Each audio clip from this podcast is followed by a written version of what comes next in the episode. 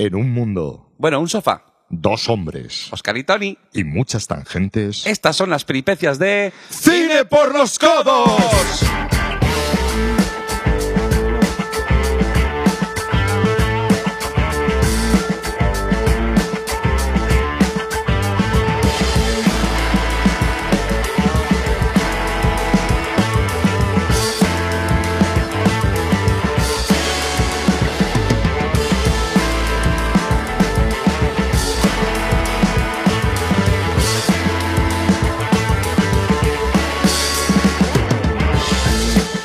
Hola, buenos días, buenas tardes, buenas noches. Protesto, señoría. No al lugar. Yo soy Oscar. Yo soy Tony. Y esto es Cine, por, los codos. Ya estamos aquí de vuelta una vez más. Ha pasado un largo tiempo. Eh, ¿Nos habéis echado de menos? Eh, bueno, no sé. Eh, pues eso, que hemos vuelto y sí, ha pasado un- un- unos días quizá de más, pero bueno, es que no se puede. Estamos ocupados, estamos haciendo cosas. La culpa, la culpa es del... La culpa fue del cha-cha-cha. Sí, también. Y bueno, cha-cha-cha, pero de espada. Cha-cha de Gregorio. No, porque mi padre se fue a un campeonato de esgrima eh, a, a San Sebastián y mi madre, que no le gusta estar sola, dice, pues vente unos días a Mallorca. Y yo dije, pues vale. No fuimos para Mallorca. no, no. Qué bonito, qué bonito. ¿Y qué tal? ¿Qué tal por las tierras, por tus tierras? En casa viendo pelis. Ah, muy bien, muy bien. Ah, pues ha hecho bueno, ¿eh? De eso, de- eso a ti te da Mm, igual. No lo sé, porque como estaba recuperándome de lo mío, pues digo, así también desconecto de todo y paso de todo. Que por cierto, Ujú. eh, tengo que dar las gracias a los que habéis comentado en el último episodio, como ya os conté lo de mi ataque de, de ansiedad y tal. Y la verdad es que me abruma bastante lo que, lo que- los que nos habéis escrito en los comentarios contando vuestras cosas, que también lo agradezco mucho, y, y dando ánimos y, y- y la verdad es que, que ha calado muy hondo. Además, justo después de, de hacer el episodio y tal, eh, fui a mi psiquiatra que ya me ha dado mi, mi diagnóstico definitivo, ya os lo voy a decir muy rápidamente. Tengo, y si queréis saber lo que es, o me lo preguntáis en comentarios o, o- o lo miráis en, en Google, que para eso está internet, eh, tengo ciclotimia. Tengo trastorno de personalidad, que no diría.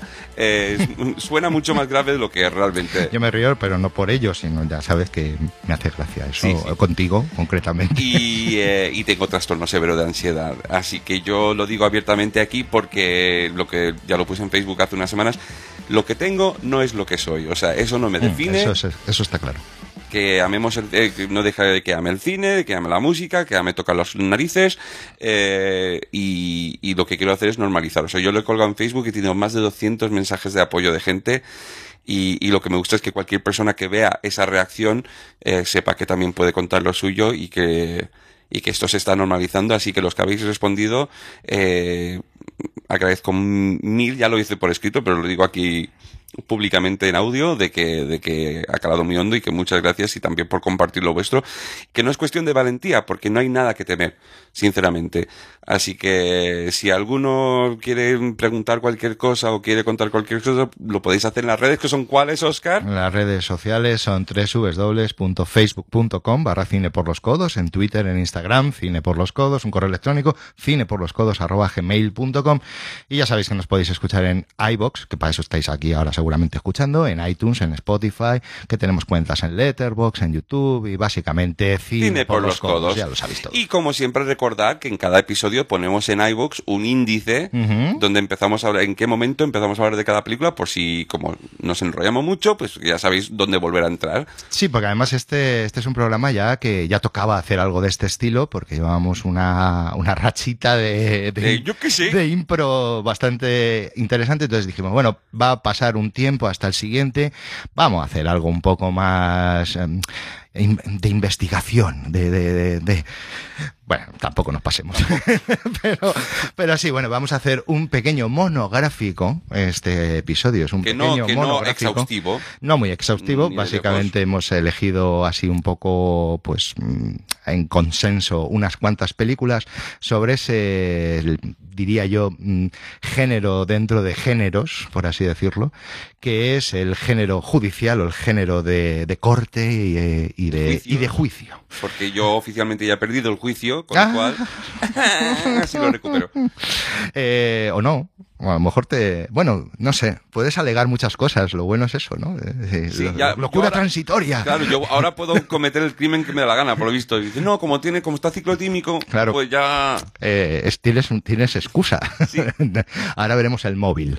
Porque todo esto. Lo tengo aquí apagado. El móvil lo lo tengo en tienes avión para que no me. Bien, bien, así me gusta. Así, así, educadito y a lo que tienes que estar. Así que sí, bueno, pues vamos a, vamos a hablar un poco de, de ese género de, de películas judiciales, de películas de juicios, de abogados, de jueces y esas cosas. Que, bueno, pues mm, son como, como digo, un, como un género dentro de, un, de, cualquier género, ¿no? Se puede hacer casi cualquier género en este, en este tipo de, de contexto, ¿no? Pero sí es verdad que, como decías eh, hace un programa, no sé si fue el programa anterior o hace un par de programas, ¿no? Que es un género que normalmente, digo, el de películas de juicios, suele ser bastante satisfactorio. Sí, eso lo dije en su momento. Ahora, Ahora que, ya- ahora que he visto unas cuantas para este episodio, eh, viendo las que hemos descartado, no siempre. No, hay como, Eh. como todo en la villa del Señor. Hay, hay, hay grandes cosas, hay Retiro cosas... el argumento, señoría. Sí, sí. No constará en acta. no al lugar. Eh, pues sí, obviamente, ¿no? Hay de todo, ¿no? Pero sí es verdad que yo creo que la selección que hemos hecho, digamos que son películas que pasan, yo creo que de lejos la nota. Sí. O sea, yo creo que hemos, hemos elegido sabiamente. Creo que, creo que para quizás el, el peor a lo mejor queda en bien alto, notable bajo. Mm, Yo creo que ni eso, ¿eh? Yo creo que todo, absolutamente, desde luego de toda la lista, yo creo que todo lo que he visto merece la pena verlo. Y eso ya, eso sí, eso, ya para empezar. Un bien alto, notable bajo, y, que merece la pena y algunas son de obligado visionado, Totalmente. diría yo. Entonces, estamos en un, estamos en la excelencia, diría. Más o menos. No sé si, si puede ser nuestro programa más excelente en cuanto a contenido. Bueno, eso lo dirá el jurado. al Eso lo dirá el jurado. el veredicto. Bueno, pero estos son los alegatos iniciales. Hay, que, hay que venderse bien, si no, vamos, vamos directos a, a la trena, amigos. Así que vamos a empezar ya, ¿no? Sí, sin Sí, cortapisas y sin sea, nada, ¿no? eh, Esto es, como hemos dicho, o sea, esto no es ve- exhaustivo. Eh, esto como, no es. como un abogado de una de las películas que vamos a hablar. Sí, que ya lo, bueno, lo digo ahora, yo, eh, le- no le conocí, pero estaba eh, en este último viaje, Sí. me lo encontré en el metro en Nueva York. Así. Y dije, ¿Y ya la habías visto la peli? Sí, sí, sí, hombre, claro. no, hombre, bueno, digo para el programa, joder. No, porque no habíamos dicho esto, es Navidades. Ah, Eh, Navidades, vale. Y le iba a hablar sobre todo acerca de esta peli y ya lo comentaré después eh, por qué fue buena idea que no le dijera nada. Vale, no, pero bueno, ya que estamos, vamos a hacer el índice al principio para que la gente sepa si se quiere quedar o no. Bien. Que no lo hacemos nunca, Que pero bueno. nos se- pasa la factura si se nos olvida hablar de alguna y ya la hemos cagado, pero no- bueno. novedades. En el- este año hay novedades en el programa y es que vamos a hablar de lo que vamos a hablar antes de empezar a hablar de ello. ¿Eh? Próximamente. Que, que no lo hacíamos Después nunca. de la publicidad vais a ver lo siguiente. Es que es algo absurdo que, que, que no entiendo nunca muy bien por qué lo hemos hecho. O sea, no, nunca decimos de qué vamos, o sea, las películas que vamos a, a hablar de ellas durante el programa al principio. Es como, ah, misterio. Pero qué misterio, ni qué hostias. Ya. Sí, sí, Pero además. tampoco es misterio, es hacer el programa. Ya, pero no sé, es curioso, ¿no? Lo, lo lógico es hacer una pequeña introducción diciendo de lo que vas a hablar y qué vas a tocar, ¿no? O en este caso, si son películas concretas, qué menos que decir los títulos de las A películas. mí no me duele. No, no, sí, a mí tampoco, pero bueno, es por cambiar. Bueno, vamos a hablar de, de, como he dicho, de películas de y la selección, el setlist de, de este episodio hoy empieza con 12 hombres sin piedad, de ¿Cómo Sidney no? Lumet, como no, Eh, obligatoria, absolutamente. Continuaremos con otra obra maestra para mí, ya lo voy anticipando, que es Testigo de Cargo de Billy Wilder. Y Vamos a- segundo que tenemos. Vamos a tener, vamos a tener, vamos a tener buena ración de clásicos eh, en este, en este episodio. Para seguir con otra obra maestra igual, que es Anatomía de un asesinato de Otto Preminger, eh, del año 59. Y seguiremos por lo clásico, vamos a estar muy clásicos hoy, con La herencia del viento de Stanley Kramer de 1960 y luego ya pegamos un salto y nos vamos a los 90 directamente, ¿no? Eh, Sí. Básicamente los 80 nos los pasamos por el Y los forro 70. y los 70 también. Y prácticamente los 60, porque tenemos una del 60. Exacto. Y cerraremos ya con nuestra adolescencia con tres películas de los 90 que son Mi primo Vini, Algunos hombres buenos y Tiempo de matar de Joel Schumacher. Que dices Stanley Kramer, eh, Otto Preminger, Billy Wilder, Sidney Lumet. y Joel Schumacher en el mismo programa. es, es curioso, ¿no? No deja de ser curioso. Yo creo que es bastante ecléctico. Es como, Bueno, es como el que va a un restaurante tiene- y come en plan arroz con bogavante, langosta y de postre comtesa. Un poco, sí, pero esta contesa concretamente está bastante bien, ¿eh? Sí, porque le han puesto una salsa de caramelo. Sí, el, el- el emplatado está muy bien. Sí. La contesa ya luego te la puedes comer o, o no, Pe- pero la contesa no decepciona. No, Bueno, es entonces no es un buen, un no, porque Joel Mm. Schumacher a veces sí. a veces sí, a veces sí. Pero que, eh, que la eso de segunda tetilla por los, por los pezones de Batman y Robin. de tetilla. Contesa con queso de tetilla. Es como mm, Sí. las dos cosas están bien, pero a lo mejor juntas no tanto. No sé, ¿no? Como es un restaurante pijo que has comido arroz con bogavante y langosta y de postre que tenemos comtesa o tabla de quesos de tetilla. Ponme los dos, que Bueno, un restaurante pijo. Podría ser peor, podría ser el típico limón helado ese que ponían en los chinos antiguamente, que creo que seguirán poniendo. Lo ponen en, la- antes lo ponían en todos lados. En todos Ahora lados. Lo siguen poniendo en los chinos. Sí. Que es el limón este que han cortado el limón y le han metido helado o naranja. Sí. O coco. Mm, Sí. O sí. piña. ¿Por qué? Yo quiero que tengan Es, los es cojones. para dar la sensación de natural. No, No, yo quiero que tengan los cojones de hacerlo con vainilla, con una ramita de vainilla, cortarlo en dos y. Pero eso, eso es de diverso. Eso yo creo que, que en la alta cocina Sí, ya lo está, ya, está ya preparado. ¿Qué, qué, qué hay de postre? Un miligramo de helado de vainilla, Sí. con mucha decoración. Esferizado. Que eso siempre le da, Sí. le da prestancia. Pasado por nitrógeno. En fin, bueno, pues este es el menú de hoy. Esperemos que os guste y que os quedéis a escucharnos y vamos a hablar un Sí, poco. porque a lo mejor ahora ha dicho, ay, pero por Pues, pues, culo ah, y lo ha mira, apagado. Joder, ya iba siendo hora. Da que- igual, tenemos la escucha de todas formas. Bueno, no sé si con 10, 12 minutos ya contabiliza. Pero, pero bueno, sí, ¿no? Está bien, ¿no? Por primera vez a lo mejor hay alguien que nos escucha y dice, ah, pues mira, voy a quedar. Esta gente habla de pelicultas, me quedo con esta gente y luego van a- y escuchan los demás capítulos y, ay, quizás no. Bueno, y a lo mejor lo que decimos de pelis cultas tampoco es para... en fin. No, son no, cultas, son muy cultas, no son pedantes. No, no, no, no. No, No es lo obispo. No es lo pispo, no es lo pispo. Así que nada, vamos a empezar y vamos a empezar por 12 hombres sin piedad, que creo que es una de tus pelis favoritas. O por lo menos que te gusta mucho. Me gusta mucho, no Vale. sé, no, yo ya lo de mis pelis favoritas Sí, pero hay que seguir teniendo pelis favoritas, me cago en la y leche. la tal. tengo, Pues y no. se llama Cinema Paradiso, Sí, que todavía no lo hemos pero, comentado. Pero nosotros, y sobre todo tú, amigo, no eres de quedarte con una cosa sola. Porque Claro. claro, estas son las, las películas de las que vamos a hablar. No quiero ni contar todas las demás que han acompañado a estas. Ya- Ya mencionaremos algunas. ¿Sabes? de- de- Porque esto es lo de siempre. Al final hacemos la selección. Esto es, esta es eh, la selección que va al mundial, ¿no? Pero han, pasado por la clasificatoria unos cuantos. Voy a hacer símiles deportivos. que no van ni a la OTI. Sí. Así que nada, vamos a empezar por esta diría yo obra maestra absoluta, pero bueno, Sí, no, y, lo. A y- ver, y de obliga- y de obligado visionado, sobre sí. todo mm, para aquellos que quieran algún día ponerse detrás de una cámara.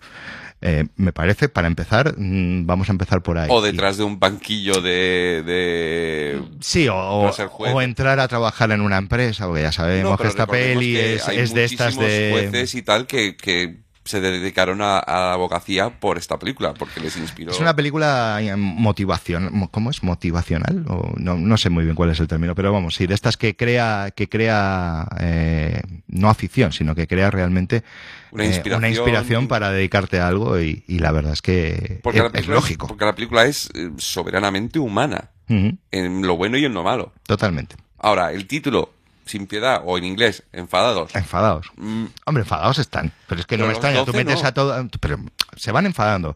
Porque es que meter a una gente en una habitación tan pequeña, con tanto calor, eso hace que enfades a la gente. O sea, hay que tenerlo en ya, cuenta. si nosotros aquí Si le- bueno, ahora no hace tanto calor, tampoco hace tanto y frío. tampoco somos tantos, Es pero un tú día raro. estás enfadado. Ah, bueno, eso. Eh, Yo es que soy el, el bicho ese de Inside Out, de, de los enfados. Gruñón. Soy Oscar el Gruñón. Está. Es mi etiqueta. es la marca de la Yo casa. soy Tony el Huela Tigre. Y por eso hacemos un podcast y no hacemos directos. Eso, el día que hagamos de rasca y huele, No, no, no, no sé, no sé, mejor, que- no, no, no quiero pensarlo. Bueno, 12 hombres sin piedad. Venga, Vamos a arranca. resumir de qué va la tú, película. haz- tú haz la sinopsis y yo ya me encargo del Vale. resto. De coger los niveles y esas cosas. Tú haces el sinopsis y yo a California. Vale. eh, pues esta película, eh, que de hecho se había hecho ya anteriormente como un telefilm, un Sí. par de años antes. Eh, Henry Fonda decide llevarlo al cine, es una de las pocas películas que ha producido, o es la única película que ha producido, sí, la única. Eh, y él deci- decide que quiere a, a Stanley Donen para, eh, perdón, a Stanley Donen, a Sidney Lumet. Venga, Eh, vamos a- nos hemos ido a musicales. Sí, sí. Así de repente. Hombre, luego tiene su cosa. Sí, sí, sí, Eh, Pero si coge a Sidney Lumet, que, que, ha- básicamente venía de la en televisión. tele, pero quiere llevarlo a, cine y, y la verdad es que es una película que es universal hasta el punto que ha tenido mogollón de remakes de todo el mundo. Em, Uno eh, de ellos en España, en estupendo España, Estudio Estudio 1. 1. Eh, yo para el podcast he visto una versión coreana que mezclaba 12 hombres sin piedad con el primer caso de real en Corea con un jurado, que son 8, no son 12, y eran hombres y mujeres. La película es una mierda, se llama Jurado número 8, pero bueno, ahí lo dejo. Eh, y, y básicamente pues es, eh, salvo el, el principio de todo, que es el juez explicando la importancia de la decisión del jurado, puesto que es un chaval que está acusado de matar a su padre a puñaladas y en el caso de que encuentre culpable le van a sentenciar a muerte. Entonces eh, el juez explica lo importante, es como dejar las reglas del juego ahí y luego ya el resto de la película, salvo la escena final, es en la sala de jurado y el baño que está al lado. Eh, 12 hombres en este caso, luego ya en remakes habría mujeres también y gente de diferentes razas, en estos son dos hombres, 12 hombres blancos, porque estamos en la época en la que estamos, pero sí de diferentes clases sociales y con diferentes idiosincrasias, eh, deliberando eh, la inocencia o culpabilidad de este chaval. Al principio de todo, 11 del jurado deciden automáticamente que es culpable y Henry Fonda, que es el jurado número 8, dice que no, él va, él declara no culpable, o sea, inocente, pero no porque crea que es inocente, simplemente porque tiene duda.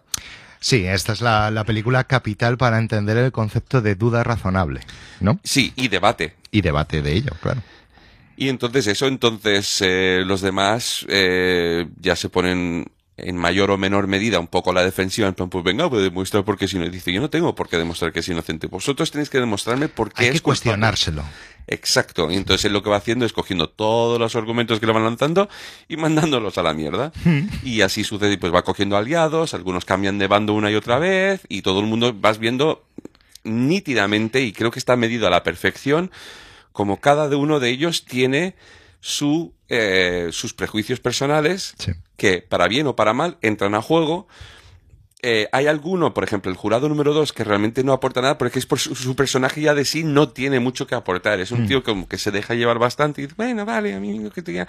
Y así, pero Pero es, es, es básicamente lo que es, y además por eso se, se pone esta película en, en empresas y en dinámicas de grupo para, para eso, para hablar de, pues eso, de quién puede llevar las riendas de, de una discusión, no en el sentido de, de enfado, sino en el sentido de conversación y para llegar a algún momento o alguna, mm, obviamente, eh, deducción lógica al final o, o un consenso ex- exacto, ¿no?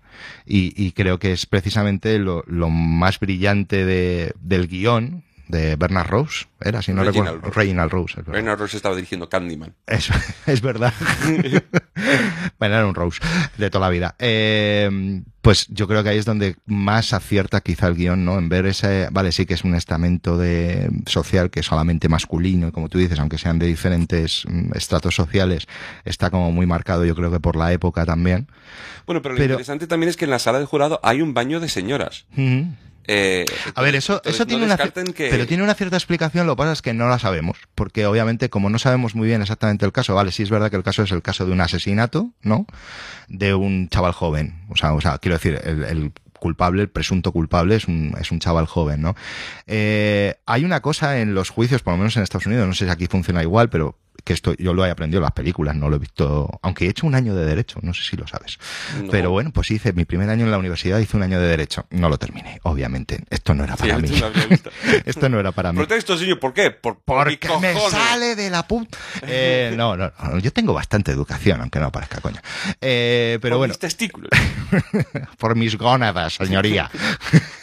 Eh, el- quiero decir, tiene cierto sentido que sean 12 hombres, en el sentido de, a- si analizas un poco la, la procedencia de- del chaval, ¿no? Del, del acusado, y es que es un chaval joven y hay una selección previa del jurado que hacen los propios abogados, el abogado y, y el fiscal, ¿no? Entonces, meter a una mujer que pueda tener una cierta no sé, eh, afinidad o empatía por un chaval joven que podría ser su hijo, que podría eh, a lo mejor es una selección del jurado. O sea, el jurado lo ha hecho, han hecho una selección muy, muy buena por parte probablemente del fiscal para intentar encontrar un jurado lo más eh, culpable posible. O sea, que le vayan a declarar culpable al no tener ese tipo de sentimentalismo, mm. por lo menos interesante. O sea, a mí sí es verdad que siendo una película de la época en la que es y, y como venimos y en el mundo en el que vivimos, eh, puede ser que falte una mujer, me parece algo, pues eso, muy de la época, pero tampoco descarto que sea una buena selección por parte del fiscal. Mm, estudiando un poco el caso, que tampoco lo conocemos mucho más allá de lo que parece la película. incluso también me parece importante eh, que realmente, o sea, se puede intuir o se puede barajar varias opciones, pero la raza del chaval que se ve durante un momentito no se tiene claro.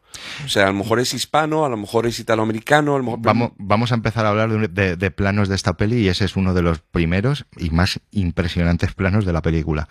El único plano que dura nada y además se funde con el primer, eh, con la primera escena de, de, la, ya de la sala de, digamos, de donde van a tomar la decisión, ¿no? De, de, de, la cara de ese chico. O sea, no sé quién hizo el casting, no me acuerdo, no lo he mirado, pero bravo por la cara de ese chico, porque es maravillosa. Pero me apoya más aún la teoría de que quizá eso, no haya ninguna mujer, ni haya ningún negro, ni haya ninguna persona que a lo mejor se pueda sentir identificado con algún rasgo de ese eh, sospechoso de, asesinato. En, ¿Del jurado dices? Claro. Eh, no, sí que hay uno. El número 5, Jack Luckman. A ver, sí. Y, más, pero por su estatus social. Por su no, no por la raza, que estábamos hablando de la raza. pero es que no se sabe la raza. Eh, de hecho, el, el, o sea, porque el jurado número 5 lo que, que, al principio dice, obviamente todos, menos Henry Fonda, al principio dicen culpable. Eh, spoiler, por si no. quitar esto y ver la película ya, porque es la hostia. Em, él es de los primeros, es el tercero, si no recuerdo mal, en cambiar su. su eh, su intención de voto. intención de voto eh, porque, porque viene de, un, de una clase baja, porque viene de un barrio de, con mucha violencia, porque ha visto mucha violencia y porque sobre todo los comentarios del jurado número 10, que es Ed Begley Sr., eh, vaya diferencia con su hijo. Sí. Eh, no tiene coche eléctrico. Exacto. No, pero que además que Ed Begley Jr. siempre ha ido tan de pringaete y este es una locomotora y que es tan, tiene tanto prejuicios y es racista y tal, que, que ya, o sea, ya le toca a nivel personal el número 5 y dice, pues yo cambio el voto y jódete, porque ahora sí que estoy de acuerdo. Claro, pero, pero, pero por eso es interesante que las dinámicas estas de conversación, o sea, no es tanto convencer sino ir. Por eso yo creo que todo el mundo dice que esta peli, el título no es siempre falla, ¿no? Como 12 hombres eh, furiosos o 12 hombres sin piedad.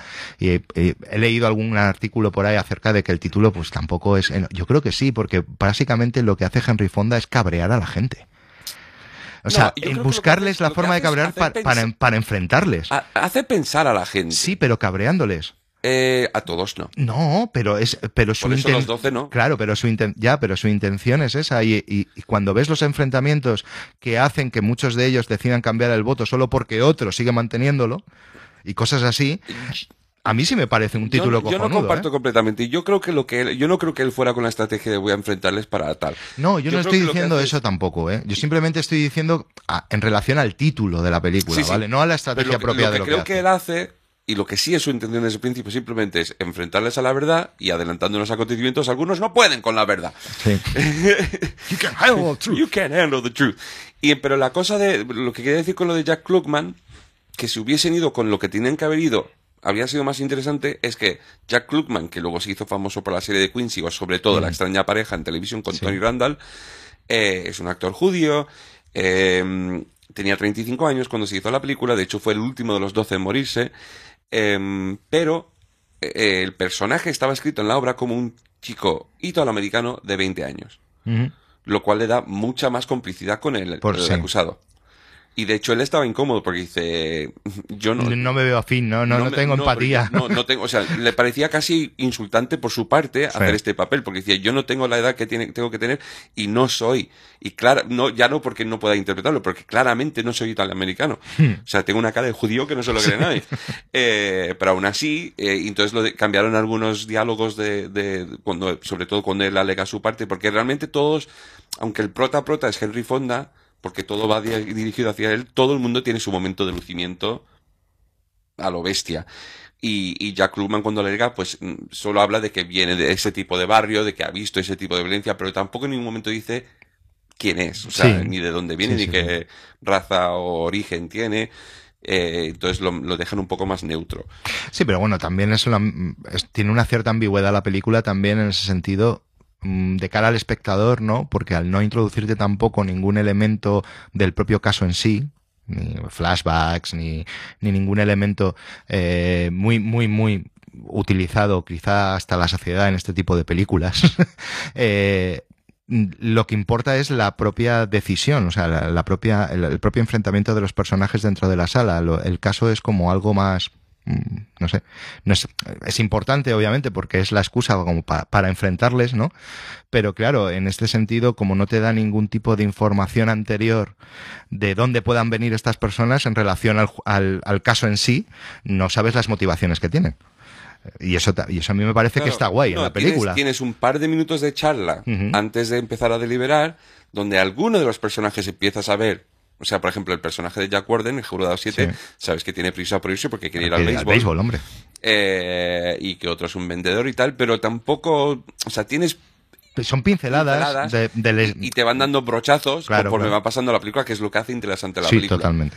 Y lo que me parece brillante de la película, si esta película se hubiese creado ahora, eh, spoiler, le declaran inocente, em, lo aquí al final yo creo que por cojones para hacerse listo había metido de resulta que era culpable.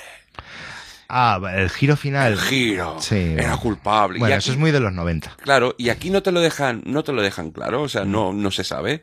Eh, Pero porque tampoco importa. O no, sea, es que la película no va de eso. Claro, exacto. Hay películas donde sí es importante, además en este género, como ya digo, sí hay películas que se basan casi, casi toda su brillantez, por así decirlo, está basada en eso.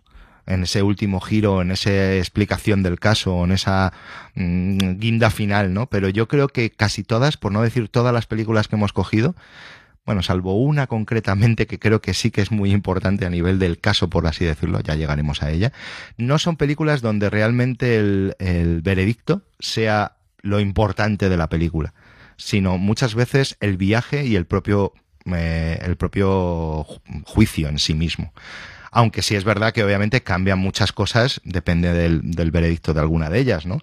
Pero sí que es verdad que creo que, bueno, esto lo iremos hablando ahora cuando, cuando vayamos hablando del resto de películas, ¿no? Si quieres, lo, ya lo voy anunciando así un poco, eh, pero no es, o al menos para mí, creo ahora mismo que ninguna de las películas que hemos elegido, el veredicto, salvo de una, y ya lo voy a decir, de Tiempo de Matar, es relevante al hecho de ver la película y de lo que ocurre en la película. Mm, vale. Sí, Como, te- o sea, te iba- hay- te- ejemplos. Te iba a llevar la contraria, pero tal y como lo has expuesto, quizás no. Iba a decir mi Ah, primo Vini. Me explica, claro, me explicaré, pero, pero tampoco, porque el caso de mi primo Vini, como ya lo hablaremos luego, también es un, caso, es un caso de una persona que se enfrenta por primera vez a un, A un a un juicio. Y yo creo que lo que ocurre obviamente es demostrar lo que es esa persona. Ahora hablaremos de cuando lleguemos Sí. y, y- y lo hablamos. Pero realmente, eh, en ese caso concretamente también sí, porque los protagonistas son los obviamente los acusados, entonces sí que tienes un poco más de empatía por ellos. Pero en general, creo que las películas de las que hablamos tienen un mensaje distinto que más, a- más allá de la sorpresa final o del, desa- o, o de eso, o del desenlace del juicio. Creo que tienen más cosas. No, que es, eh, para mí es, es parte de la magia de este género. Exacto, exacto. Por eso también las que hemos elegido creo que son muy, muy, muy, muy, muy interesantes desde ese punto de vista, independientemente de que, como decías tú el otro día, es un género que puede dar muchas satisfacciones también por eso, ¿no? Porque ves que probablemente en el cine sea el único sitio donde a veces, a veces y no siempre, se hace justicia. No. Sí, no, y, También es verdad, perdona, que no vamos a hablar, solo hay una película eh, basada directamente en un caso real de las que vamos a hablar, que es La herencia del viento. El resto están inspiradas en casos, pero no, sí, no es una Algunos adaptación. hombres buenos está inspirado en un caso en un real. caso también, real y eh, Tiempo de matar también. Tiempo de matar también. Eh, no, y, y, por ejemplo también decir que dos películas que se han quedado en la recámara, Como son eh, The Lincoln Lawyer, El abogado, Sí. otra de Matthew McConaughey, eh, y El jurado, Runaway Jury de... de- Esa, esa es la que más relación tiene con 12 hombres Claro, sin piedad, porque eh, es la que ese último plano de Henry Fonda bajando las escaleras del juzgado y, y, y, y tú sintiéndote bien al ver ese plano, ¿no? Puedes decir, jo, qué bien esta película. Pero claro, eso tiene una doble lectura. Y es que la miras desde el punto de vista de Runaway Yuri, del jurado de. ¿cómo se- Bueno, es de John Grisham, la, la historia de Sí. John Grisham, ¿no? ¿De quién era el director? ¿Gary Eh, Fleder? Gary Fleder. Gary Fleder, que es como un jurado, o una- un jurado, quiero decir, una persona del jurado, puede manipular al resto Sí. del jurado para conseguir un veredicto. Pero y entonces tiene cierta de entrar gracia. en el jurado, en- o sea, todo manipulado desde el primer momento. Es una película que a mí personalmente me gusta como contrapunto a 12 hombres sin piedad. Sí, porque eh, bueno, no es que diga que vayas a ver todo el espectro, ¿no? Porque no es así, pero sí es verdad que si tenías alguna duda de cuáles eran las motivaciones de Henry Fonda para provocar esa duda razonable en 12 hombres sin piedad, a lo mejor el jurado te contesta o te da una sugerencia de lo No, que puede lo, ser. lo bueno que tiene el Me jurado. hubiera molado, perdona, que al final eh, baja las escaleras, ¿no? Y de repente se acerca un coche, ¿no? Y le da un sobre a Henry Fonda se pira. y dices, hostia. Yo pensaba que, iba a no, que llega, baja abajo y hay un coche y lo abre y conduce Kobayashi. también, también. Eh, no, pero eh, lo interesante del jurado, solo para dejarlo, por a lo mejor lo comentamos mejor en, en otro episodio, es, eh, sabes que John Cusack está manipulando el, el jurado, pero no sabes exactamente por qué. Sí, sí, las razones hacia- hacia son- buenas o malas. Que es lo Exacto, interesante sí, de la película. Sí, sí, no, no, totalmente. O sea, es simplemente el hecho de ver ese, vuelvo a decir lo mismo, ese intentar provocar en el resto de, de los miembros del jurado esa duda razonable y esa posible intentar, intentar, digamos, por así decirlo, encontrar la verdad y ser justos y ser, y ser buenos, ¿no? Lo que, lo que en la película del jurado entras a un juego mucho más mm, pues eso, interesante diría yo, como has hablado antes de traerte esta película a la actualidad, me parece interesante, más que por el hecho de- del giro final, como decías, de si es culpable o es inocente y que hubiera mm, provocado una sorpresa, yo creo la adaptación de esto en, en nuestros días, aunque no recuerdo de qué año es la peli, pero es antigua ya, 2000. El jurado, sí, 2003. De 2003. Eh, precisamente a lo mejor entraríamos a hacer una película más de juego y thriller más grisam en ese sentido, ¿no? Que esto. Por eso me ha venido a la mente también. Eh, a mí, a, a nivel de, como decía al principio también, de 12 hombres sin piedad, que es una película yo creo que capital para entender el proceso de rodaje y de grabación de, un- de una película. Eh, es la esencia mínima de cómo rodar algo y de que tenga cierto sentido y de que tenga intensidad y de que aunque sea mínimo, porque es la mínima expresión de, de una puesta en escena, ¿no? Eh, creo que además mm, siempre, a ver, Lumet viene de la televisión, la realización de esta película, todo el mundo siempre suele decir, hombre, a ver, está muy bien, pero no deja de ser muy televisiva. Obviamente, eso no lo vamos a llevar la contraria, ¿no? Pero me alucina lo intensa que es la mm, realización de esta película por parte de Lumet.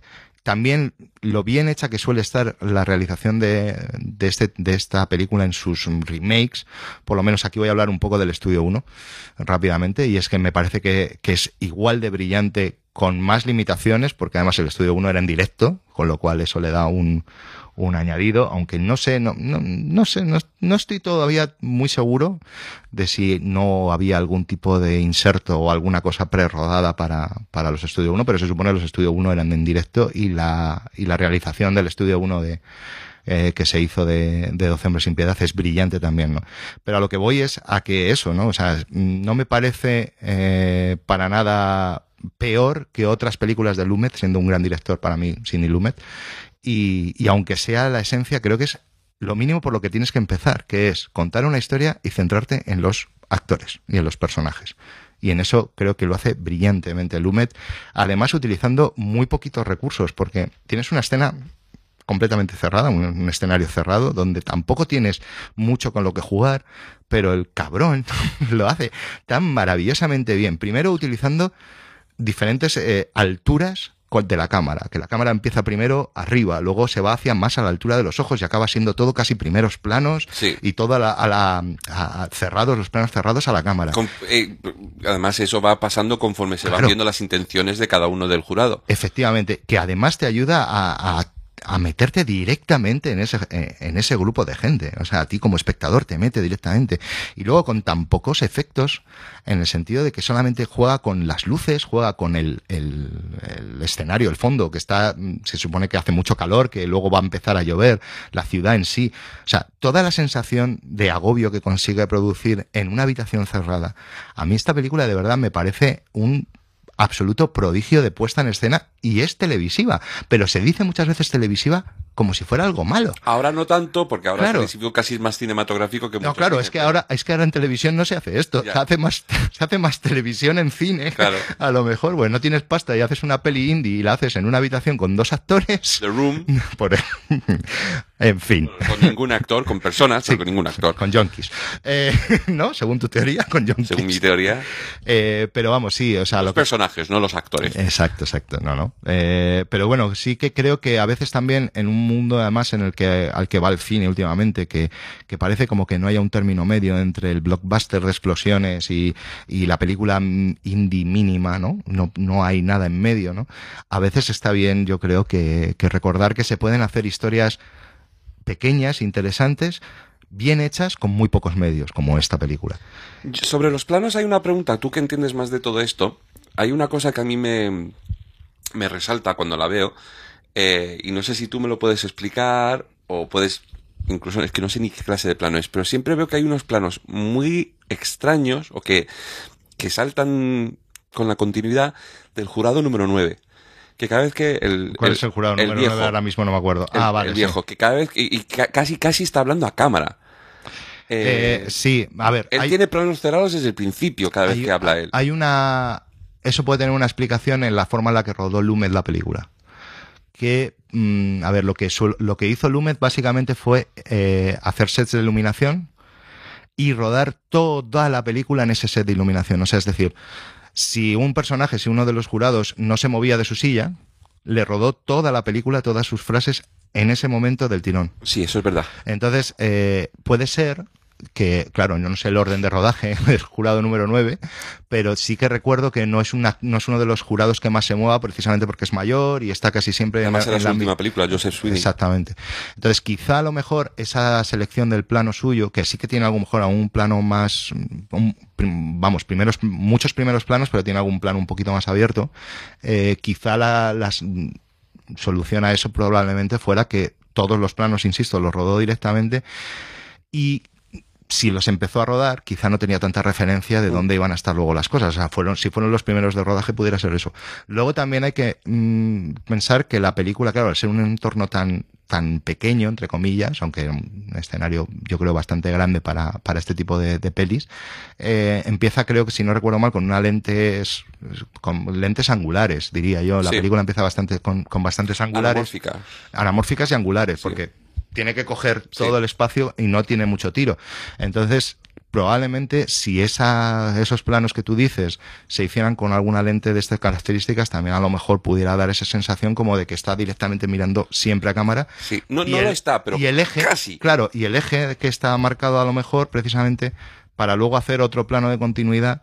Porque claro, él lo que hacía era dividía la pared A, B, C y D, cuatro paredes, tiro todos los planos en la pared A, todos los primeros, porque Mm. son los de la luz.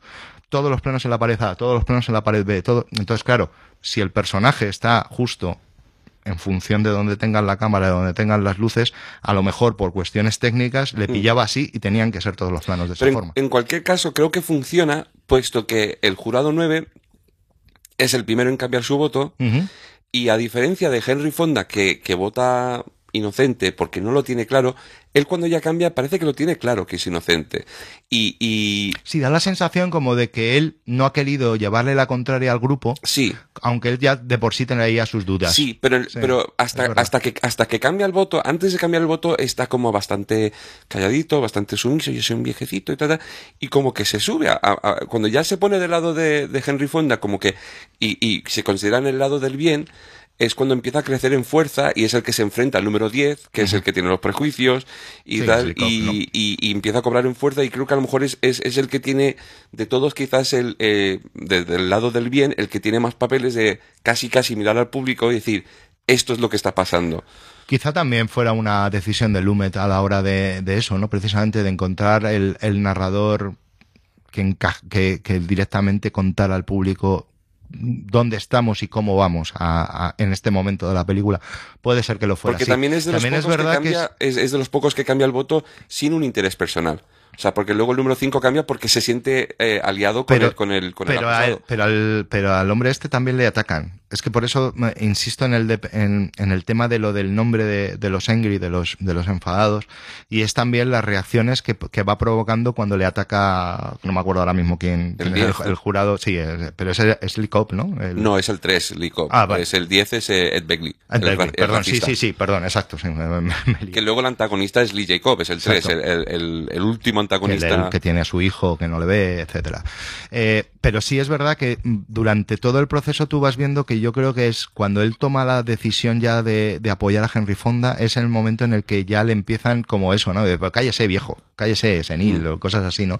Como el, el menosprecio que, que le, que le empiezan a, a provocar el resto del jurado hacia él, es lo que hace a, a él que se venga arriba y se alíe con, con Fonda. Sí. Pero, pero vuelvo a decir lo mismo, la mecánica de eso, ¿no? O sea, siempre, el otro día viéndola me acordaba y digo, "Mm, tengo muchas ganas de volver a echar unos lobos negros, unos hombres lobo de. Castro Negro, ¿no? Porque es la típica chicos, eh, película cosa, perfecta oye, de esto. ¿eh? podríamos hacer, si, eh, si, si conocéis el juego o si no conocéis el juego de los hombres lobos de Castro Negro, que estáis en Madrid y eh, os apetece que echemos una partida, Sí, sí, sí, sí. Por buscamos favor. un sitio y Buscamos. hacemos una partida, hace falta como idealmente entre 8 y Ocho 15 y quince, personas sí.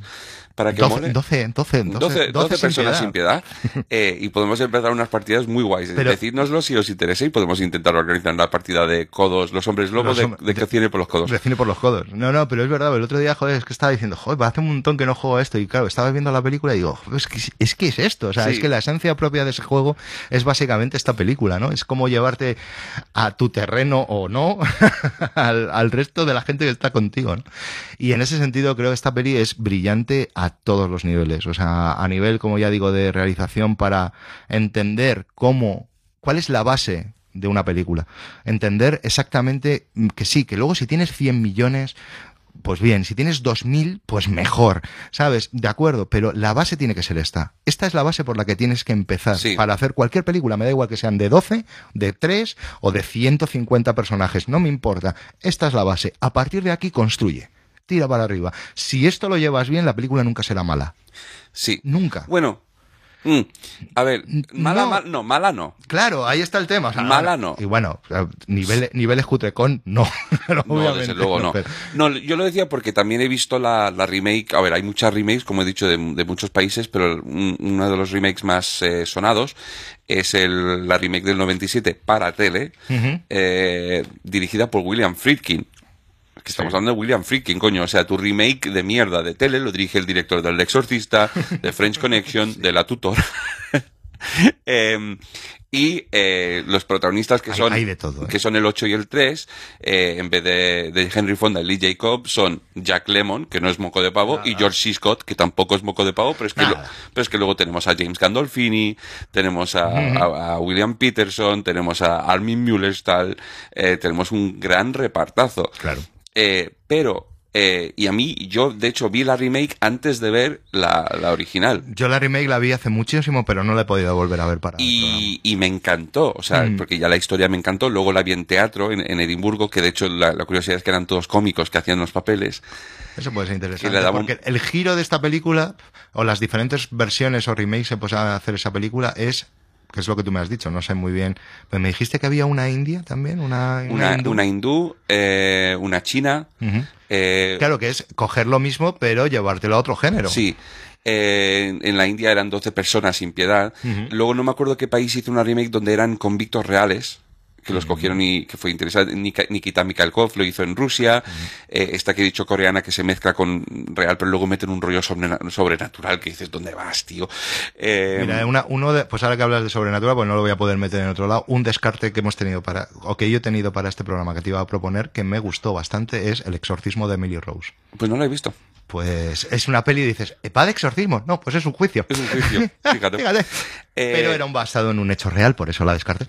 Pero lo que me, lo que ahora siendo mega, mega, mega fan de, de la de Lumet, lo que me chirría un poco de la de Friedkin es que, y, y básicamente es lo mismo, la diferencia está en que al principio eh, el juez que da el discurso es una juez, que es Mary McDonnell, Mary McDonnell, sí. para decir, mira, tenemos una tía en el reparto, obviamente tenemos un reparto del jurado, siguen siendo 12 hombres, pero de diferentes razas, tenemos a Michael T. Williamson, al Bubba, tenemos a Courtney B. Vance, eh, tenemos a Edward James Olmos, que es hispano y tal, em, pero eh, Friedkin decide mm, rodarlo de una manera un poco... Friedkin.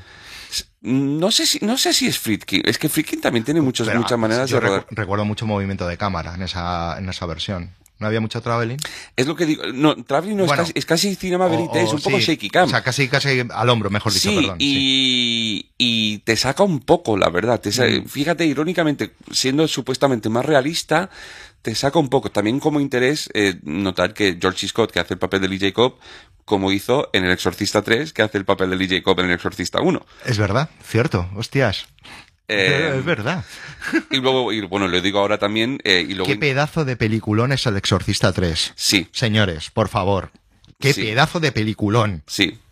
Y con uno de los jumpscares más acojonantes de la historia.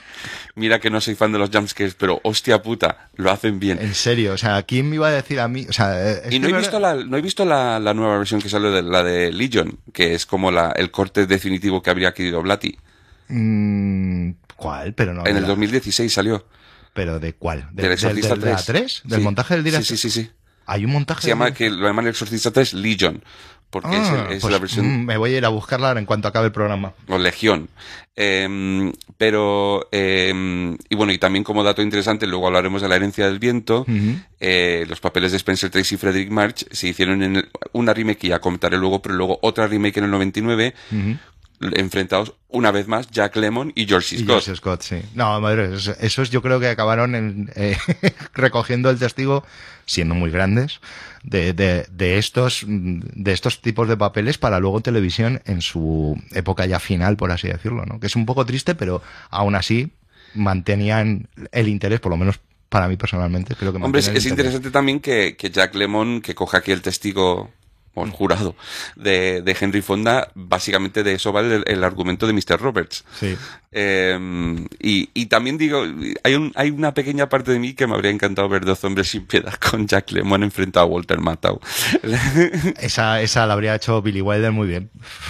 Pero Walter Matthau es un gran actor, yo creo que lo podía haber, y tiene toda la fisicalidad, lo tenía para hacerlo perfectamente. Podría ser perfectamente un cabronazo como Lo que como pasa es que yo creo sí. igual que pasó cuando lo vi en el teatro con los cómicos, yo creo que lo, lo interesante era las expectativas, siempre hablamos de las, expecti- eh, las expectativas, cosas que tú cuando ves en la peli no tienen, no son de, de risa, de comedia.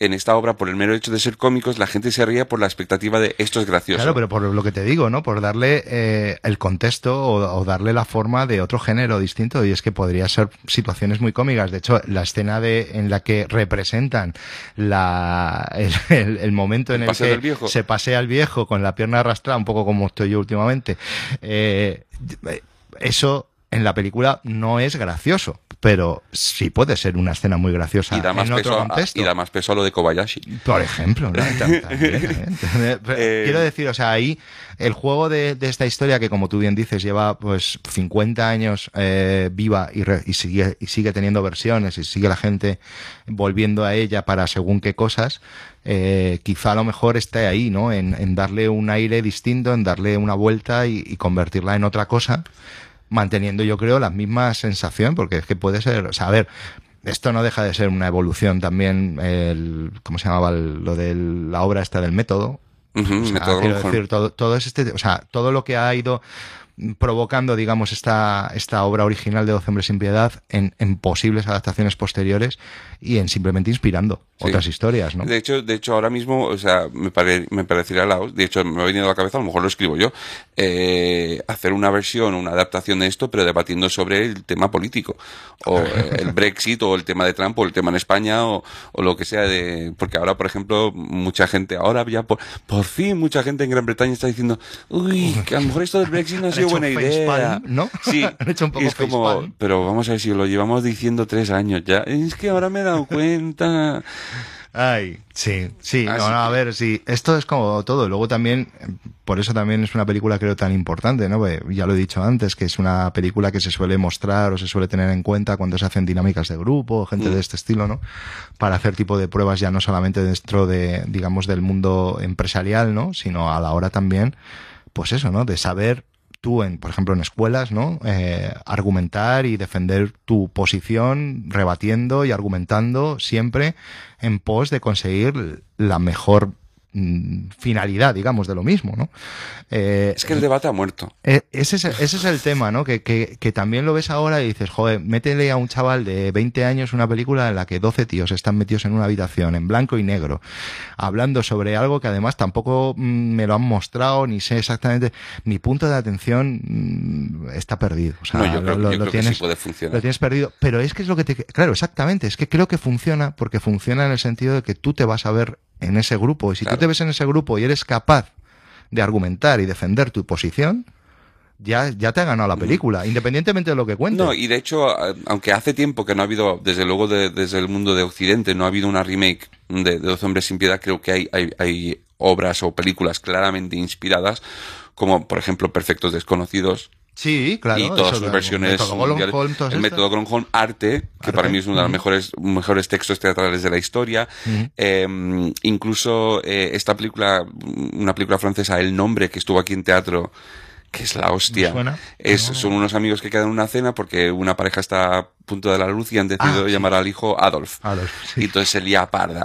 Eh, y, y, y, y- y me parece también, o sea, por ejemplo, hacer una, un, un- una remake o una adaptación, pero hablando del tema, pues del feminismo, de, de todas las cosas sociales que Sí. se debaten hoy en día, que creo que debate con escucha hace falta. Sí, es una Hace película que, que, ta- falta. que también deberían de verse eso, como bien dices, muchos políticos de este país y Sí. de otros. Y no, y personas, porque yo, por ejemplo, ahora estoy viendo eh, lo que está pasando en, en América ahora con los debates demócratas, donde están sacando los trapos sucios los unos de los otros. Y digo, pero vamos a ver, gilipollas, ¿no entendéis que ahora ya, gane quien gane, va a, va a haber- va a haber perdido toda la credibilidad, cuando Mm. lo único importante es sacar a Trump de ahí? Sí. O sea, tendría La que unión estar, hace la fuerza, queridos amigos que demócratas. estar besándose el culo Pero si todos hasta Clint Eastwood os está apoyando. o sea, hay que aprovechar la Sí, sí, ocasión. sí, es que es eso. O sea, yo creo que sinceramente ahora mismo mi máxima esperanza es que un demócrata, un republicano fuerte le haga la competencia a Trump. Es que es lo que debería pasar. Porque si no. O sea, y nunca pensé que diría eso, pero que gane otro republicano, quien sea. O, como- o como bien han dicho esta semana, el Bloomberg, que antes era republicano Sí. y es billonario y ahora se está presentando a demócrata, en vez de hacer esto, que vaya a Trump y que le diga, mira, toma un billón de dólares, vete a tu puta casa.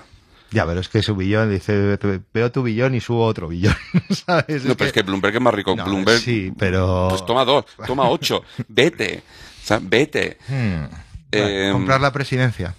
No, comprar, comprar la ausencia de presidencia ausencia de y luego que presidencia. entre quien entre. Ausencia de presidencia es un gran título. Sí, ¿eh? Ese le gustaría a Botet, a lo mejor.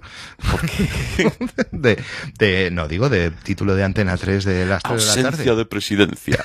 No sé. No, eso es demasiado. Es demasiado rebuscado. En fin, ¿alguna cosa más que contar de, de 12 hombres sin piedad? No, o pasamos, a, o pasamos a, a- a otras cosas. Pasemos. O sea, a ver, bueno, sí es cierto. Ah, bueno, no, antes de nada, sí, no, no lo, lo iba a poner aquí, pero al final Oscar ha hecho su alegato en contra y yo he aceptado. Eh, eh, hay un can, digo cantante. Hay un canción, hay un cancionero. Hay un tío que saca vídeos musicales en YouTube, eh, un indio que se llama Benu Males, que es, que es como, ¿Ves cómo íbamos a ir de la excelencia a la mierda? Sí, que es un, un eh, eh, es, es un, es como cutrecón de la música, el tío, él solito. Eh, su gran éxito, Is My Life Whatever I Wanna Do. O sea, no tiene, sin- o sea, si lo escucháis dices, es que mi inglés no, no llega, no, es su inglés, que hace que no lo entiendas bien. Pero el tío ha sacado una canción de dos minutos, dos minutos, donde la los primeros 30 segundos son intro musical. Y en los últimos 30 segundos son él haciendo "Ah", y en el minuto en medio te hace todo el argumento de Dos hombres sin piedad, por algún motivo. Así que si, Em, si no queréis verla, pues... si no tenéis tiempo, podéis escuchar la os canción. recomiendo que busquéis el tiempo, porque además es de los, Sí. de los top 10 de IMDB, es la única que no llega a las dos horas, es la única que no llega a los 100 minutos, Mm, es la más corta de todas, son 96 minutos, sí, sí. Eh, así que es, es muy, dirigi- eh, muy digerible. muy digerible. Y, Y dirigible también, pues lo dirigió Lumet. Sí, y a, y a mención especial también de lo que estábamos hablando antes, de también creo que algo muy importante de la peli, que es la foto, la fotografía, Sí. de lo, lo bien fotografiada que está la película en una sala tan difícil de Boris Kaufman, pero sobre todo, y aquí me quito el sombrero ante Saul Midwall, que es el camarógrafo, que es el tipo que consiguió poner la cámara en todos los putos ángulos posibles Sí. en una habitación de no sé cuántos serán, tío, de, de cuatro, cuatro por cuatro, o sea, algo así, o sea, pequeñísima, y el tío consigue sacar hasta el último ángulo posible que le pueda sacar a una puñetera habitación Bueno, como esa. mm, Salvo ponerse bajo la mesa y... No, sí, a ver, no hace contrapicados. las entrepiernas. Si hubiera hecho algún que otro contrapicado con plano holandés a lo Brian de Palma, pues ya la cosa sería distinta, pero, pero demonios, la cantidad de recurso que le saca a algo que, que no lo tiene para conseguir eso, para conseguir que estés intrigado, que, que sigas manteniendo la tensión, que toda la historia vaya avanzando, que tú quieras saber, que tú quieras involucrarte. Y eso, la verdad es que el tipo este es... Y eso a pesar de que Henry Fonda estaba muy mosqueado con el fondo de la ciudad. Sí, sí, porque estaba muy mal pintado. Sí, Porque venía de parte de, venía, además venía de currar con Hitchcock y dice, es que ahí tiene unos... Es que ahí se montan unos dioramas". te pagas". Eh, pero bueno, lo que decía del Benumales, eh, cuando, haya, cuando hayamos sacado ya el capítulo en iVoox y tal, colgaré en nuestra página de Facebook el vídeo musical Consíguelo, sí, de sí. Benumales cantando Dos hombres sin piedad. que no tiene que no tiene desperdicio amigos así que nada Así que eso. bueno pues vamos a avanzar nada muy poquito un par de años no Eh, escasamente en, en el tiempo no y nos vamos a ir a, a, pues a ver esta yo creo que vamos a dejarlo claro o sea, las, las tres primeras pelis de las que vamos a hablar son todas obras las cuatro primeras son obras maestras indiscutibles vale Yo a lo mejor te discuto, pero bueno. ¿Sí? Vale. Puede. Podemos discutir. Yo, ta- Puede. yo también puedo discutir una, pero creo que tú vas a decir que es una obra maestra y yo no tanto. Pero bueno. Veremos a ver. a lo mejor te Eh, sorprendo. Pero sí, nos vamos, estamos en el 57 y nos vamos al 59, ¿no?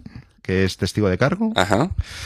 Eh, testigo de cargo de Billy Wilder, eh, obra basada en una obra de teatro, bueno, primero folletín y luego obra de teatro de Agatha Christie. O sea, De- primero has hecho un folletín y luego ¿Folletín? dice voy a escribir la obra. Ya me he quedado tranquila. Sí, no, al principio creo que fue un relato corto, no sé si lo publicó en algún periódico o algo así. Y luego Folletín ya- es como un polvorón, pero en pequeño. Eh, no tengo mucho tiempo. Exacto, es algo, un- venga, va, ra- va- vamos rapidito, no como en este programa.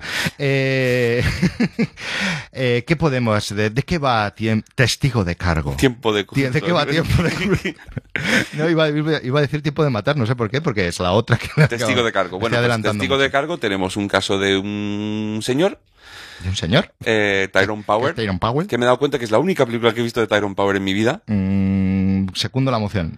Tyrone Power. me parece que secundo la moción. Eh, pues que está. Que para nosotros quizá lo más relevante es que murió en Madrid. Es verdad. Eh, Bueno, que, es y que es el padre de Romina. De Romina Power. Romina Power. Pues sí. Que ahora, que ahora hay un Bueno, tema judicial pues si con su para nieta ti- que entonces ya te Si lita eso, con pa- la- si eso para ti es relevante, para mí no. vale, efectivamente. Nunca, Porque estoy porque- rebosando de felicidad. Es que nunca he sido fan, entonces. Yo tampoco. ¿Quién ha sido fan de Romina? ¿Quién de nuestra quinta es fan de Romina y Tú me sorprendes cada programa. No, yo no. Yo, hay, no, Hay cosas que sí, cosas que no. no. Vale. Todo llega a su punto. Y nada, pues Tyrone Power está acusado de... Coño, ¿de qué está acusado? Está acusado de asesinar a, a la señora mayor a Es, la ver- que ha es verdad, sí. Sí, a ver, bueno, seducido. No, no se sabe. Está acusado. Y, y entonces, eh, pues tenemos a Charles Lawton. eh, El gran Charles Lawton en todos, en todos, los los, en- en aspectos. todos los aspectos, que es eh, un abogado que está un poco malito, pero que ha decidido volver por la puerta grande para representar... ¿Qué, eh, qué- qué- qué regreso tiene? Madre sí. mía. Madre Eh, bueno, ahora, y- ahora empezaré a hablar. Y pues esta sí que, fíjate, pues esta, pero esta sí que tiene su giro. O sea, esta sí. Sí, sí, sí, sí. Eh, y entonces es yo- que, pero esto es Agatha Christie. claro. Si no tiene giro una historia de Agatha Christie, apaga y vámonos. Exacto, es, eh, Aún eh, así- Agatha Christie es la Shyamalan de, La de los 50. Sí, sí, sí, totalmente. Aún así, como digo, el giro de esta película no me parece para nada lo más interesante de la película. Me parece que hay cosas mucho más interesantes en esta y a, película. y a que eso quería ir. Yo estaba, yo era un poco reacio a ver esta película. O sea, yo, como sabéis, yo Tú lo has visto para esto, no lo habías lo he visto, visto ¿no? para el podcast, sí. Y, y lo tenía pendiente de hacer además porque he estado haciendo mi cosa esto de ver las 250 mejores películas de IMDb. Y esta está, ¿no? Y esta está. Ah, bueno. Pero eh, antes de llegar a verla, en uno de mis vi- viajes a Londres, eh, y sigue, era una cosa que iba a ser muy limitada, y ya tiene un exitazo abrumador, y sigue como tres años después, están, están representando los testigos de cargo en un juzgado abandonado de verdad. Y es la, o sea, eh, ya entras ahí, y, y- y de hecho hay O sea, unos... básicamente igual que en la peli, porque la película se reprodujo casi casi piedra a piedra, mármol a mármol, el juzgado de, de Old Bailey, ¿no? Sí, Que es exacto, de- pues, eh, pues es en ese, en ese pero piedra a piedra. en ese plan y y de hecho hay, un- hay tú cuando vas comprando las entradas puedes tenerlo arriba en la galería o puedes estar abajo y tal. Incluso hay unas entradas que puedes comprar para ser parte del jurado. Y los que están en el jurado les dan un blog con notas para ir tomando apuntes y para ir sabes y, y de hecho al final eh, a- al que es el, el, número uno del jurado le dan el papel de subir y, y- y dar, dar la sentencia o dar el, Sí, sí. el voto. Eh, y entonces qué pasa que a mí la obra salvo el escenario que era espectacular Mm.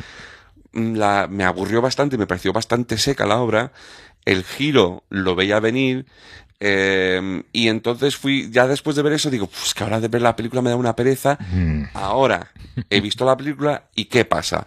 Que una cosa que añadieron en la película es este, este arranque impresionantísimo con Charles Lawton y su mujer en la vida real, Elsa Lanchester, que aquí es su enfermera. La señora eh, Plimson. una relación que pasa son completamente desapercibida. Existe en la obra, pero casi nada. Nada. Y aquí le dan una magia y una personalidad que ya cuando entran en la historia en sí, Le da, le da a Billy Wilder. Es Billy Wilder. Exacto. Es la parte Billy Wilder de la película, porque el resto de la película podría ser perfectamente, de hecho se confunde con bastante facilidad con una película de Hitchcock. Sí. Se confunde con, eh, con eh, Falso Culpable o con cualquiera de estas, con el proceso Paradigm, por ejemplo. De hecho, eh, decía, me parece Billy Wilder, que era curioso porque mucha gente pensaba que el proceso Paradigm, que es de Hitchcock, era la película Sí. de Billy Wilder y, la, y el testigo de cargo era Sí, la película de y Alfred y se, Hitchcock. y se encontraron un Wilder y Hitchcock y, y Hitchcock dice, estoy harto de que la gente me, me felicite por testigo dice, pues yo estoy de- harto de que me feliciten por el proceso parada. Y entre tú y yo y los que nos escuchan, mil veces mejor testigo de cargo, pero vamos, de lejos. Obviamente no he visto el proceso parada. Vale. No, no, siendo una peli cojonuda el proceso Paradigm, pero nada que ver, nada que ver. O sea, Y, y entonces para mí la magia de esta película realmente reside Exacto. en eso. No sé si decirte que también es la primera película, quizás incluso es la primera película que he visto de Charles Lawton. No es la primera de Elsa Lanchester por Mary Poppins y por La novia de Frankenstein. Eh, y puede que sea la primera de Marlena Dietrich que he visto también. mm, bueno, pues, pues No es la pues primera te- de Billy Wilder, Pues desde te, luego. te quedan unas cuantas por ver del resto de- del reparto que no, que no están mal. Hombre, a ver, yo lo que a mí me pasa lo mismo. También Charles Lawton es como un actor de estos como demasiado mítico. Está muy, muy, muy bien posicionado, pero luego realmente tiras de, de IMDB, tiras de su ficha y tampoco hizo tantas películas. No. Y sobre todo tampoco hizo tantas películas relevantes. Y está el motil de eh, el Bounty, obviamente, sobre todo, el papel de Enrique VIII. Sí. eh, y luego, después de esto, tiene... tiene Dirigiendo La noche del Sí, cazador. viene justo de dirigir La Noche del Cazador, que la experiencia es espantosa y le hace, obviamente, por desgracia, no volver a dirigir siendo La Noche del Cazador. Esa sí la ha visto, ¿no? Tampoco. Madre mía. Pues La Noche del Cazador es la rehostia en verso. Eh, pero bueno, le hace abandonar cualquier tipo de intención. Hombre, sí dirigió muchísimo teatro, eso sí, por supuesto. Pero como cine que le gustaba mucho. Ese es José María Pau de... Más o menos. Sí, por, ¿por qué no? Cualquier director teatral que ha hecho un montón de obras y que luego al final hace dos películas y, además incluso pueden estar hasta bien consideradas. En el caso de, yo creo que nadie discutiría que La Noche del Cazador es una obra maestra absoluta y es la única película, ha hecho un pleno, una película dirigida y una obra maestra. Mm, Mejor no sé. Obvia, obviamente hubiera gustado que hubiera hecho tres. 100 o, bueno, 100 no, pero 10, 12, vale.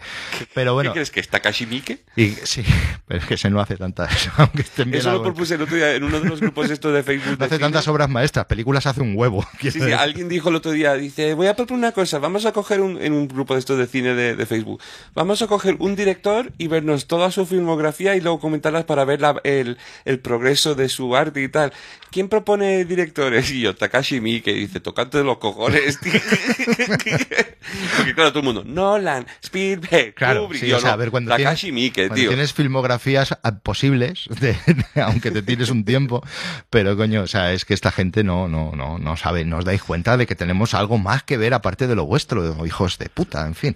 Eh, pero bueno, sí, en este sentido lo que digo es que no es un actor que, vuelvo a decir lo mismo, luego justo después de esto haces, o, sí, justo después de esto haces Spartaco también, o sea que... Ah, vale. Momento de... Juré en el último episodio que iba a haber visto Esparta. He visto la mitad. Vale, es que es larga. Es que es larga. Pues, bueno. Porque la opción es porque después de todas las de juicio, porque además como he visto todas las remakes y todas estas de todas las que estamos hablando, ayer a las 5 de la mañana, o hoy, mejor dicho, a las 5 de la mañana me puse a ver Espartaco y digo, a ver, ¿qué es más importante? ¿Poder decir que la he visto entera o poder estar despierto para el podcast? Digo, no, voy a estar despierto, Sí. así que lo quité a la mitad. Te lo agradezco. De momento, Bien. de momento. Sí, sí, no, no, Vale, bien. O sea, siendo un género que a mí no me gusta nada, está, está bien. Mm, Vale. Eh, bueno, eh, ye- hablando, o sea, lo que decía de Charles Lawton en relación a eso, ¿no? A que quizá no tenga tanto crédito como, como, como el que parece, ¿no? Por el hecho del mito de, de Charles Lawton, que obviamente sí que los que han tenido la suerte de verle sobre todo en teatro dicen que Lorenzo Olivier una mierda al lado de él. O sea, y estamos hablando de Lorenzo Olivier, eh, que no, que, que me refiero que no es un nivel, Sí, no estamos hablando de un actorcillo por ahí que Pero yo creo que tanto Laurence Olivier o John Gilgood o todos estos eh, tienen esta cosa clásica de que pero que no les sacas de ahí. Mm. O sea, no les pidas, o sea, eh, pueden hacer estos personajes clásicos, Hombre. pero que L- Lorenzo Olivier tiene algo más de recurso. Ahí está la huella, ahí está eh, Marathon, Marathon Man, Man, sí, eh, vale. em, algo más tiene, ¿eh? pero sí, vale, pero los otros quizás, o sea, Gilgood, por No, ejemplo, yo nunca no. le no le saques de ahí. Gilgood de mayordomo para arriba. Exacto. y incluso cuando es mayordomo, por ejemplo, en Arthur, que es mayordomo, pero es mayordomo. Claro, claro. ¿Sabes? Y cosas de estas. Y, por ejemplo, ya, ya con la introducción de pues un Richard Burton, un Albert Finney, o No, un Peter ese- O'Toole, o un Richard Harris, que ya te hacían un- lo, que, lo que quisieras, para mí realmente es ahí donde para mí empieza el, el nivel de interpretación interesante. Sí, de- los también. eh, o sea, sí, por supuesto. Bueno, sí, claro, te has ido más a la parte británica. Bien, bien hecho. Sí, hablando, sí, Sí, estoy sí, hablando sí. De, esa, de esa escuela. No, no, no, claro, por supuesto. O sea, O sea, ya- tiene- ya dejé tienes una serie de recursos. Lo que pasa es que esta gente, digamos que son los pioneros, por así decirlo, a los que todos estos que has nombrado tú después admiraban y tenían en un pedestal. Pero luego supieron avanzar. claro. Sí. Claro, pero también avanzaron con los medios y con la forma de contar las historias que fue avanzando el cine.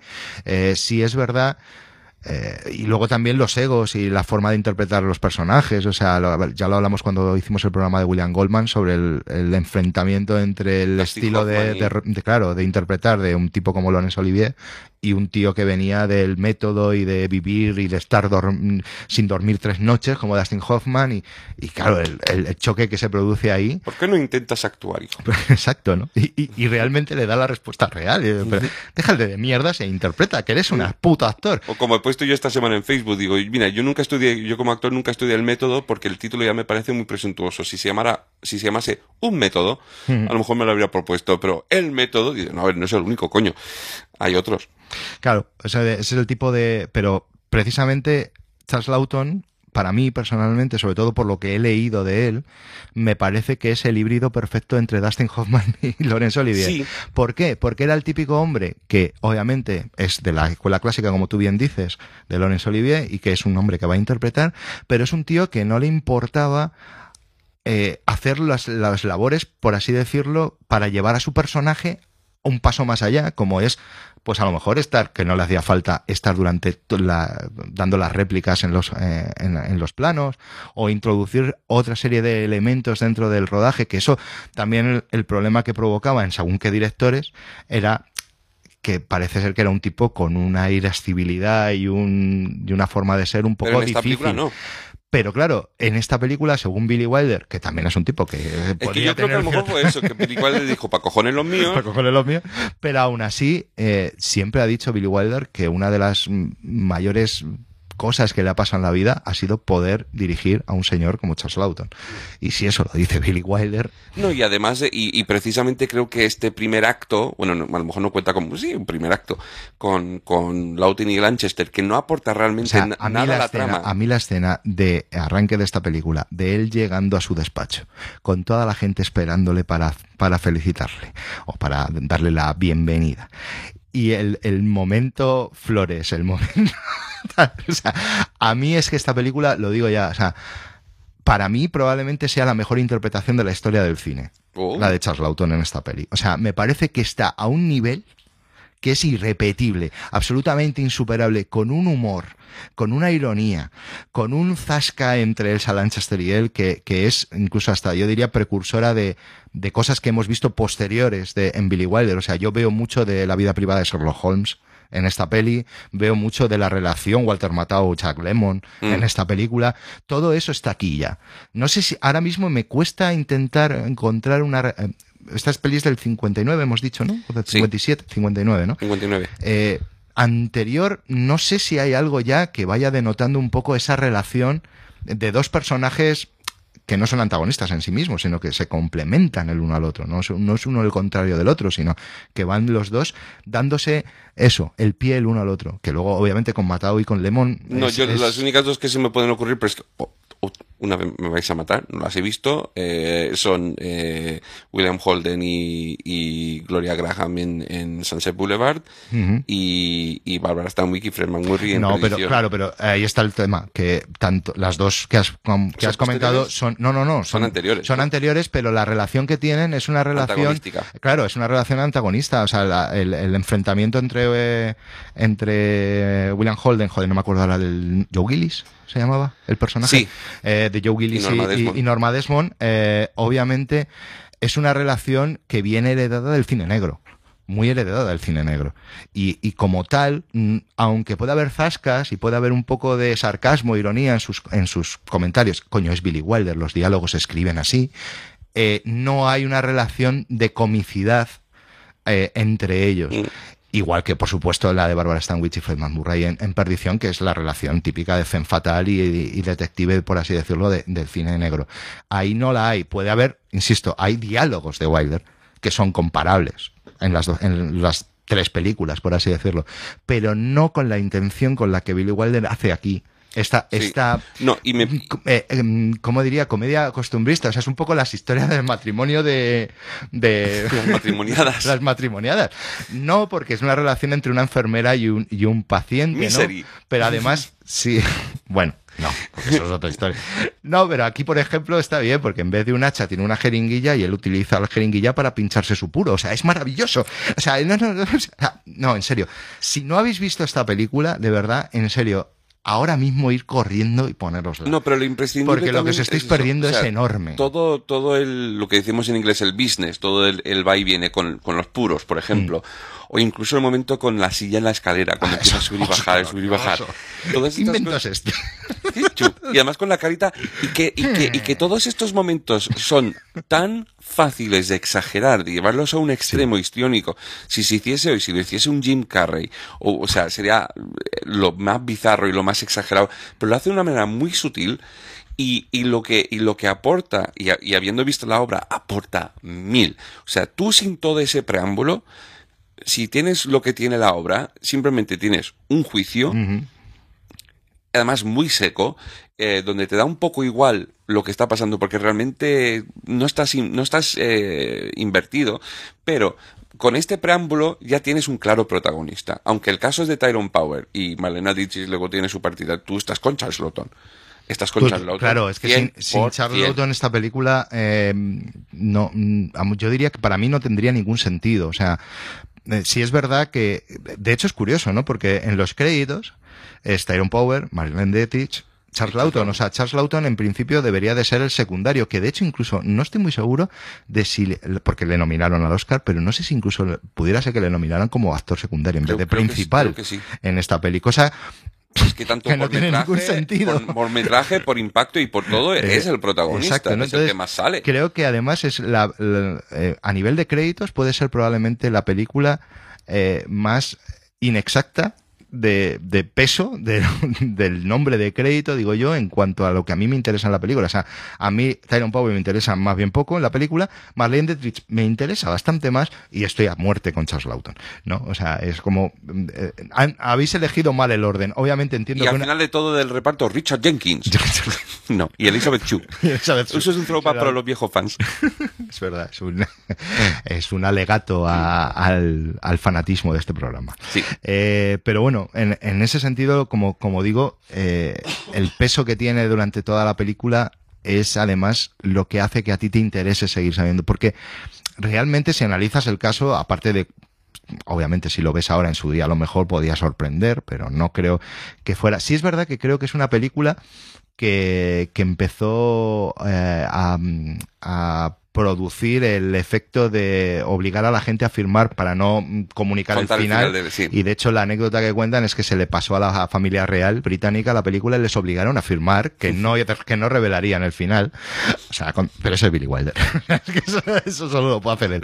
Eh, pero creo que quizá a lo mejor porque, porque está mirando y es del 57, ¿eh? no del 59. Sí, es verdad. Eh, Así que eh, probablemente fue la primera película a lo mejor que empezó esto, que luego con Psicosis, como ya hemos hablado, y hemos, con otras películas también se ha, se ha hecho ya como mucho más herramienta de marketing propiamente. Yo lo tuve que firmar cuando fui al pase de prensa de 15 minutos de Robert De Niro. Pues también, porque como jodas eso es para matarte. Pero bueno, eh, esperemos no haberla jodido a nadie. Está bien, no es tan mal esa peli, ¿eh? A mí no me disgustó nada, ¿eh? sobre todo por la lectura. Eh, La lectura de esa peli es muy interesante. un cine rescate. La peli en sí, bueno, pero la lectura... y nos uh, descubrió a Vera Farmiga. Es verdad, es verdad. Así que nada, y, y como digo, bueno, esa relación entre, entre los dos, ¿no? Entre Elsa Lanchester y, y Charles Lawton, que eran matrimonio en la vida real, aunque se dice, se comenta, vamos a echarle salseo a esto, que Charles Lawton era homosexual y que nunca tuvieron relaciones y que por eso no tuvieron nunca hijos, cosa que él adoraba, o sea, él adoraba a los niños, quería niños, le, le sentía, o sea, se sentía un padrazo en, en potencia, pero nunca los tuvo. Y de hecho... Eso no quiere decir nada. Yo adoro a los niños, no tengo niños, no tengo pareja y no soy homosexual. No, No hay nada malo en tiene ello. nada- no tiene nada Tampoco soy delgado y está muy bien ser delgado. No soy delgado. Pero lo que conlleva la película esta es que parece ser que Charles Lawton estaba muy enamorada de Tyrone Power. Entonces, Que eso- además es su última película, ¿no? Es su última película. Justo después de esa fue a rodar Salomé, vino, mejor dicho, fue no, curiosamente vino a Madrid a rodar Salomé y murió de un infarto, si no recuerdo mal. ¿Quién diría? O sea, ves a esos dos actores y dice, ¿quién la va a palmar ahora de un infarto?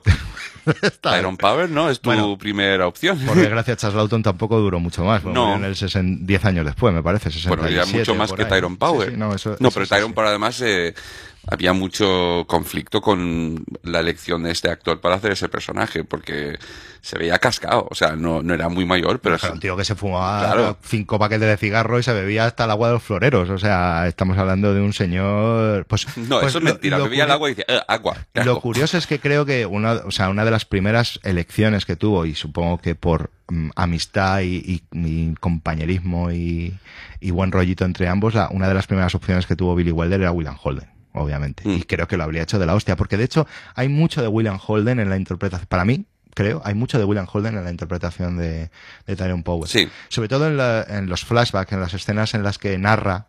Quizá a lo mejor porque me recuerda a Sunset Boulevard, puede ser, pero... Hombre, mm, la relación es, es- está por es- ahí. Es, viable, es viable, por supuesto, ¿no? Pero sí me, me parece, incluso en la forma en la que habla, en la forma en la que lo interpreta, sí que le veo un cierto, no intento de imitación de William Holden, pero sí algo, pero también porque supongo que Billy Wilder quería algo así, entonces está bien dirigido por eso.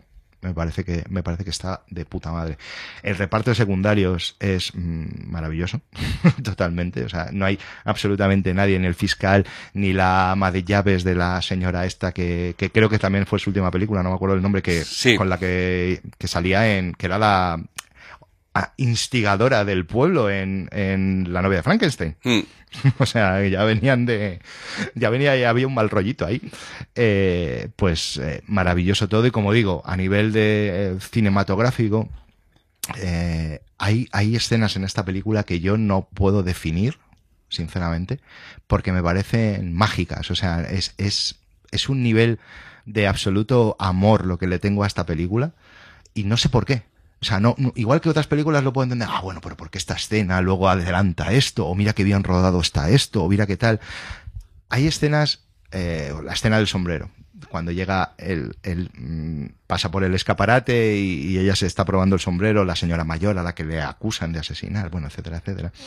Esa escena, que es muy lubis, creo yo, o sea, es muy cómica, propiamente dicha, esa escena es maravillosa, pero es que la escena de después, que es algo que a mí me pasa muy a menudo, amigos, y es esa gente incívica y asquerosa que tapa la visión de las pantallas en los cines con elementos que se podía dejar en su puta casa o cortarse o quitarse una gomita tipo moños.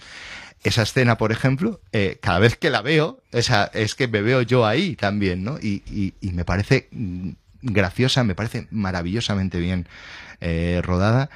Y es que es de esas pocas películas que tengo que decir que me parecen mágicas, que, que no sé por qué funcionan, que, que intento analizarlas y a veces sí, a veces encuentro, pues, pues eso, ¿no? Que, pues, tal personaje o tal, eh, o tal mm, eh, lente o, o que no sé qué o que no sé cuándo, cualquier aspecto técnico, ¿no?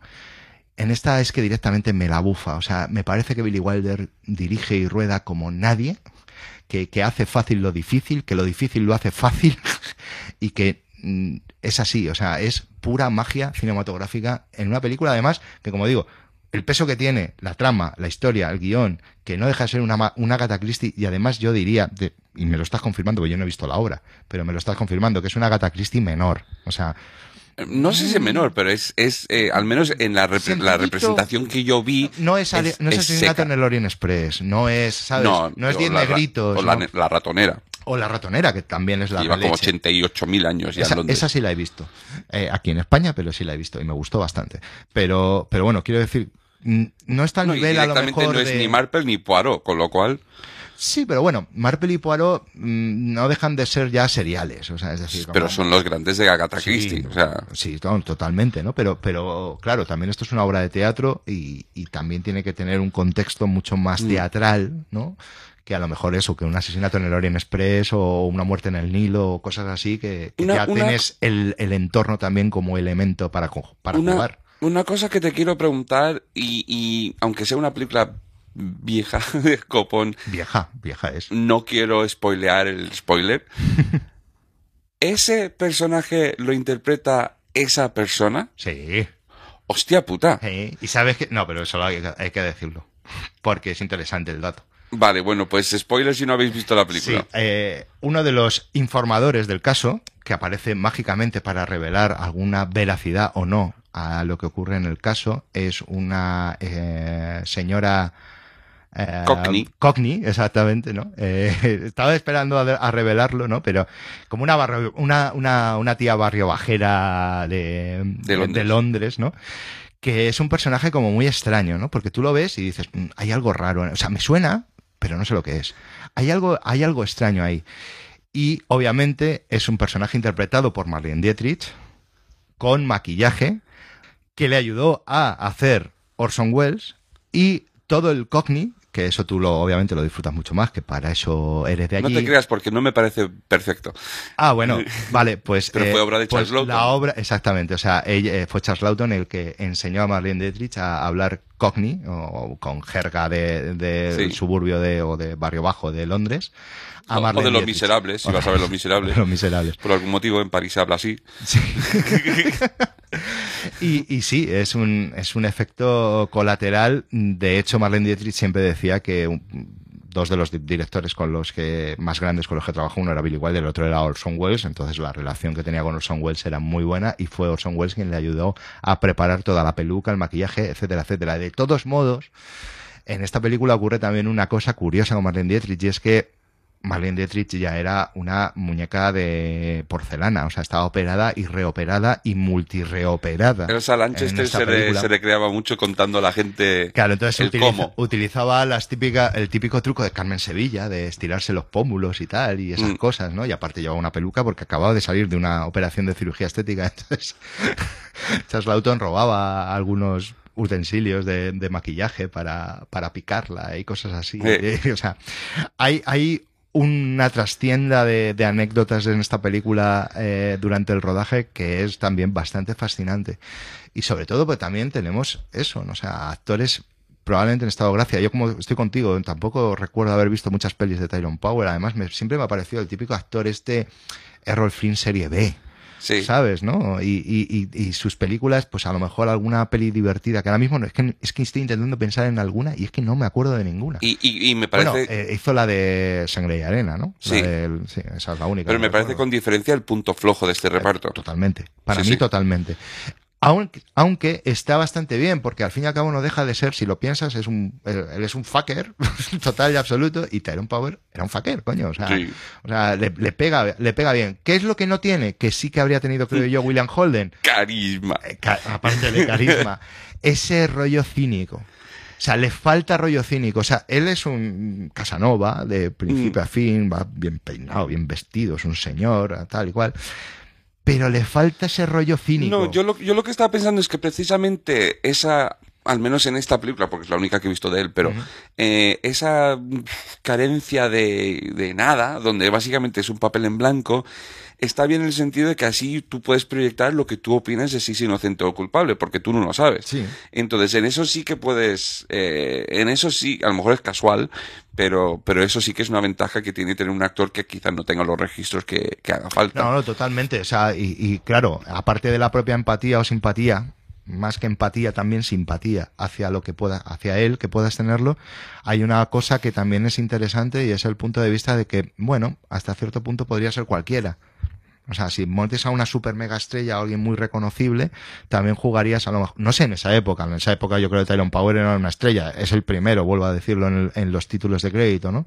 Pero sí que ahora mismo a lo mejor te, te asocias más caras a Charles Lawton, obviamente Marlene Dietrich, eh, y a lo mejor no tanto, pero le viene bien ser ese un poco don nadie. No sé, al personaje. Y eso yo creo que hace que la peli tenga una longevidad que a lo mejor si hubieran metido ahí a un, a una estrella más, de más peso, Mm. quizá a lo mejor no habría tenido tanto. Nadie se habría creído que James Stewart era el acusado, o Gary Grant, o... Hombre, fue, a ver, esto nos remontamos a la, creo que lo conté en algún episodio, pero esta, esta charla que se tuvo durante la preproducción del Fugitivo de Andrew Davis. Donde Tommy Lee Jones le dijo a Harrison Ford, dice, oye, ¿no te parece más interesante que yo sea el fugitivo y tú seas Gerard, Sí. que me está persiguiendo? Porque ya le da, porque ya la gente, pues si, pues si tú eres el fugitivo, todo, Está todo el mundo contigo. todo el mundo sabe que Claro. eres inocente. Pero si soy yo, Pero claro, el problema de ahí, yo eso no te lo dije el, el otro día cuando lo comentaste, pero el problema de ahí es que obviamente sabemos de dónde venimos, sabemos que es una serie, sabemos que es el fugitivo y sabemos que era un hombre inocente. claro. O sea, no tendría sentido crear esa ambigüedad o esa duda razonable Pero también, aunque... si metes a un tío como Tommy Lee Jones que no puede que no sea trigo limpio, aunque luego a lo mejor es un caballero de la, de la cabeza a los pies. recordemos que, que David Jansen, el fugitivo original, el Richard Kimber original, quería como eh, escena final de la serie Que él hubiera sido. que, que Sí. demostrar que él era el culpable. Claro, pero eso, eso hubiera sido maravilloso y muy arriesgado en esa época y habría, y habría elevado, creo yo, mucho la calidad del producto del fugitivo, tal y como, joder, yo recuerdo ser cuando era pequeño verlo en, en reposición Mm. y, y seguirlo y tal.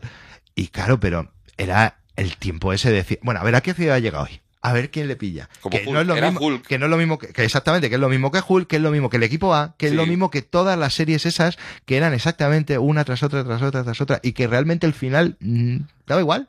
Sí, Nadie le importa. Ah, ¿qué- ¿Cuál es el final de Hulk? De- ¿Cómo acaba Hulk? ¿Alguien se acuerda de la el serie? juicio.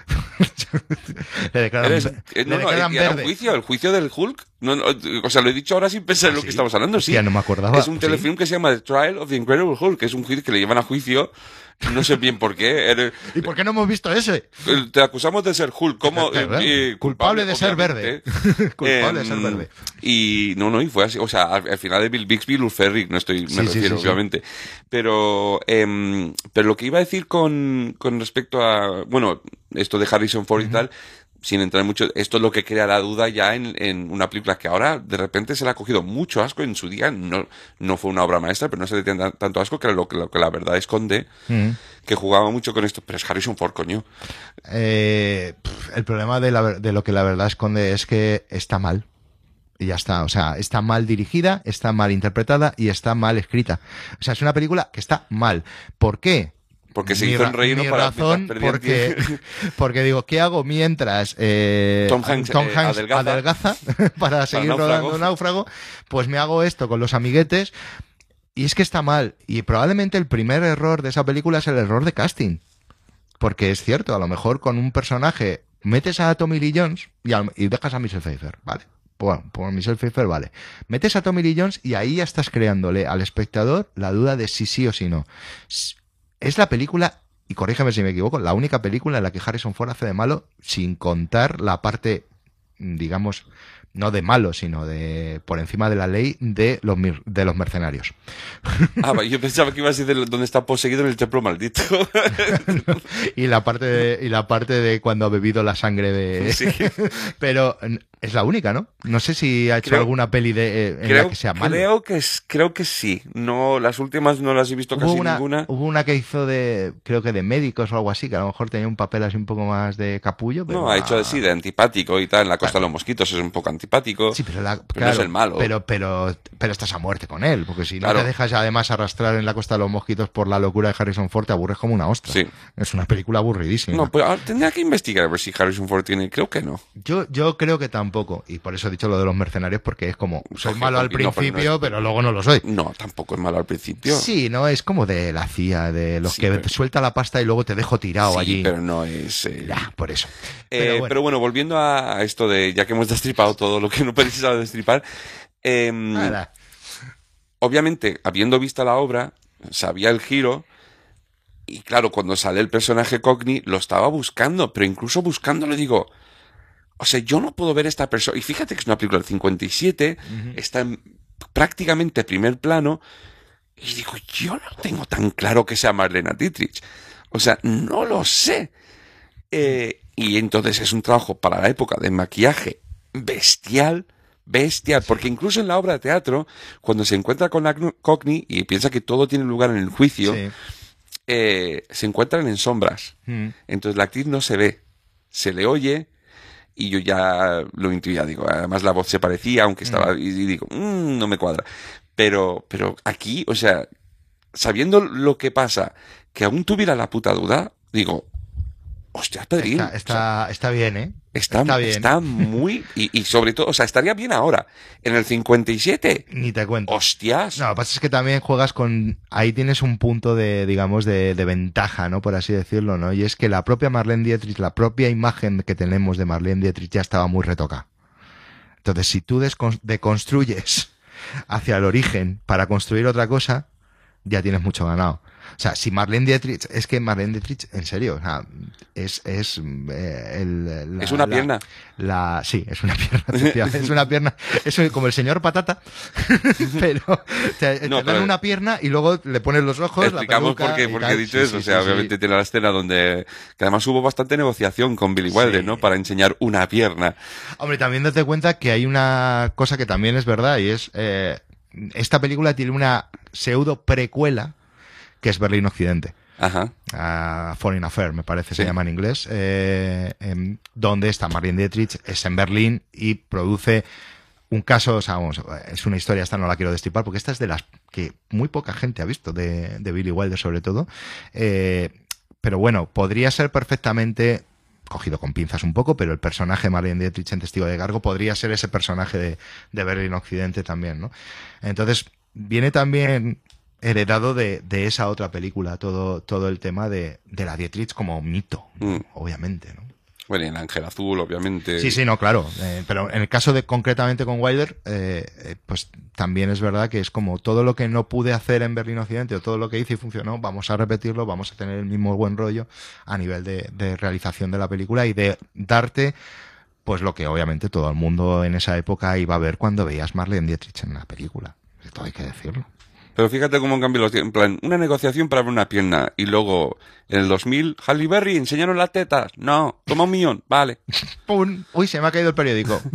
Pero, pero no ha sido nada gratuito. Era, era el periódico. No, era. Estaba El tomando libro. el sol. O era un libro. No, era un libro. Era un libro. Joder, macho. Es que. De verdad, pero es acojonante que una película tan mierda como Operación Swordfish nos acordemos todavía de esa película solo por esa escena.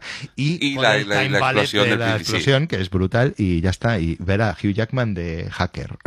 que, en fin, Y de pringao. y de pringao. Se, se cree nadie eso. Mm. Sí que nadie, nadie se cree eso. Pero bueno, eh, Testigo de Cargo, como digo, yo, para terminar, Testigo de Cargo, eh, creo que es una verdadera obra maestra de la historia del cine. Eh, creo que es una película obligada, como lo es 12 Hombres sin Piedad, si te gusta el cine, desde luego. Pero luego hay una cosa que a mí personalmente también me gusta mucho de esta peli y es lo actual que es. O sea, es una película muy actual, de lenguaje, de ritmo, de todo. Es una peli actual. O sea, no, no ha envejecido. Es tan blanco y negro. ah, cuenta una historia viejuna. Sí, todas esas cosas te doy la razón. Pero analizando la peli, el ritmo que tiene, las. Claro, todo eso es gracias a Charles Lawton y Osa Lanchester. Billy Wilder. y bueno, obviamente Porque, será porque, por, por supuesto ejemplo, Billy a mí, no, por a mí no me parece tan actual o tan relevante como, por ejemplo, La 12 siguiente. hombres sin piedad. Y la siguiente. O ¿Qué vamos a hablar? La siguiente no sé, pero la siguiente de la siguiente sí. Eh, pero, eh, desde luego, en comparación con la obra de teatro, Mm. es, es mucho más atemporal, es mucho más relevante que la obra de teatro. Eso sí, Desde luego que sin sí. duda. Iba, Eh. iba a sugerir que, por coña, como has dicho lo de Foreign Affair, iba a decir de poner alguna canción del disco de Tina Turner de Foreign Affair, pero Pero, No, eso es typical mail. no es eso. No, Sí, no era pero- de ahí. Pero, pero es typical mail, no es Foreign Affair. Igual. Pero creo que sí es ese que disco. no me sé la letra. Sí, pero, pero no, era, era para hacer la coña A, a y Tina, no voy a a hacer Tina una- Turner mejor. No, sí, no voy a hacer. Eh, no, no voy a. Vamos ahí al lío. Pero no, no lo vamos a ver. Pues venga, vamos con la siguiente que justo tres añitos después. 1960. Una película que luce como si fuera más antigua de 1960, aunque en 1960 hubo muchas buenas películas en blanco y negro, porque también está por ahí el, apartamento. Eh, es probablemente, es curioso, el otro día lo estaba pensando porque esta película, que es Anatomía de un asesinato de Otto Preminger, como hemos dicho, es una peli que luce antigua, pero es muy moderna. Sí, a ver. Luce, em, quiero decir, me explico, luce, claro, el blanco y negro, que es maravilloso, obviamente, cinemascope, eh, etcétera, eh, parece una película clásica, pero la película en sí no es nada clásica. Te, te entiendo, sí, y no, sí, y tiene, bueno, es que yo creo que hay un, un- una presencia que quizás, para mí al menos, en cuanto volvemos a lo de las expectativas, el que esté, que yo no sabía, porque esa es otra película que he visto para el podcast, y que yo no sabía que estaba Bengazara. Ajá. Y ya cuando ves a Bengazara ya piensas en Casabetes, piensas en, ¿sabes? Claro, y es- entonces- ese blanco y negro de Casabetes. Claro, está y, aquí. y- y ves a Bengazara y ya te pone en otra tesitura, ¿no? Eh, Claro, es como, es como una cosa muy curiosa. A mí me pasa, de hecho, en este último visionado, cuando la he visto para, para el podcast, me ha pasado eso, ¿no? Y es que la película empieza y digo, ¿pero por qué no es en color? Esta película tendría que ser en color. Obviamente, ¿por qué? Pues porque los títulos de crédito son de Saúl Bass. Y porque el póster de Anatomía de, de un asesinato es uno de los mejores pósters de la historia del cine. pero y, sí que viene a ser un poco monocroma. En, Sí, pero, pero el, el póster en sí, aunque es verdad que es un eh, naranja y un rojo básicamente y un negro, eh, son tres colores básicos, pero obviamente tú quieres que luzcan esos colores puros en pantalla. Me- claro, tienes tan asociado, a mí por lo menos en mi caso, tengo tan asociado el póster que cuando de repente empiezan los títulos de crédito y es en blanco y negro dices, hostias, pero esto no era naranja, esto no era rojo, esto... Toda película naranja. ¿No sale Trump? No, hablo de los créditos, coño. Sí, bueno, eso estaría, eso estaría bien. Una película naranja con Trump. Eh, Y naranjito. Y naranja. Vaya pareja. Hay que, hacer un meme o algo, por favor. Ah, En fin, no, pero bueno, sí, da esa sensación, ¿no? De que dices, oye, la película empieza moderna, empieza con Duke Ellington, empieza con Saul Bass, empieza como de repente, y de repente, ¡pum!, es blanco y negro. Y es James Stewart, que es obviamente lo más clásico posible, Mm. ¿no? En ese sentido, ¿no? Y es que me parece muy, muy, muy interesante. Porque tenemos lo mismo con Vértigo, pero Vértigo sí es en color. Exacto, exacto. Y Vértigo además es Saul Bass eh, desatado, casi. ¿no? Porque ya es, es color, pero es color eh, con, con, eh, con sobreexposiciones, con colores eh, flúor, con, Con el zoom de brillo, Vértigo. Con los, claro, efectivamente, ¿no? Es, es ya el modernismo absoluto, ¿no? Por así decirlo. Y, y claro, de repente en esta película, al principio, es que incluso dije, no, pero esta película es en blanco y negro, pero yo pensaba, fíjate, hacía mucho que no la veía, que, que los créditos eran en color. No sé por qué, cuando dije, "Oye, va, ¿Eh? eh, ¿qué pasa aquí? Eh, Yo lo que te quiero preguntar, como alguien que entiende de esto, porque trabajas en esto, eh, yo creo que esta película más allá de los méritos de la película en sí, de la propia película, eh, si ha perdurado y perdurará siempre en, en la memoria de los, de los cinéfilos, de los, de los amantes del cine, es precisamente por ese póster y por ese, esa, esa escena de título de crédito de Saul Bass. Como alguien que entiende mucho más que yo de esto, ¿por qué concretamente estos títulos de crédito y este póster impacta tanto? Hostia, es una pregunta jodida. no, no es fácil eso. ¿Qué es, qué es lo que tiene que, que fuera un antes y un después? ¿Qué es lo que tiene que, sabes, eh, artísticamente? Por un lado, a mí eh, creo que... mm, eh, Bueno, para, para el que no lo sepa, perdona, estamos hablando de pues de las piezas piezas claro. del Sí, no, cuerpo. y, por, y por ahí y por ahí me iba me iba me iba a ir no a ver eh, habría que hablar un poco de la película para entender también Bien, me lo, parece- me parece lo bien. que yo creo lo que yo considero que hace Saul Bass aquí que es básicamente magistral y es ese despiece precisamente o sea lo que intenta hacer Otto Preminger en Anatomía de un asesinato es algo que yo creo no sé si se ha hecho anterior porque no tengo tanta cultura y tanto visionado de películas clásicas. Y desde luego posteriormente se ha hecho muy poco por no decir nada. Estamos hablando de una película que probablemente sea la película más subjetiva de la historia del cine judicial. Es decir, no toma partido por ningún lado. Objetiva, entonces. Perdón, eh, hostias. Sí. Disculpe. sí, lo estaba pensando y digo, no sé, voy, Correcto, voy a- voy a ver qué dice. Sí, sí, se me ha- me- No, me- yo, yo me hago un lío constantemente con los dos. me estaba centrando más en el despiece y se me ha ido el santo al cielo. Correcto. Eh, gracias por la corrección. Sí, o sea, es decir, es una película en la que simplemente se muestra el proceso judicial en sí mismo Mm. de la manera más cruda y más eh, eh, mm, natural. Entonces ahí es donde realmente Saúl Bass creo que hace un juego mm, desde mi punto de vista brillante sobre el concepto que quiere transmitir Otto Preminger en la película y es a la hora de no tomar partido eh, tienes que analizar las partes y analizar las partes y tomar tu propia conclusión. Y en este sentido, el cartel, que no deja de ser eso, una película que se llama Anatomía, pues bueno, juguemos con eh, la figura o el- la silueta de un cuerpo y despiecémoslo. Y la unión de ellos nos dará precisamente ese resultado final, que es el cuerpo. Para, a nivel gráfico, visual de un póster, está suficientemente claro, pero claro, donde cobra ya verdadera, absoluta brillantez es en los créditos, donde se van mostrando las diferentes partes hasta llegar a un todo. En este sentido, creo que Saul Bass lo que hace básicamente es, eh, digamos, darle al espectador, tanto en el póster, que es lo primero que ve, y los créditos, que es lo primero que va a ver también en la película, el formato que va a querer tener la película. Es decir, yo te voy a ir dando piezas y luego tú toma tu conclusión final, toma tú tu decisión. Tú decides.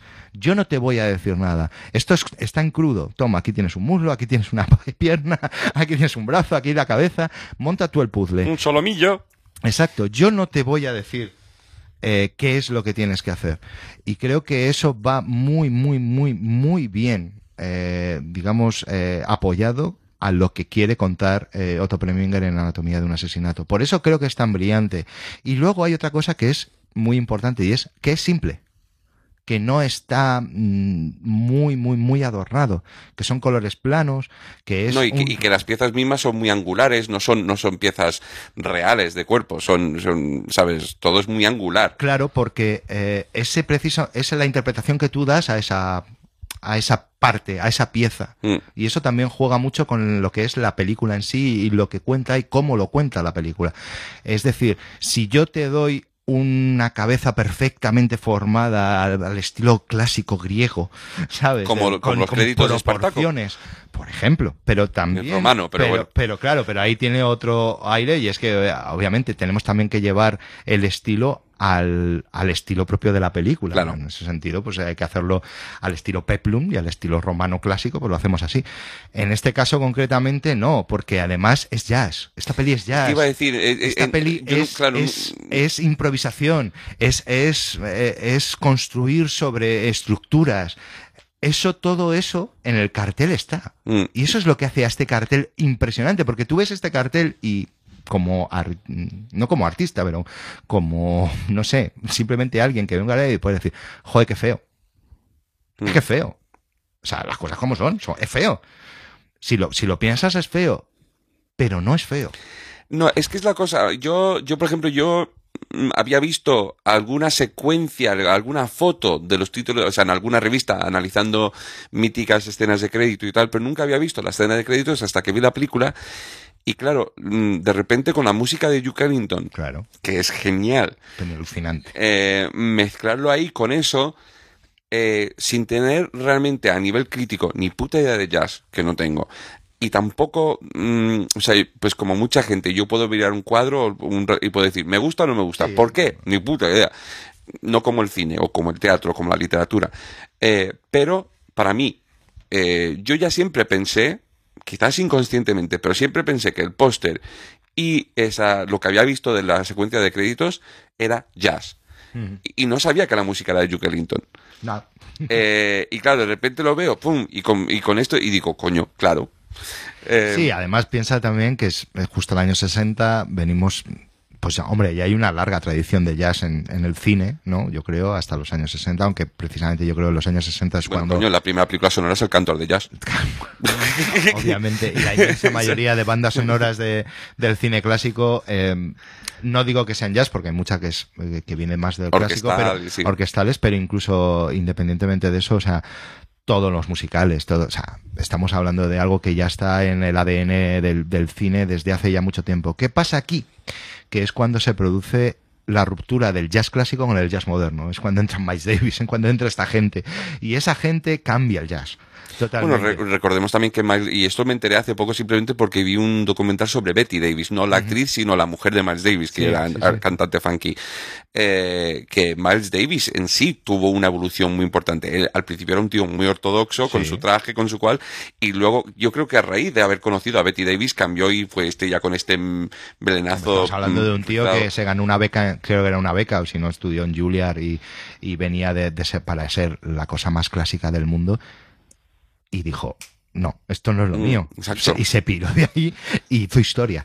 Ya te podrá gustar Es que más es, o es- menos, es un pero poco. historia. O sea, él básicamente hizo un poco con la música como Lenny Bruce con la comedia. Sí, o sea, sí, sí, o sea, es gente que dice, eh, vengo de donde vengo y amo lo que, lo que he venido a hacer. ahora vamos a, desconstruir, a deconstruirlo un Pero, poco. claro, igual que, Como las piezas de anatomía de un asesinato. Por ejemplo, eh, no, pero por eso digo, o sea, el cartel es jazz, porque si te das cuenta, el jazz básicamente Es de construcción. Es de construcción, es coger un- una pieza de la que empezar a construir alrededor armonía, ritmos, contra, contratiempos y construir alrededor de algo, pero para eso tienes que cortarlo y, Y decir, fíjate, y es así, chicos, es así como alguien como yo, que no tiene ni puta del jazz, en cinco minutos de conversación amable, de repente entiende, o sea, he dado con lo de jazz es de construcción, por el poste, os juro que no tenía ni puta idea que iba a ir por ahí la conversación, pero he aprendido algo. Pero, pero es que claro, es que. No, no, y es verdad. Y, y, hombre, para hablar de jazz conozco gente que sabe mucho más que yo, y yo no sé prácticamente nada de jazz, obviamente. Pero, pero conozco, ya digo, Emilio, por ejemplo, que hizo el programa de Interstellar conmigo, es un gran eh, estudioso del jazz. Así que nada, si quieres hacer un programa de jazz o quieres hablar con él de jazz, ahí le tienes. Pero lo, lo interesante de lo que preguntas y de lo que decías del cartel y de la película en sí es que creo que la película en sí también es muy importante que se adornara de todo eso. Y eso la culpa la tiene Otto Preminger, que es un tipo que hablábamos antes de Charles Lawton, como, bueno, está claro que este hombre es un maestro eh, en lo suyo, eh, pero tampoco es un tipo, eh, hablo de Preminger, que se esté también hablando mucho de él, o No. que se le tenga con- como mm, lo que yo creo que es, que es un grandísimo cineasta. Estamos hablando de un tío que era actor, estamos hablando de un tío que era productor, estamos hablando de un tío que era director y creo que guionista también, como, Como Tommy Wiseau. Tommy Wiseau, efectivamente. No, de hecho, fíjate, fíjate, Oh, hi, Oh, yeah. hi, James Stewart. No, o sea, fíjate hasta el punto que yo cuando, cuando empecé a ver la película, eh, no como predominante, pero eh, en mi cabeza era como, ah, sí, vamos, vamos a ver esa película de Fred Cineman. Sí, sí, sí, sí, sí, sí, sí. y luego, y luego, y luego de repente por la mitad, no sé por qué siempre, y luego de repente por la, porque digo, pero Fred Cineman no dirigió Oklahoma, estás del director de Oklahoma, y luego por la mitad digo, ah, no, espérate, que es Otto Preminger. No, no, este es el, esta es de, del director de Laura, que es una absoluta obra maestra, indiscutible. Esta también, para mí. Yo es que aquí no voy con cortapisas. Pero espérate un momento, Fred Cineman dirigió Cowboy de Medianoche. No, ese es John Schlesinger. Es verdad, fíjate. Fred Cineman es el de... De Oklahoma. De aquí a la eternidad. De Oklahoma. eh, de Oklahoma. Eh, gran director también, no lo vamos a negar, pero, No. pero, pero en las Por eso se llama Cineman. Cineman. Nada que ver con Bob Dylan. ¿No? Eh, ah, vale, sí, vale. Pero bueno, sí, ¿no? en ese sentido, eh, sí es verdad que Otto Preminger es como un, un tipo que incluso hasta en cierto punto puede parecer hasta un poco chiste. O sea, yo me acuerdo, por ejemplo, ¿viste Trumbo? La peli de Trumbo, la de, La de Bryan Cranston, Bryan sí. Cranston.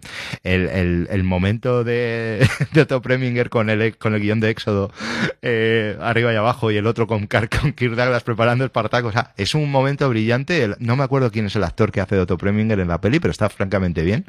Eh, es eso, ¿no? Es como este alemán, que no era alemán, era austriaco, que ni siquiera era austriaco, porque ahora según se han dividido las eh, barreras, las barreras, eh, las de fronteras. fronte- la- eso, las fronteras de los países, es ucraniano, pero bueno, Joder.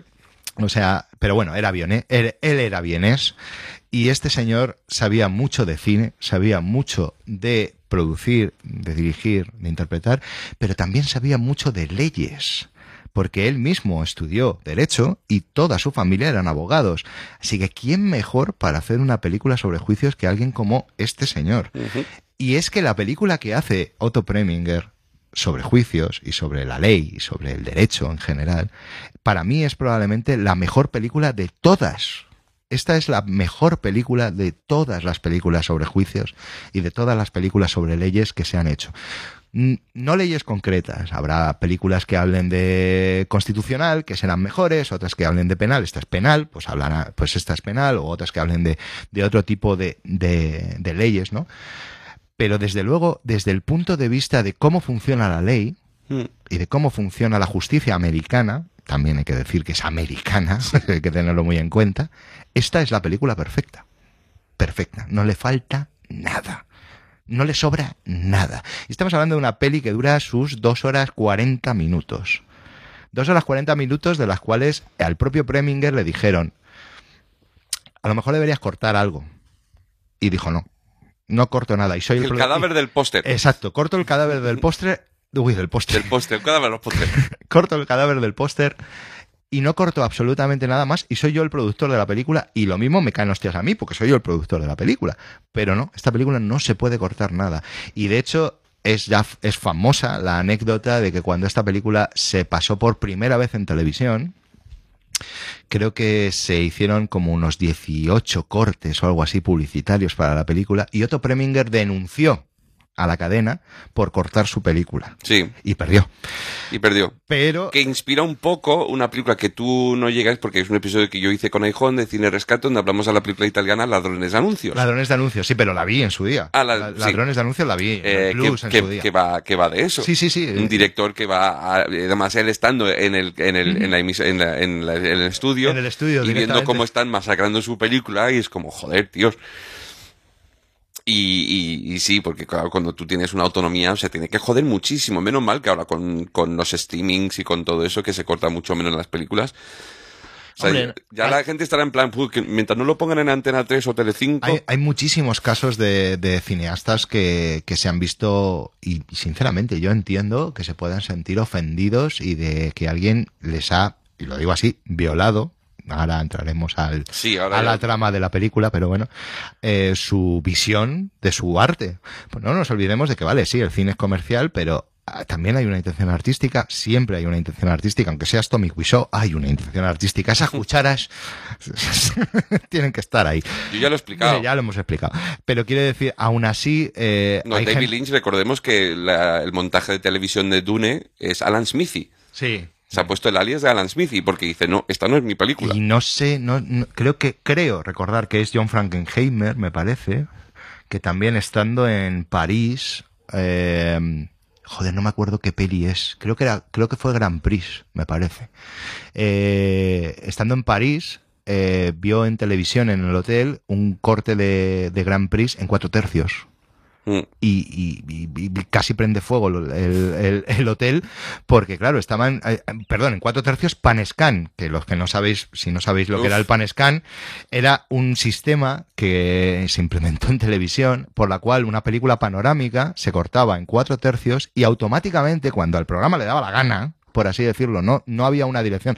Había settings manuales que se podían hacer, pero normalmente él detectaba el Ah, sonido y entonces hacía un paneo en la imagen panorámica dentro del cuatro tercios para elegir lo que se estaba viendo y lo que no en ese momento. Y no, es decir, siempre, y no siempre atinaba. Efectivamente, y es que eso, para un director que se ha tomado un tiempo en preparar un blocking de cámara, un encuadre, un foco, etcétera, etcétera, eso es como si le cortas los huevos. O sea, yo eso lo puedo entender perfectamente. O sea, si yo me he preparado, porque si yo soy Tommy Wiseau y tiro un plano, y- vale, me da igual. A lo mejor viene un pan scan y me arregla la película. Y es posible, ¿sabes? Pero un señor que tiene un cierto criterio artístico, mm, eh, visual, eh, eso es una ofensa a su trabajo.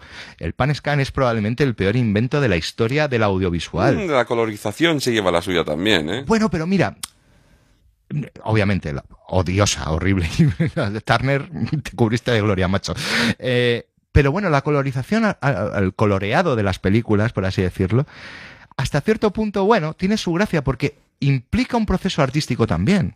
Es decir, había que colorear la Sí. película. No era automático, No. aunque había ciertos, eh, ciertos aspectos que se podían, digamos, dejar a, un- a una tonalidad, por así decirlo, más o menos automática en cuanto a tonos tierra, tono a los, los cielos, los azules, etcétera, pues sí que el programa más o menos lo hacía automáticamente. Pero tú tienes que pintar Sí. ahí. Y entonces, bueno, puedes producir cosas y no deja de ser algo que ya el propio Melie hacía al principio de todo. Entonces, no me parece un- una... Pero lo hacía ofens- él. Sí, claro, claro, por eso, ah, por eso digo.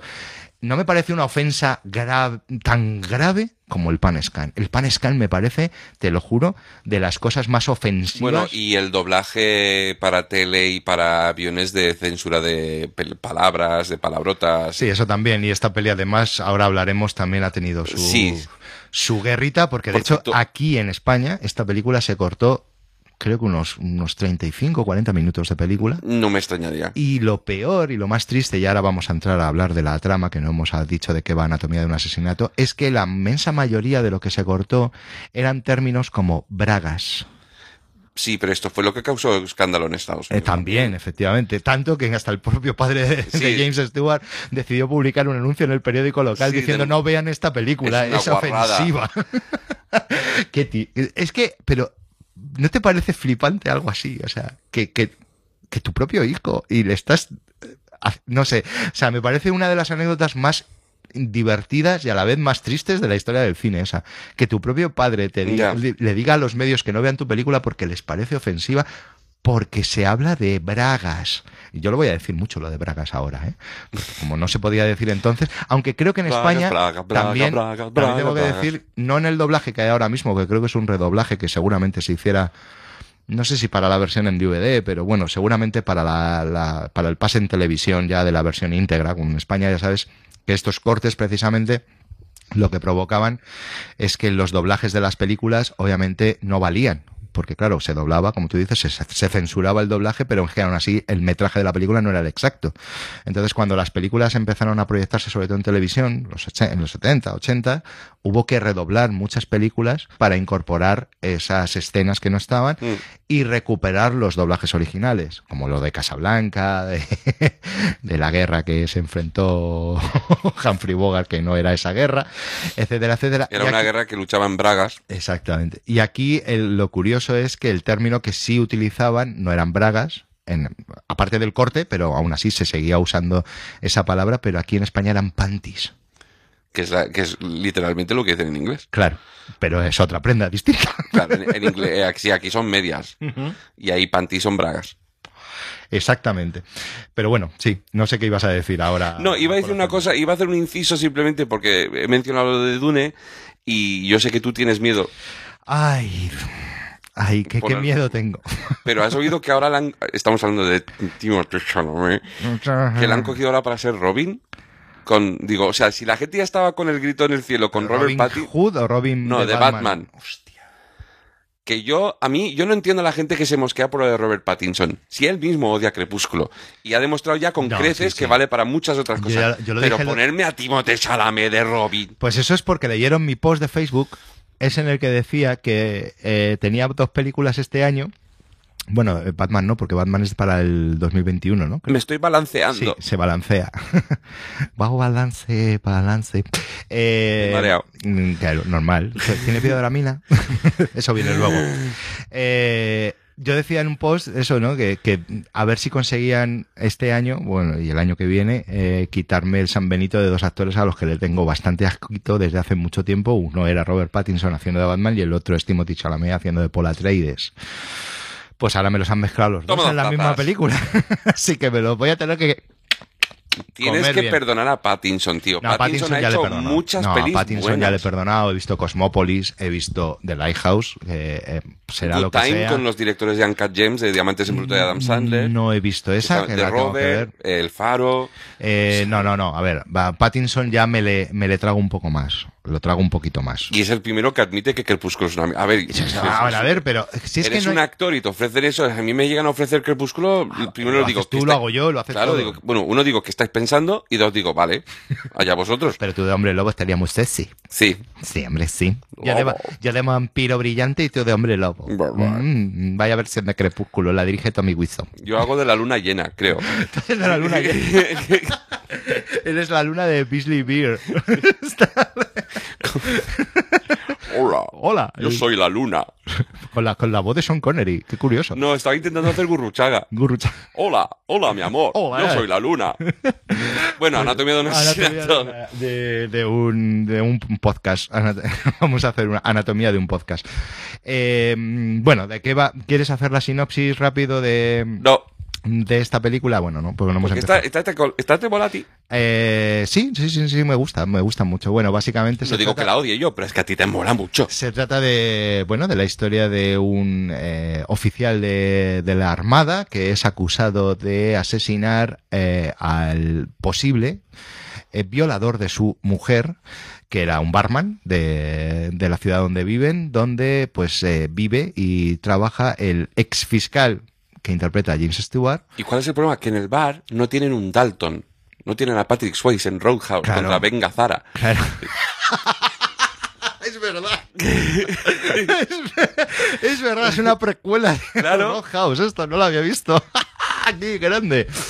Ay, con Jeff High ahí tocando la guitarra sentado. Eh, eh, No estaría mal, no estaría mal eso. Eh, pues, ya me, me has, de- me has descolocado. Bueno, tenemos a James Stewart. Pero bueno, sí. eh, eh, estamos eh, hablando, pues eso, ¿no? James Stewart, que interpreta a Paul Bigler, que es el abogado defensor que decide aceptar el caso, aunque él está mucho más preocupado en ir a pescar tranquilamente y tomarse sus copas mientras lee libros de derecho con, con eh, Arthur O'Connell, que es el actor, que no me acuerdo el nombre del, del personaje. eh, que es el típico borrachín, amiguete. Que es la primera vez que vemos, va a ser una repetición en este episodio, pero es la primera vez que vemos a la figura de la vieja gloria borracha. de la vieja Gloria borracha y luego a partir de aquí la vemos hay, mucho, ¿no? hay, hay, hay alguna. Sí, hay alguna. Eh, y, bueno, pues eso, decide al final eh, aceptar el caso y defender el caso de este posible, en principio, asesinato por celos o por venganza, sobre todo, porque obviamente eh, todo el mundo sabe que lo mató, porque lo mató delante de un montón de gente y obviamente él es culpable del asesinato. Lo que no está tan claro son los motivos y las condiciones por las cuales se produjo ese asesinato. Obviamente aquí estamos hablando de la posible violación de la mujer del personaje de Bengazara, interpretada por una preciosa, ya lo digo, Eso es redundante. ins- insuperablemente preciosa y sexy y gran actriz, porque también lo es. Lee Remick, debutando, no debutando en el cine, pero casi, casi de- cogiendo un papel eh, muy importante, eh, probablemente su papel más importante hasta la fecha en, en el cine. Sí, porque esto era antes de Día de Vinos y Rosas. esto es anterior, sí, es del 60, días de Vinil Rosas es del 65, creo. 67 Cuatro, o por ahí, 65. sí. Eh, y luego, bueno, posteriormente la carrera de Lee Remick, eh, que ha sido brillante a, a todos los niveles. eh, y aquí probablemente... Aunque ya comentamos en el episodio de William Goldman que no es una, una actriz que se recuerde mucho. No, no, no, no, no. Y además se la recuerda mucho que, bueno, eso obviamente será por la edad y por nosotros, la recordamos mucho más por La sus papeles televisivos y, y los papeles de final de carrera suya. Pues Cuando- tristemente desaparecida y bastante joven. Y bastante joven, sí, es muy triste, efectivamente. Y, y la verdad es que es, es un es un bombón, y no en el sentido sexual, que lo es, y que de hecho juega muy bien su papel sexual en esta película porque tiene un peso muy importante, sobre todo actual, que eso también hay que tenerlo muy en cuenta, eh, el hecho de que, de que fuese al final y remix, porque en un principio, esto supongo lo sabrás, el papel estaba pensado y se le iba a dar a Lana Turner. Sí. Obviamente Lana Turner, mito absoluto sexual de la historia del cine, que decidió que solamente hacía el papel por una condición y era que pudiera vestirse de su modisto ah, normal y corriente, el que siempre la vestía ella, cosa que Otto Preminger pues le dijo, mira, a ver, yo entiendo que quieras que te vista este señor, que es un señor de pasarelas y de alta costura, pero es que verás, interpretas a la mujer de un capitán o un teniente de, de la armada en un pueblucho de mierda del norte de Michigan, o sea, no tiene mucho sentido. Pues entonces no lo hago yo. No, además es que... Y, Perdón, perdona, vale. perdona, también es verdad que estaba eh, eh, todo el vestuario, ya la, el- el- la película ya lleva una producción bastante avanzada, ya estaba casi todo el vestuario elegido Que además y- tiene un peso en la trama. eh, que tiene mucho peso en la trama, efectivamente, y porque además eh, es un tiene- juega un papel importante, o sea, tiene un peso mm, bastante importante, ¿no? En la trama. Y el hecho de que ese vestuario ya estuviera elegido, ya estuviera preparado, en contraposición a las mm, exigencias de Lana Turner, no tenía ningún sentido. Eso hizo que pudiera venir Lee Remick a la película, lo cual creo que es maravilloso. Lana Turner no habría tenido ningún puto sentido en esta película, pero bueno. Pero a lo que voy es que la coordinadora de vestuario de esta película, eh, que fue la que eligió y la que defendió el concepto y la que Otto, y a la que Otto Preminger defendió para que no incorporara ese vestuario Lana Turner, pues fue la última mujer de Otto Preminger. Ya está. Casualidad. Qué casualidad. No, Eh, pero lo, lo- lo que, mm, lo que yo estaba pensando cuando, cuando leí todo esto sobre Lana Turner, que tampoco es una actriz que he visto mucho, la verdad. eh, papeles de Femme Fatal, sí, clásicos y sí, poco más. pero, pero, y LA Confidencial.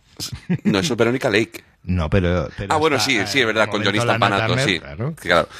Eh, sí, eh, pero por un lado, a mí siempre me, me da la sensación de que si esto es una película muy jazz, Lana Turner no es una actriz jazz. No. Por un lado eso. En, enlazaría con el jazz antiguo en todo caso y no.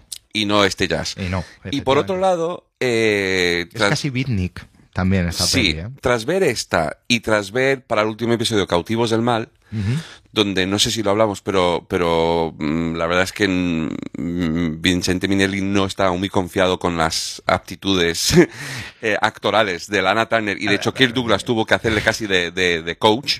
Y, Eh, y- y nadie, yo creo, o sea, a ver, recomenda- es lo que hablábamos el otro día con lo de Kirk Douglas, o sea, hay actores maravillosos del cine clásico, hay estrellas maravillosas y no tienen por qué ser las dos cosas a la vez. Exacto. Y, la- y a mí, o sea, yo solo, solo con esta, esta anécdota y verla en, en Cautivos del Mal, de donde aún, aún así es como, vale, eres mona, pero no, la, muy bien, Lana Turner. a mí no me, a mí no me, no te creas que me flipa mucho en esa ver, peli.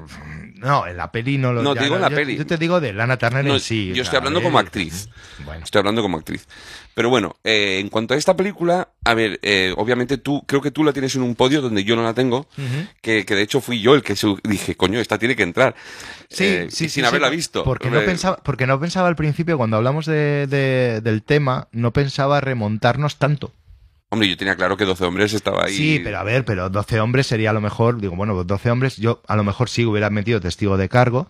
eh, y, y esta casi seguro que también la habría metido. No, no, si yo en cuanto lo dije, tú dijiste, hostia, claro. Hombre, claro, por supuesto. Lo que pasa es que no quería que hubiera tanto, mm, tantas películas clásicas, entre comillas, aunque esto ya, vuelvo a decir lo mismo que decía el otro día con Kirk Douglas, años 60, ya no es tan clásico, ¿eh? No, a ver, o sea, Estamos justo, justo en, la muerte, pero- en la muerte del cine clásico y el comienzo del moderno. Pero, están, pero también son, son películas mm, bastante atemporales. Es que eso es lo importante, que Sí. este tipo de películas, sobre todo esta, y las películas de los 60, casi casi diría, no en general, pero las buenas, o El apartamento, por ejemplo, o la que vamos a hablar después, son películas que aunque tengan y estén desarrolladas en una época muy concreta, los temas que toca y cómo los toca son muy actuales.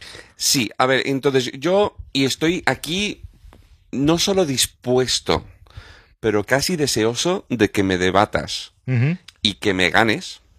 Hostia, vamos a entrar a juicio. No, no, no, pero es que, pero es que lo quiero, ¿vale? Eh, o sea, quiero no tener la razón. Eh, puede que esté condicionado porque también vengo de ver una serie en Netflix que la he recomendado en Facebook, pero la recomiendo encarecidamente, que es Unbelievable, con Tony Collette y Merritt Weaver, que es una serie de la hostia sobre un caso real de un violador en serie y dos policías que, que, que están intentando resolver, resolver el caso. Y me parece tratado con una delicadeza, con una finura y con un respeto abismal eh, hacia la figura de, de la persona y, y- y lo que me llevó a escribir, o sea, lo que escribí en Facebook a raíz de todo esto es que una cosa ahora con, con los tiempos que corren con el Me Too y, tal, que, que mm, obviamente en los casos de violación y tal hay que, hay que, hay que creer a la persona que acusa, pero eso no implica automáticamente condenar al acusado. O sea, se puede apoyar y, y, y respetar y hacer todo, hacer la persona que acusa sin tener que, acusar, que condenar directamente al acusado. O sea, vamos a resolver el caso, Sí. porque también en el caso de, o sea, a veces, a veces, a veces, minoría de veces, pero a veces es una acusación completamente falsa. Puede ser que sea una acusación, pero la persona acusada no es el culpable. A mí me viene a colación también esa serie que tú estás hablando de otra que estoy viendo yo también ahora que también tiene tiene tiene muchas credenciales que es The Morning Show. Eh, que me voy a poner ahora. Entonces, pero, pero a lo mejor vengo condicionado de haber visto No va de eso. juicios, es de periodismo, pero, Pero- tiene que ver.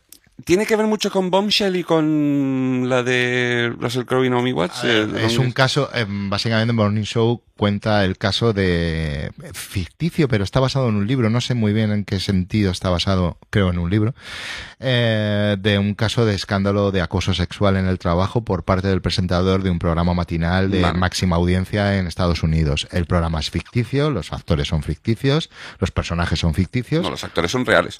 Perdón, los actores son reales, los personajes son ficticios. Me- En este caso concretamente los dos presentadores son Jennifer Aniston y, Voy a tener que odiar a Steve Carell. y Steve Carell. No. Eh, y, y bueno, pues alrededor, pues claro, se, se toca más también el tema ya no solamente de qué es acoso o qué era acoso, qué es acoso ahora. Ese tipo de... O sea, se juega mucho con, con, digamos, las, insisto, los hábitos de conducta de un entorno de trabajo, además, como es el periodístico, en un programa de esas características y en un país como Estados Unidos, y me explico. La mayoría de la gente que trabaja en este tipo de cosas y en un país como Estados Unidos no tiene vida. Su vida es su programa, su trabajo Sí.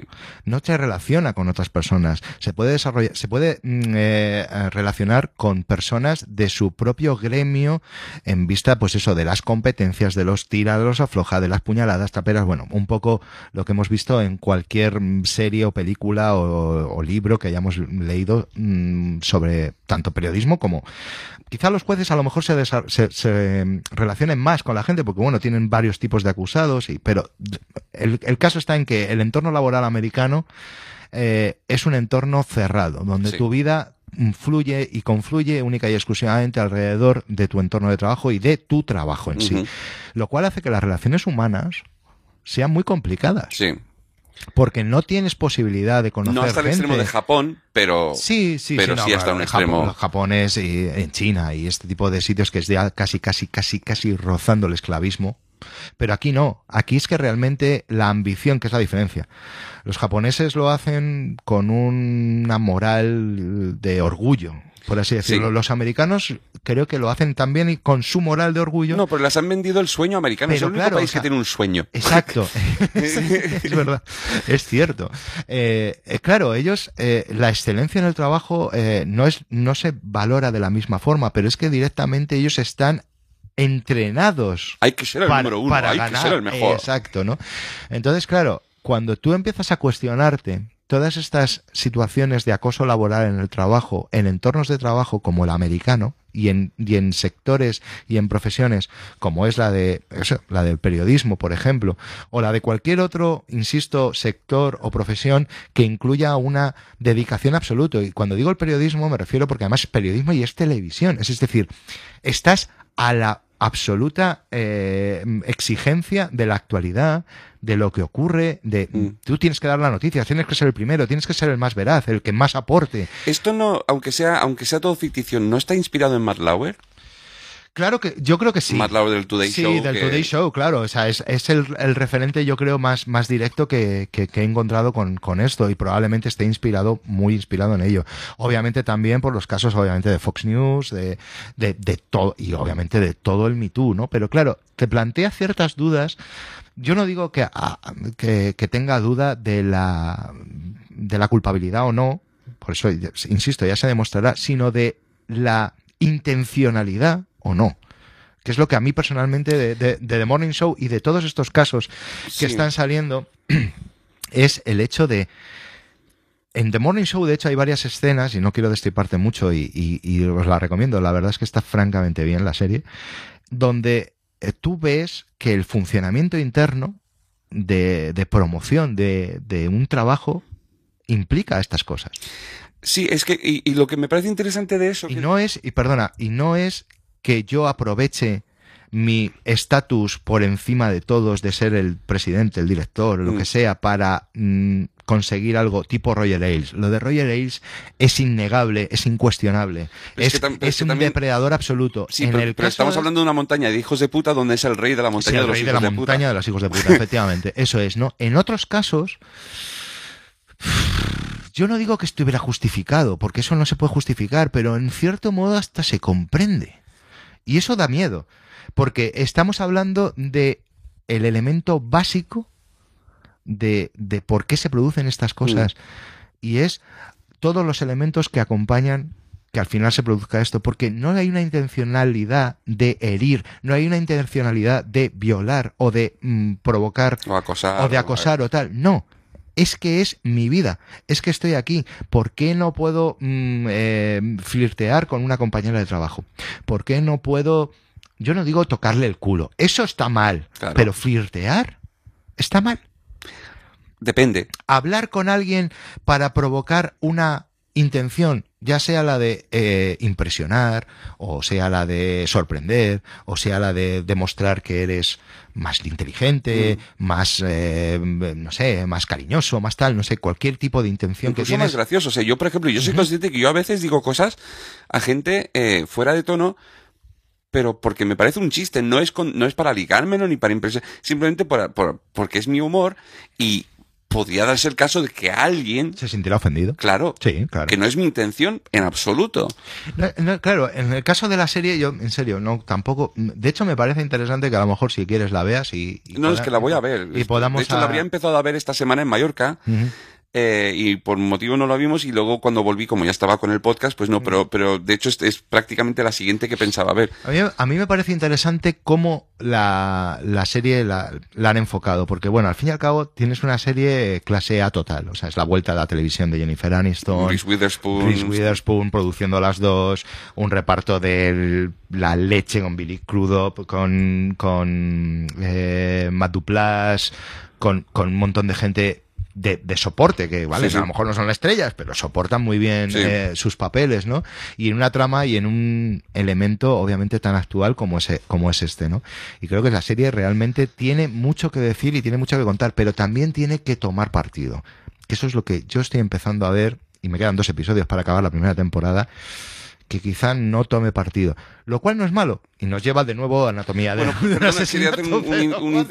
simplemente con respuesta a eso y, y sí, Responde, responde. totalmente volver a la película.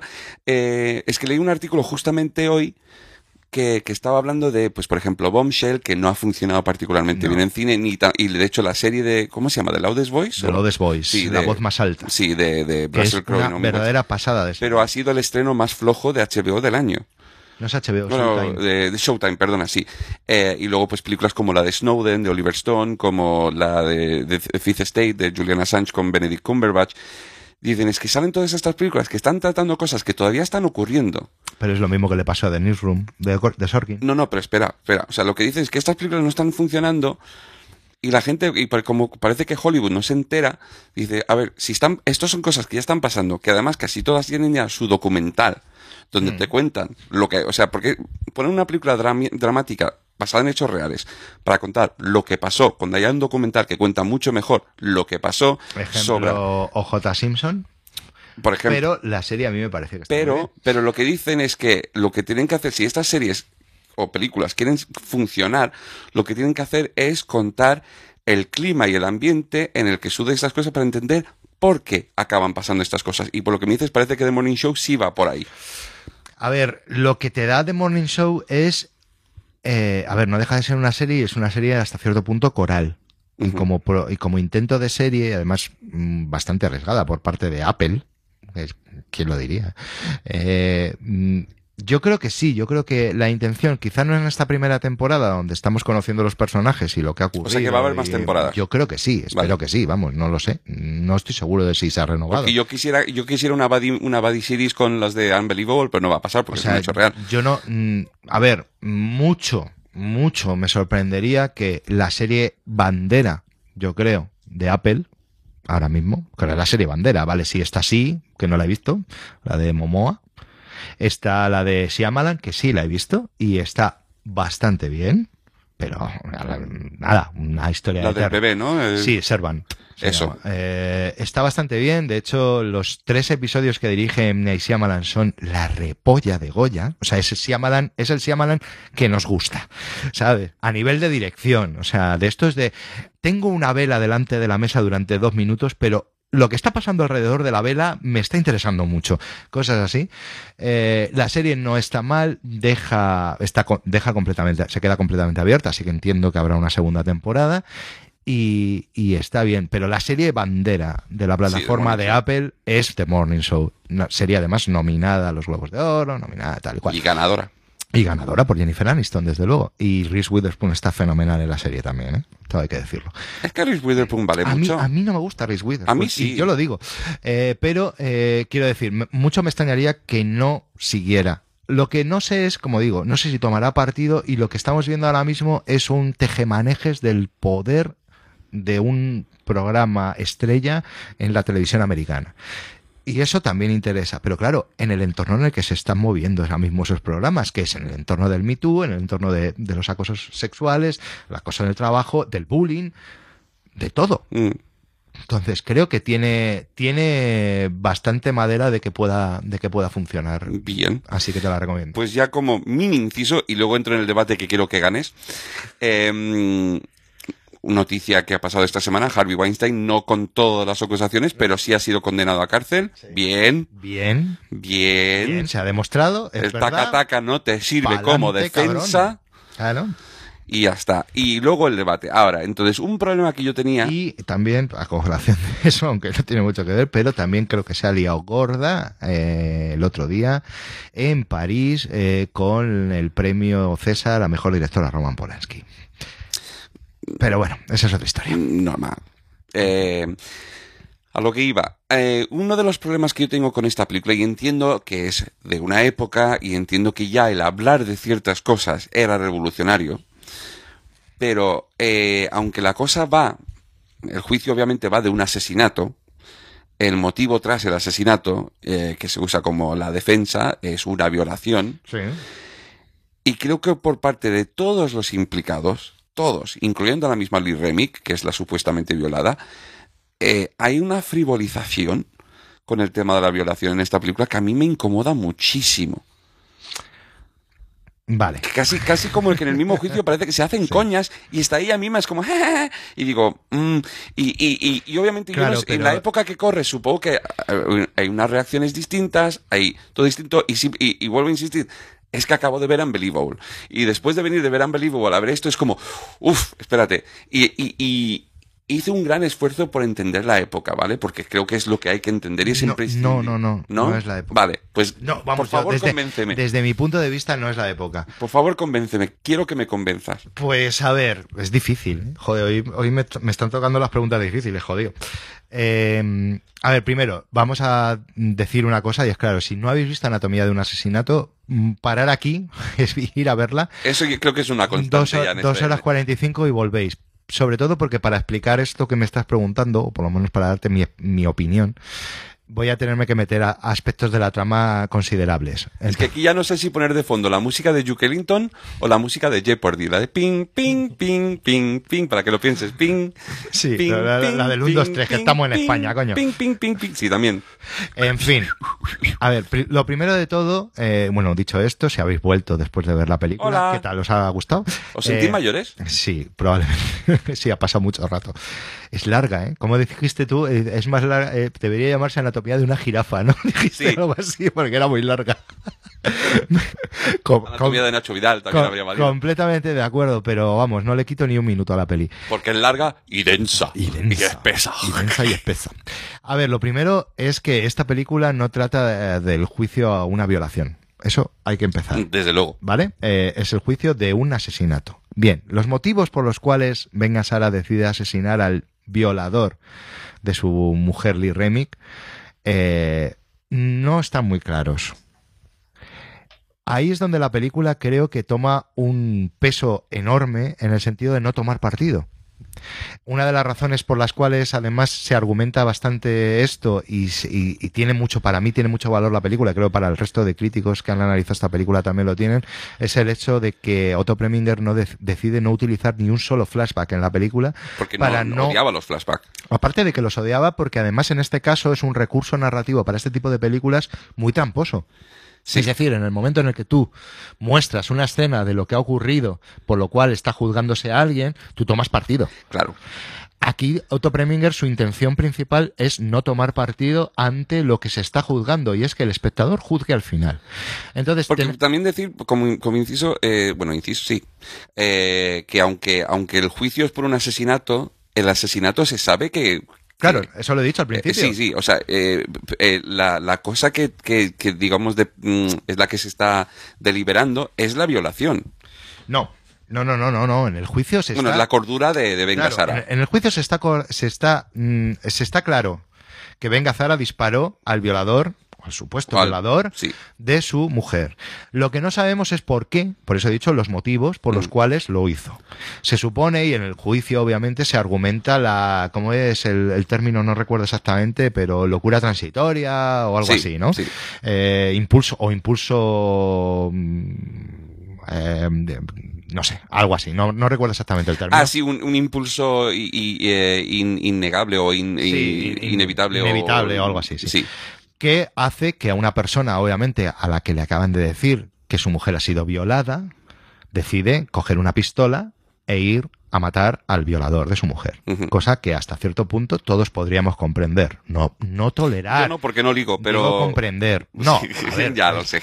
Vamos a hablar de la justicia por su mano dentro de un rato. Sí, O sea que no, sí. no está muy alejado de lo que estamos hablando aquí, ¿no? Sí, sí, no, no. Ahora, ¿cuál es la, la historia de esta película? La historia de esta película es precisamente eso, el no tomar partido, el simplemente mostrar las pruebas o las no pruebas que, que tenemos para que el espectador juzgue esa mm, razón transitoria, locura transitoria, o cual lleva a un marido a asesinar al violador de su mujer, ¿vale?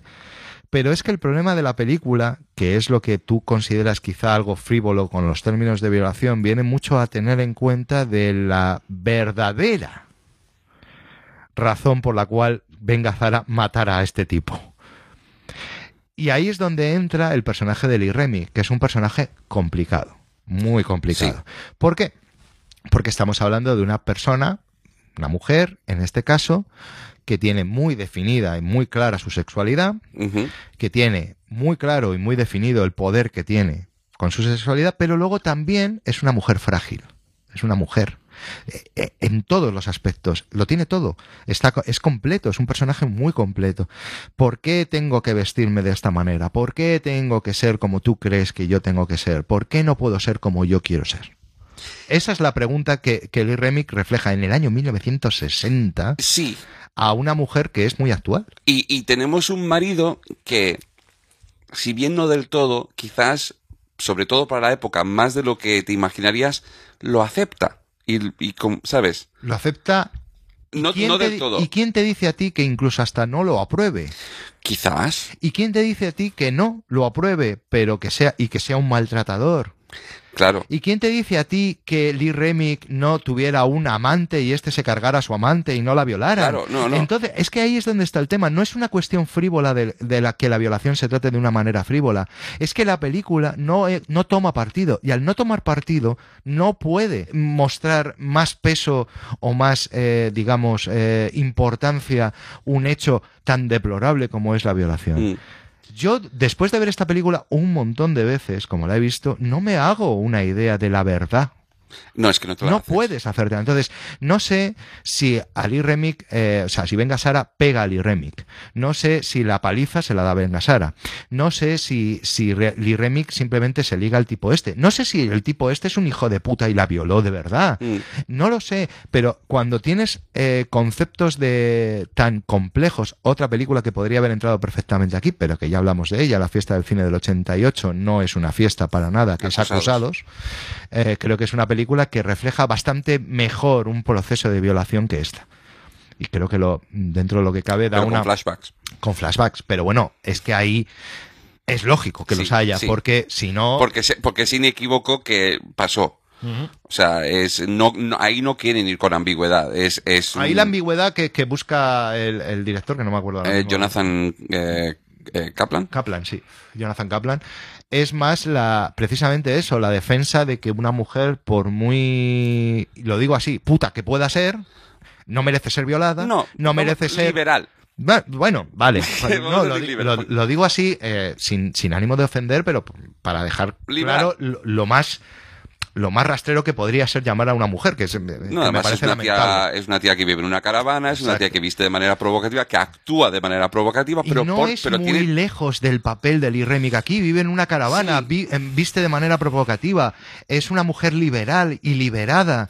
Eh, porque eh, la ves en la escena en la que en la que está bailando con sus con los compañeros de su marido de la base y llega eh, James Stewart, el señor recto y, y- y viejo y le, pero, James Stewart, coño. me- Vístete, no salgas así, no te pongas esa Sí. ropa, bla, bla, bla, bla, bla. Claro, todas estas cosas obviamente traen esta película a la más rabiosa y jodida Eh, actualidad. y de hecho, no sé si es, eh, o sea, obviamente te he estado escuchando cuando has estado, porque para eso estás hablando y para eso te he dicho que hables. También estoy pensando en lo que estás diciendo y en- estoy pensando en otras cosas y creo que acabo de dar con la respuesta, con lo cual creo que has ganado. Va, vale. Eh, que es, eh, eh, o sea, porque sí. Justicia, Sí, señoría. Sí, sí, sí, porque justamente eh, mm, el caso más claro que lo ha sacado, que es el que yo estaba pensando, era en comparación con acusados, que recordemos también es de 28 años después, pero también es, eh, obviamente, la, la, la reacción de Jodie Foster en esa película a todo es que, que está horrorizada, que está avergonzada, que, está, que se siente mm, violada y vulnerada en todos los sentidos eh, y reacciona como tal. eh, mientras que Lee Remick rehace su vida, sigue como si nada, eh, sigue, sigue, sigue Eso sí es de su época. eh, sí, pero también digo, o sea, me he dado cuenta, fíjate, no, o sea, quería perder, pero no hasta este punto, que, que ahora me he dado cuenta que, que quizás he sido un poco hipócrita, porque, porque sí mismo, o sea, yo la misma, en el último episodio, yo dije que yo bromeo sobre mis cosas, que son serias, no quiere decir que no, y que yo puedo hacer chistes sobre mi condición emocional y mental y tal. Coño, ¿por qué no lo puedo? O sea, todas las víctimas de la violación no tienen por qué estar en plan, "Ay, soy una víctima. Habrá algunas que por supervivencia o por intentar seguir adelante con su puta vida, pues frivolicen. Claro. Y, y además, si lo intenta, vamos a intentar analizarlo anatómicamente como de, eh, la Como película en sí, en sí mismo. Y es el personaje. Si tú ves el personaje de Lee Remick y analizas un poco todo la- la- lo que puede ser, pueden ser tantas cosas. Es esto. Por un lado, imagínate que es una, viola- un- una mujer maltratada en el hogar.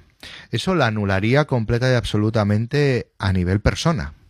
No tendría, no tendría, eh, no sé, no tendría salidas y simplemente se limitaría a, oh, qué bueno es todo, qué feliz. En, en esta época, claro, hablamos, Sí. obviamente, en los años 60, eh, de, de, mm, todo maravilloso y no sé por qué me viene ahora a la mente la canción de, Lo siento por reírme de, de la tienda de los horrores, joder, de, Ah, de la casa y la valla verde. de y- Somewhere That's Green. Sí, de Somewhere That's Eh, que, que, que, que a mí me parece una... Mira, yo, Preciosa. yo he interpretado, eh, o sea, yo he sido el hijo puta maltratador, yo fui el dentista y, y yo, mucho ya lo he contado en la tienda de los horrores, pero a mí esa canción, más que ninguna otra de la obra, me hace llorar. Sí, sí, sí, es que O sea, es, es, una, dentro de una obra muy graciosa, es la canción que me destroza. Pues llévate esa misma canción y esa misma personalidad de Elaine, ¿era? ¿No? El perso- no, Elaine era la actriz. ¿Cómo se llamaba la, cómo se llama la perso- el ah, personaje? Audrey. Coño, joder. Audrey, macho, ya te vale. Audrey segunda. Sí, Audrey Sí, segunda. En fin, Elaine esa segunda. mentalidad de los años 60, de los años 50, de los años 60, a la- al personaje de Lee Remick, que ella sueña con eso, ella sueña con su valla blanca. Ella sueña- No digo que sea esto. Mm. Digo las posibilidades. Imagínate una persona que, que, que hace eso, pero que tiene en casa un maltratador, una persona muy de esa época que también, un, un hombre muy de esa época, y que precisamente su liberación, su belleza, su exuberancia física, la hace poder ligar y a lo mejor la han violado. Pero ella tiene que seguir adelante. De hecho, el final de la película, eh, donde no se sabe absolutamente nada de lo que pasó, Exacto. Es, es- es que eso es muy importante para definir eso de la frivolidad que tú decías sobre cómo se trata una violación en esta película. No, y además el es acto, que si el al acto final, de la película fuera eh, una explicación total y absolutamente de la verdad, de lo que ocurrió, sea bueno, sea malo, ya no voy a entrar ahí, dirías, bueno, pues sí, se ha tratado de una manera frívola. Pero es que no sabes nada. Es que sabes que ellos arrancan su, su, su caravana, que como has dicho de Jodie Foster igual, se largan y lo único que sabes es que él estaba cabreado y ella estaba llorando. Y es lo único que sabes. Mm. ¿Y quién es Lee Remick? ¿Qué hizo Lee Remick? ¿La violaron? ¿Tenía un amante? Claro. Este es un... No tienes ni idea. No, Entonces, se puede ese- frivolizar de algo que no se sabe. Ese momento al final dije, ya está, entonces... Ay, no, espera. Pues no lo sé. Claro. Entonces, entonces, con todas las pruebas que ves en el juicio, tú te armas tu teoría. Y, mi, y yo ya te he dicho, he visto esta película un montón de veces y una de las cosas que más me encanta y más me fascina y que no tienen casi ninguna otra película de juicios Mm. es esa seguridad de que cuando acaba la película no sabes a ciencia cierta qué ha pasado. Mm. No sabes si, si, si le han esculpado, si no le han esculpado. No lo sabes. Y te quedas con esa sensación real de cómo funciona la justicia. Sí, eso es verdad.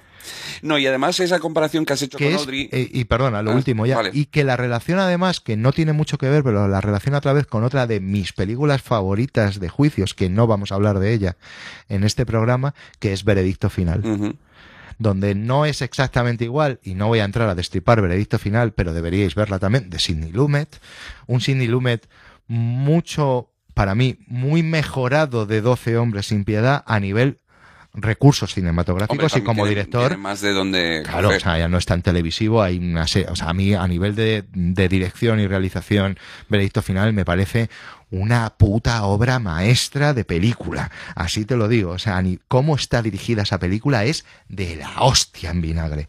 Y es precisamente y probablemente una de las, podríamos decir, la última película clásica, casi diría yo, para mí, de Hollywood. La última película clásica, clásica, clásica, sin contar lo que hace Clint Eastwood, que sigue siendo el último clásico, pero en otros aspectos. Pero para mí, Veredicto Final es probablemente el- la, la anatomía de un asesinato del año 82. Y por supuesto también tengo que decir que Paul Newman tenía que haberse llevado al Oscar y no Ben Kingsley por Gandhi, pero esa es otra historia. Pero lo relaciona bien con esto porque es una película son películas en las que, aunque en el caso de, de Veredicto Final sí que está clarísimo por dónde vas y sí que tienes que saber, sí que te posicionas y sí que estás claramente a favor de uno o otro bando, eso está clarísimo, esta, como, como en Veredicto Final, te da una imagen de cómo funciona la justicia que me parece que es de las más, o desde mi punto de vista, cercanas a la realidad que deben de existir. Se consideran las escuelas de abogacía la, la máxima representación de... Y no me, y no me, juicio. y no me extraña, ¿no? Porque luego habrá cosas más técnicas, menos técnicas, y ahí no entramos, eh, porque yo no tengo ni idea además. Y, y, pero sí, cinematográficamente hablando, sí, sí que me lo parecen. Entonces, juzgar o prejuzgar a los personajes de Anatomía de un asesinato es muy difícil. Es muy, muy, muy, muy difícil. Porque no conoces la verdad. Y Eso- porque eso- no lo vas sí. a saber nunca, además. Sí. Y No. Otto Preminger se encargó muy, mucho y muy bien de que esa sea la sensación que te tiene que quedar a ti cuando acabe la película. Y, y además, eh, habiendo, o sea, nunca pensé que acabaríamos en este episodio hablando de la tienda de los horrores, pero con esa comparación que me has hecho, que me gustan porque además lo lleva a mi terreno, eh, lo que queda claro del Lee porque es que a mí ya, o sea, este tema es, para mí es el que ha acabado mm, ofuscando todo lo demás, porque me quedé muy pillado en este tema, ¿no? Y, y, y comparando con Audrey, que es un personaje que sí entiendo a la perfección porque he interpretado la obra y, y lo he analizado muchísimo, eh, Audrey, que sí también viste de la manera que viste, una, una manera provocativa y todo, pero tú sabes, o sea, es un personaje muy débil, muy insegura, y que lo hace, y, viste de esa manera, casi está como esclavizada para dar esa, esa pinta porque le pone a orina al dentista. O sea, eso, aunque él no esté, ella viste así y no se comporta de esa manera, porque se ve que no es para nada una putita, eh, se viste así por Ahora lo has dicho tú. Porque he dicho que no lo es. vale. Eh, ¿Lo ves? Cuando dices que no lo es, se lo puedes decir. Eh, vale, y no es liberal, es una mujer muy tímida y muy insegura y, muy dócil, y lo hace por miedo, porque él espera que si a él le da por pasarse por la floristería, él la quiere ver provocativa porque le quiere ponerse palote. y entonces lo hace solo por él. De hecho, cuando tiene la imaginación de cómo sería todo con Simon, no está de esa, de esa manera. No, viste como eso, como una señora de los Donna años Reed, 60. como canta la canción, o sea, Donna Reed en Qué bello es vivir. Eh, en cambio, Lee Remick sí me da la sensación, que a lo mejor me equivoco, pero sí me da la sensación de que ella sí es dueña de su sexualidad, como has dicho. O sea, ella, a pesar de lo que haya podido pasar o no pasar, si es maltratada, si ha sido violada, lo que sea, sí es dueña, o sea, ella viste como quiere porque ella quiere vestirse así. Y la prueba la tienes en la escena en la que, le, que la llevan al juicio siempre muy modosita. Sí. Y le dicen, no, pero no la han visto con el pelo suelto y se quita el sombrero y luce el pelo y es como, wow. Sí. Timotei. Claro, sí, sí. Y no Chalamey. No, no. Chalamé, Chalamé.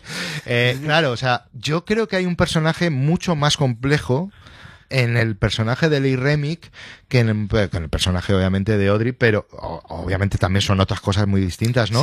Pero no dejan de ser la misma cara, o sea, las dos caras a lo mejor de la misma moneda. Y quiero decir, eh, también veo a Lee Remick eh, frágil. También la veo porque la pegan. Pero, pero, de otra manera. Claro, sí, sí, sí. Frágil, quizás no frágil de espíritu, porque Audrey está derrotada en todos los sentidos. O sea, mm. la maltratan, está derrotada a nivel, no tiene, no tiene autoconfianza, no, cree en sí misma. Es una persona además que das, que te da mucha pena. El personaje de Lee Remick, a pesar de haber sido presuntamente violada, no te da tanta pena. No. De hecho, es muy manipuladora. Sí. Hay escenas que demuestran que es una persona que puede llegar a manipular mucho. Entonces, eh, es que esta película, lo, hablamos de las películas estas que dan que hablar. Si tú te pones a analizar el, juicio y el caso de este, ¿Quién no te dice a ti que ella le haya tirado los trastos al barman? El barman la haya rechazado. Ella, vengativa, le haya dicho venga, Sara, que la ha violado, que la ha pegado. El otro va y le mata. Puede ser así. Y puede ser que la haya violado también. Pero no hay nada que demuestre una cosa o anule la otra. Entonces, como no lo hay, no puede, no hay nada frívolo ni nada mm, por encima de otra cosa o por debajo. No, es que yo incluso, por ser la época que es y por ser James Stewart, quizás, no, pero si llega a ser de otra época y con otro actor, yo no descortaba que acabaran follando. Eh, se le tira los trastos de una manera brutal. Eh, no tiene nada que ver, pero a veredicto final que no tiene nada que ver. Sí. Pero, bueno, porque hay una relación entre una mujer y un hombre en veredicto final. No tiene nada que ver con el caso ni nada, pero por ponerte cualquier o cualquier ejemplo de película de John Grisham o de, o de cualquier cosa de ese estilo. En cuanto tú metes el elemento femenino y una, además una, y si lo llevas al cine clásico, también, porque la metes como fen fatal, y es una Bárbara Stanwyck en perdición, o mm. es una, o es una manipuladora, eh, y, y también, ¿por qué no? Mm. o una Marlene Dietrich en Testigo de Cargo por relacionarlo. O sea, quiero decir, el personaje es tan rico en su desconocimiento total, en su misterio, que puedes hacer lo que te dé la gana. Y nada está bien y nada está mal. Es decir, es una opinión que tú puedas tener, que te puedas armar con la película. Pero en ningún caso es un es frívolo. De hecho, cuando has dicho lo de frívolo a la hora de la violación, digo, a ver, el caso no es el de una violación, pero cada vez que se saca el tema de la violación, James Stewart estalla. Estalla. Sí, pero a ver, y el pero- juez, pero que tiene- no era que no era realmente un actor, todo hay que decirlo, vamos con los datos, era un ah, era un abogado de realmente era un abogado. Sale un poco abogado. Sí, abogado. Eh, Joseph Wells era abogado mm, de- realmente, o sea, no, Sí. no, no era actor y, y interpretó aquí al juez que se supone que es el que además es el juez, nunca mejor dicho, o el árbitro, es decir, el que ahora va usted, ahora va usted, no, Mm. esto sí, esto no, y es el que dirige todo el cotarro en el juicio, era un abogado de verdad, con lo cual aún más posible eh, o aún más realista el, el- el funcionamiento interno del caso y del juicio. Me has convencido. Gracias. Ya. O sea, Eh, sí, me has convencido. Me has Pido que se sobresee bien todo el caso. Eh, Case dismissed. Un, da- un dato que no sé si conoces y que puede ser interesante y te guste, y es que esta es la una de las cuatro películas que ha ganado un Grammy a la mejor banda sonora, pero no ha estado nominada. nominada. a los Oscars. Las otras tres Tiempos de gloria. las otras tres, cuatro películas son Tiempos de Gloria, Marea Roja, Independence Day y El Caballero Oscuro. Mm. Mm, dato, dato curioso porque bueno, es Duke Ellington. Pero sin embargo, eh, sí, o sea, no entiendo cómo no se nomina una película, o sea, una banda sonora como esta, la banda ¿Porque es sonora de ese año. Eh, Igual, tío, Herbie, este, no, Herbie sí, Isaac Hayes ganó en el 70 por Shaft. Sí, bueno, y la Y este- tendríamos que... Quincy Jones, no sé si estaba Quincy Jones no recuerdo la... Bueno, se le nominaron por el color púrpura, supongo. En ¿No? el calor de la noche. ¿no es El de calor de la noche puede ser que sea suya, pero no sé si ganó. Y luego está... Austin Powers. Y luego, hombre, si está el de Around Midnight, joder, que no me acuerdo ahora cómo se llama. Ah, este Dexter. eh, Dexter Gordon. Dexter Gordon. Dexter Gordon. Eh, bueno, pues eh, ese dato curioso que quería dejar ahí. Sobre todo porque era tiempos de gloria y sabía que te iba a... a- No, no, sí, ya, ya lo sabía. Pues, insisto, peliculón. No sé si quieres decir algo más. No. Me has convencido, ya está. Has, nivel- has a- ganado el juicio. Y a nivel técnico y cinematográfico, la película es brutal. O sea, está, tiene unos, unos planteamientos, unas planificaciones, unos planos, unos contraplanos. No hemos hablado de que el fiscal es George C. Scott. Creo que no lo hemos dicho. No, eh, sí. Uno de los dos fiscales es George C. Scott, debu- casi debutando en el cine, ¿no? Segunda película. Sí. Y, Y, y- con mucha fuerza. y con mucha O fuerza. sea, ya, ya, ya arrancó presencia. con. Ya arrancó con. Porque luego, como hemos dicho, está en la remake de 12 Hombres sin Piedad. eh, y en otra remake que, que vamos a comentar ahora. Sí, que vamos a entrar ahora ya de huello con ella, que es La herencia del viento, del La herencia mismo del año, viento. de Stanley Kramer, el director de Juicios por antonomasia, ¿no? Porque bueno, Una esta- gran película, Juicios por Antonomasia. Juicio por antonomasia. En Eh, inglés, Court Cases a Go-Go. Bueno, La herencia del viento obviamente es el director de, de los juicios de Nuremberg. Me niego a llamar esa película Vencedores o Vencidos. Winners and Losers. Winners and Losers, es- parece un musical. Víctor o Victoria. Con ese título es exacto, es Víctor o Victoria, o sea, es, es lamentable, ¿no? Y director, productor y, y bueno, eh, un, un cineasta, en- yo diría, m- muy distinto a Otto Preminger, por venir de Otto Preminger, pero también muy efectivo el jodido. Sí. Eh, Stanley No, y Kramer además era un esta tío muy efectivo. eh, tú no habías visto esta película, ¿verdad? ¿La viste? Yo no la había visto, fíjate, pensaba que sí. eh, y de hecho me, me sorprendió porque digo, a ver, por el título me sonaba, pero cuando me dijiste de qué iba, dije, hostia, yo no he visto eso Mm. y tengo que verlo. Sí. Y Y, tengo que verlo. y además no sé, eh, y, y no entraba en la lista en un principio, No, pero no, cuando, no. pero yo le escribí a Oscar esta, y, te agradezco públicamente Pero, porque pero di lo que hice. o Sí, sea. sí, sí, no, porque yo le escribí a Oscar y le dije, mira, tío, es que yo había, y de hecho yo no había visto esta que vamos a comentar, la original. Yo había visto, pensé que había visto la remake de Kirk Douglas y Jason Roberts. No, había visto la remake de George. Scott y Jack Es que yo creo que esa sí la he visto. Ajá. Porque a mí lo que es la historia en sí me sonaba, pero yo la, pero la Sí. peli, la original, esta no y la luego he visto. la obra de teatro eh, con Karen Spacey, eh, que la vi en Londres, eh, y Dime, dime que por lo menos hacía de defensor. sí, hacía el papel de, de Stan- de Ah, Sí, Spencer si Tracy. encima me dices que hacía el otro. No, hacía el papel de Spencer Tracy. Vale. Eh, porque luego, además, porque este es un, está inspirado en un caso real. Esto también es Cinemascope, Sí. porque es el caso de Scopes. De Scopes. Monkey Scopes. Monkey Trial. Eh, y el abogado que tiene otro nombre. También te ha salido un poco abogado. Abogado. Tiene Yo creo un- que cualquier español que Sí, dice ya. abogado sale así. Y por lo visto algún escocés también. También. Eh, eh, y el abogado en el que está inspirado el personaje que hace Spencer Tracy, que luego en teatro fue que, eh, Kevin Spacey, va de Aces, es... en vez de ACDC. Tracy Spacey. Eh, em, eh, en el caso real era Clarence Darrow que fue un mítico abogado, eh, y luego, de hecho, eh, Kevin Spacey hizo un one-man show en Londres, en el Old Vic, haciendo de Clarence Darrow. Eh, así que todo. Yo creo que se, se dice que la herencia del viento, cuando la hizo en el Old Vic, era un poco la preparativa para luego hacer su one-man show de Darrow. Sí. Eh, el caso es que yo, pues, tenía muy buen recuerdo de, de la remake eh, y de la historia y de la obra, y, y la quería volver a ver porque, porque me parece muy relevante a día de hoy. Y entonces, cuando Dos, yo dos pelis del 60 muy relevantes a día Sí. de hoy. Súmale el apartamento y tenemos tres. Sí.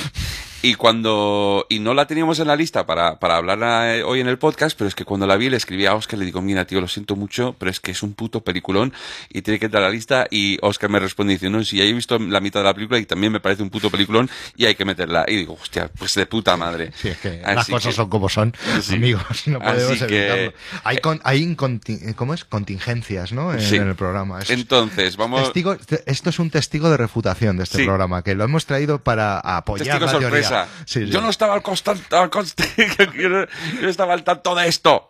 Protesto. Bueno, pues eh, entonces esta, esta historia va de un humilde profesor de un pueblo eh, que es Dick York, El marido de la embrujada. sí, de Samantha, el Darrin, eh, que es eh, pues está enseñando tranquilamente la teoría de la evolución en su en su en su clase y vienen los de es un pueblo mega puritano. Y viene el sheriff lobo. Sí, Claude Atkins, eh, que es el, el cura del pueblo, y básicamente lo quieren llevar, y es que prácticamente lo quieren ahorcar. Sí, sí, no, no, no. O sea, en 1920 y algo, ¿no? Sí. Si no recuerdo mal, aún se colgaba la gente de las vergas, que luego Claro. llegaremos a ese chiste. Y entonces, pues, pues empieza un juicio, pues por esto, por tener la osadía de enseñar algo, es el pin parental, por enseñar, Sí. eh, por esto, y por eso es actual, o sea, por enseñar la evolución, que va completamente en contra de la visión de Dios, y entonces cogen a un, a un abogado de, de lujo, de élite, eh, interpretado por Frederick March, Básicamente un ex, mm, sí, bueno, un ex Candi- candidato a la presidencia. presidencia, que en este, bueno, eran mm, el, el- el personaje en el que se basa y el personaje en la película, eh, pues ya ha tenido dos candidaturas a la presidencia, que no, obviamente no llega al presidente y está eh, a Por punto de arrancar, y está a punto de, de- de marcar- de- de arrancar la tercera. Mira, en esa época por lo menos tenían cierto criterio y sabían lo que se venía si le votaban, no como ahora. Exacto. o sea, sí que de relevancia, Eh, pero al revés. Y entonces, eh, un periodista eh, oportunista, bastante sensacionalista, interpretado por, ¿quién muy- lo diría? Y, y muy cínico para Muy- ser Jim Kelly. Jim, es que es eso. Jim Kelly.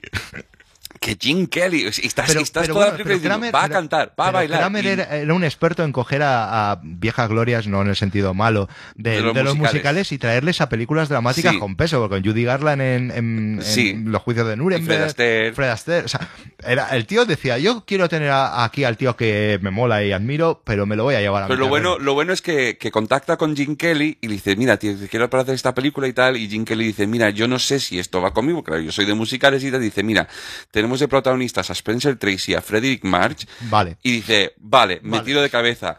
Cuelga el teléfono Creo Stanley que- Kramer y dice, espera, cuelga el teléfono Stanley Kramer y dice, coño, ahora a ver si consigo a Spencer Tracy y Frederick March, que me los he sacado del culo. Y los llama y por suerte dicen que sí. Es la, es la película, eh, como de, la película Campus de, yo creo, de, de- del cine, o, de la- o no de la historia del cine, pero probablemente sí, porque es una película en la que todo Dios iba al set de rodaje. Absolutamente todo el mundo iba al set de rodaje porque quería ver a esos dos monstruos en pantalla. Burt Reynolds. Quería, quería verlos, o sea, Burt todo, el- Reynolds, que era un actor de contrato en la tele, pidió, o sea, él dijo, por favor, quiero estar ahí. todo aquel que pudo pasarse a, a- a esa masterclass se pasó. Sí. o sea, es alucinante. Eh, y entonces, pues eso, que entonces el personaje de Jim Kelly, como hemos dicho, un periodista oportunista, sen- sensacionalista y tal, eh, va a hablar con, con Dick York y dice, pues mira, mi, mi periódico te va a pagar el abogado, te vamos a coger otro abogado de élite, que es el personaje de Spencer Tracy, que además es amigo de años El atrás. Director de campaña. De, Sí, de, exacto, director de campaña del personaje de Frederick March. eh, y entonces ahí empieza, empieza un duelo de titanes. Creo que también posiblemente es mi primera película de Frederick March. Yo no, porque si no recuerdo mal, Frederick March es la ot- es eh, el, el Dr. Dr. Jekyll Jekyll de Mr. Hyde Sí, con, con Spencer Tracy. sí, O sea que estaban ahí juntos. sí, sí.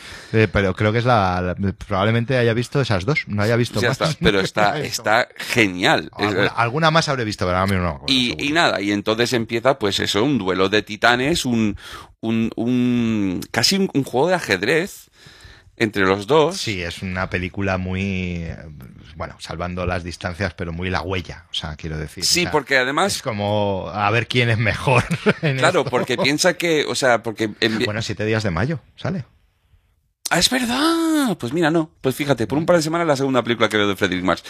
Eh, pero entonces lo que pasa es que, claro, eh, ya jue- juega Spencer Tracy con la desventaja de que el pueblo es tan puritano que de hecho este momento de cuando están cantando, cuando está Dick York y, y están No cantando... puedo de- quitar la puta canción de la cabeza desde el otro día que la leí, que la escuché, tío, viendo la película. ¿Pero la canción del principio o la canción que canta No, el no, pueblo? no, la del Glory, Glory, Aleluya, Sí. de los cojones. O sea, el Glory, Glory, es como, Aleluya- Vamos a quemarte. Pero vamos a prenderte fuego y a Spencer Tracy le vamos a prender fuego. O sea, Sí, sí, o sea. pero una, o sea, es lo supuestamente los y es, es una cosa que me me toca los cojones tanto.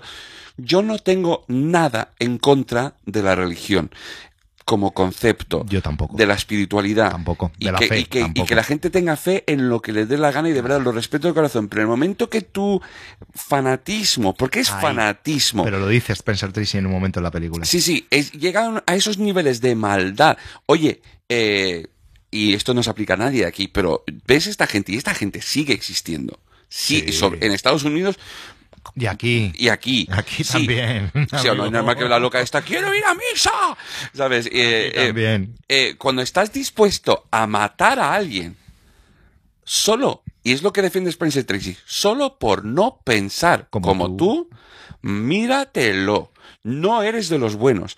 Creas en lo que creas. Y me da, creer en la, me da mayor, igual si en es. la mayor de las virtudes y las bondades Sí, sí. del universo, pero si tú crees hasta cierto punto que tu opinión y tu forma de hacer las cosas implica que otro que no piensa como tú merezca la muerte, Que no ha para hecho- hacértelo mirar. Y que tus acciones, y sus acciones no son malignas.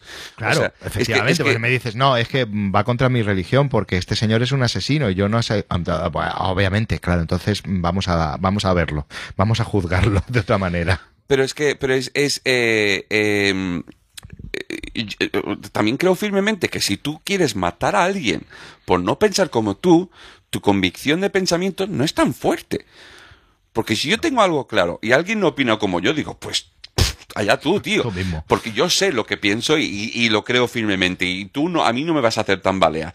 Y entonces cuando llaman con esa, y, y esa canción se me lola porque en la remake, fíjate, siendo más moderna, porque hay una, la de Kirk Douglas, que lo Pero pensé. es en la misma época, ¿no? Sí, no, no, tiene lugar O sea, en la misma en época. Sí, sí, sí, sí, sí. 1920 y lo Sí. que sea. La- pero la de Kirk Douglas, que es del 88, y la de Jack Lemmon, que es del 99, quitan esa canción. Es que eso, se te hiela la es que se sangre. te hiela la puta sangre y además no se te va de la cabeza, insisto. O sea, llevo tres o cuatro días que es que me produce pesadillas. que Están es que me- todos me- fuera, con la, prácticamente con las antorchas. con una canción tan, eh, entre comillas, glory, aleluya. entre comillas, tan pura como es. Prendemos fuego, hijo puta. Exacto, o sea, ¿Sabes? Y todo el pueblo. O sea, es un linchamiento verbal y mental y emocional en toda regla. El tío está encerrado y no puede hacer nada. Es casi como matar a un ruiseñor. Sí, sí, sí, O sea, sí. es, Te te la- vamos la- la a plan- matar, hijo de puta. Por pensar diferente. Y encima, y otra cosa que, que flipé, en la versión de Jack Lemmon no, pero en la versión de Kirk Douglas omiten completamente la explicación de por qué. Porque el personaje de, de Dick York eh, era creyente. Sí, sí, es creyente. Y el motivo por el cual deja la iglesia en la versión de Kirk Douglas se omite. Pues no lo entiendo. Porque Que es- me parece primordial, o sea, es una, central. es una de las razones principales por las cuales él decide abrazar más la ciencia, entre comillas, Claro. que la espiritualidad. Eh, El hecho de... no de- es- Pero bueno, sí, lo podemos Sí, decir. lo vamos a, o porque sea, no es necesariamente, porque es, es- una película que merece la pena ver, pero tampoco es spoilear porque No, no es una película en la que haya un giro final en la que te vayamos a destripar Una nada, sino es, es como de- lo que decía al principio, casi todas las películas de las que vamos a hablar, que las hay con giro, el Testigo de Cargo ha sido la primera y habrá alguna más, más adelante, son películas en las que creo que lo que cuenta la película es más importante que el giro final. Claro, exacto. Y esta es primordial, o sea, estamos hablando de un tipo que no entiende, que se cuestiona su fe cuando no entiende una de esas cosas que pasan porque Dios quiere que pase. Sí, no, no, y que además... bueno, cuéntalo. Sí, o sea, básicamente lo que, lo que le acaba convenciendo a él de que a la mierda esto, básicamente es, eh, él está saliendo con la hija del cura, que es Claude Atkins, y claro, es Eso, profesor... que eso en España no se entendería, la hija de un cura, eso es casi un insulto. Bueno, Ser hijo de un cura es un, insulto. de un- sí, de un reverendo. Sí, no, no, no, no, ya, ya, pero allí no, allí sí se puede. Porque son protestantes, Claro, claro. claro. Eh, y entonces es, es profesor y uno de sus alumnos, un niño, eh, se ahoga y el cura eh, básicamente hace un discurso, por un lado diciendo que es obra de Dios, porque Dios lo ha querido decir, Claro. pero al mismo tiempo, como murió siendo niño, eh, no va al cielo porque no tiene alma desarrollada, porque no tiene... Y entonces es como... Y, y entonces, claro, Dick York... eh, y esto se explica, esto no se ve, pero y también por la situación social de los padres y porque no Claro. le bautizaron y porque Exacto. decidieron no llevarle por el camino de los borreguitos. Claro, y entonces claro, ya Dick York es no, en plan, mira, pues dice ya por bondad, por humanidad, yo no puedo creer en esta religión. No, y además en, en ningún momento dice yo rechazo la religión. Simplemente no, en dice, esta, Yo, concreta. en esto que me estáis vendiendo vosotros concretamente, yo no puedo, por moralidad, estar de acuerdo. Como casi tendría que decir cualquier ser humano con dos dedos de frente. Claro, o con pero, uno. pero no lo voy a decir porque, insisto, re- respetamos, creo, los dos perfectamente. Sí, sí, totalmente. El credo, las Totalmente, creencias pero en el y la fe de momento, la gente. en el momento que se usa, o sea, es por ejemplo, eh, una cosa que vi hace poco de una señora que ha votado en Iowa a Pete Buttigieg para, para candidato a la presidencia en América y claro, Pete Buttigieg es, es homosexual y entonces hay un vídeo que está en YouTube ahora que está que se ha hecho viral de, de que nada más votar sale y le, estará ahí con la prensa y se entera de que es homosexual, no lo sabía, cuando el tío no sale a callar en ningún momento. Y la tía está insistiendo que quiero cambiar mi voto, quiero porque yo soy una mujer cristiana y porque yo no puedo tolerar tener a dos hombres en la Casa Blanca y yo exijo y la que está de- que es una de las ah, hay- Eso, eso será maravilloso cuando pase. que es una de las voluntarias que está ahí, está diciendo, a ver, yo también soy cristiana y yo voy a la iglesia todas las semanas, pero mm, yo, mi, mi, mi manera de entender la religión no tiene ningún problema en que un hombre y otro hombre se quieran, si es amor, que no hay ningún problema y tal y cual. Y es que, y, y estoy tan harto en general de las de las de maldades que se están haciendo, las injusticias que se están haciendo en nombre del Señor.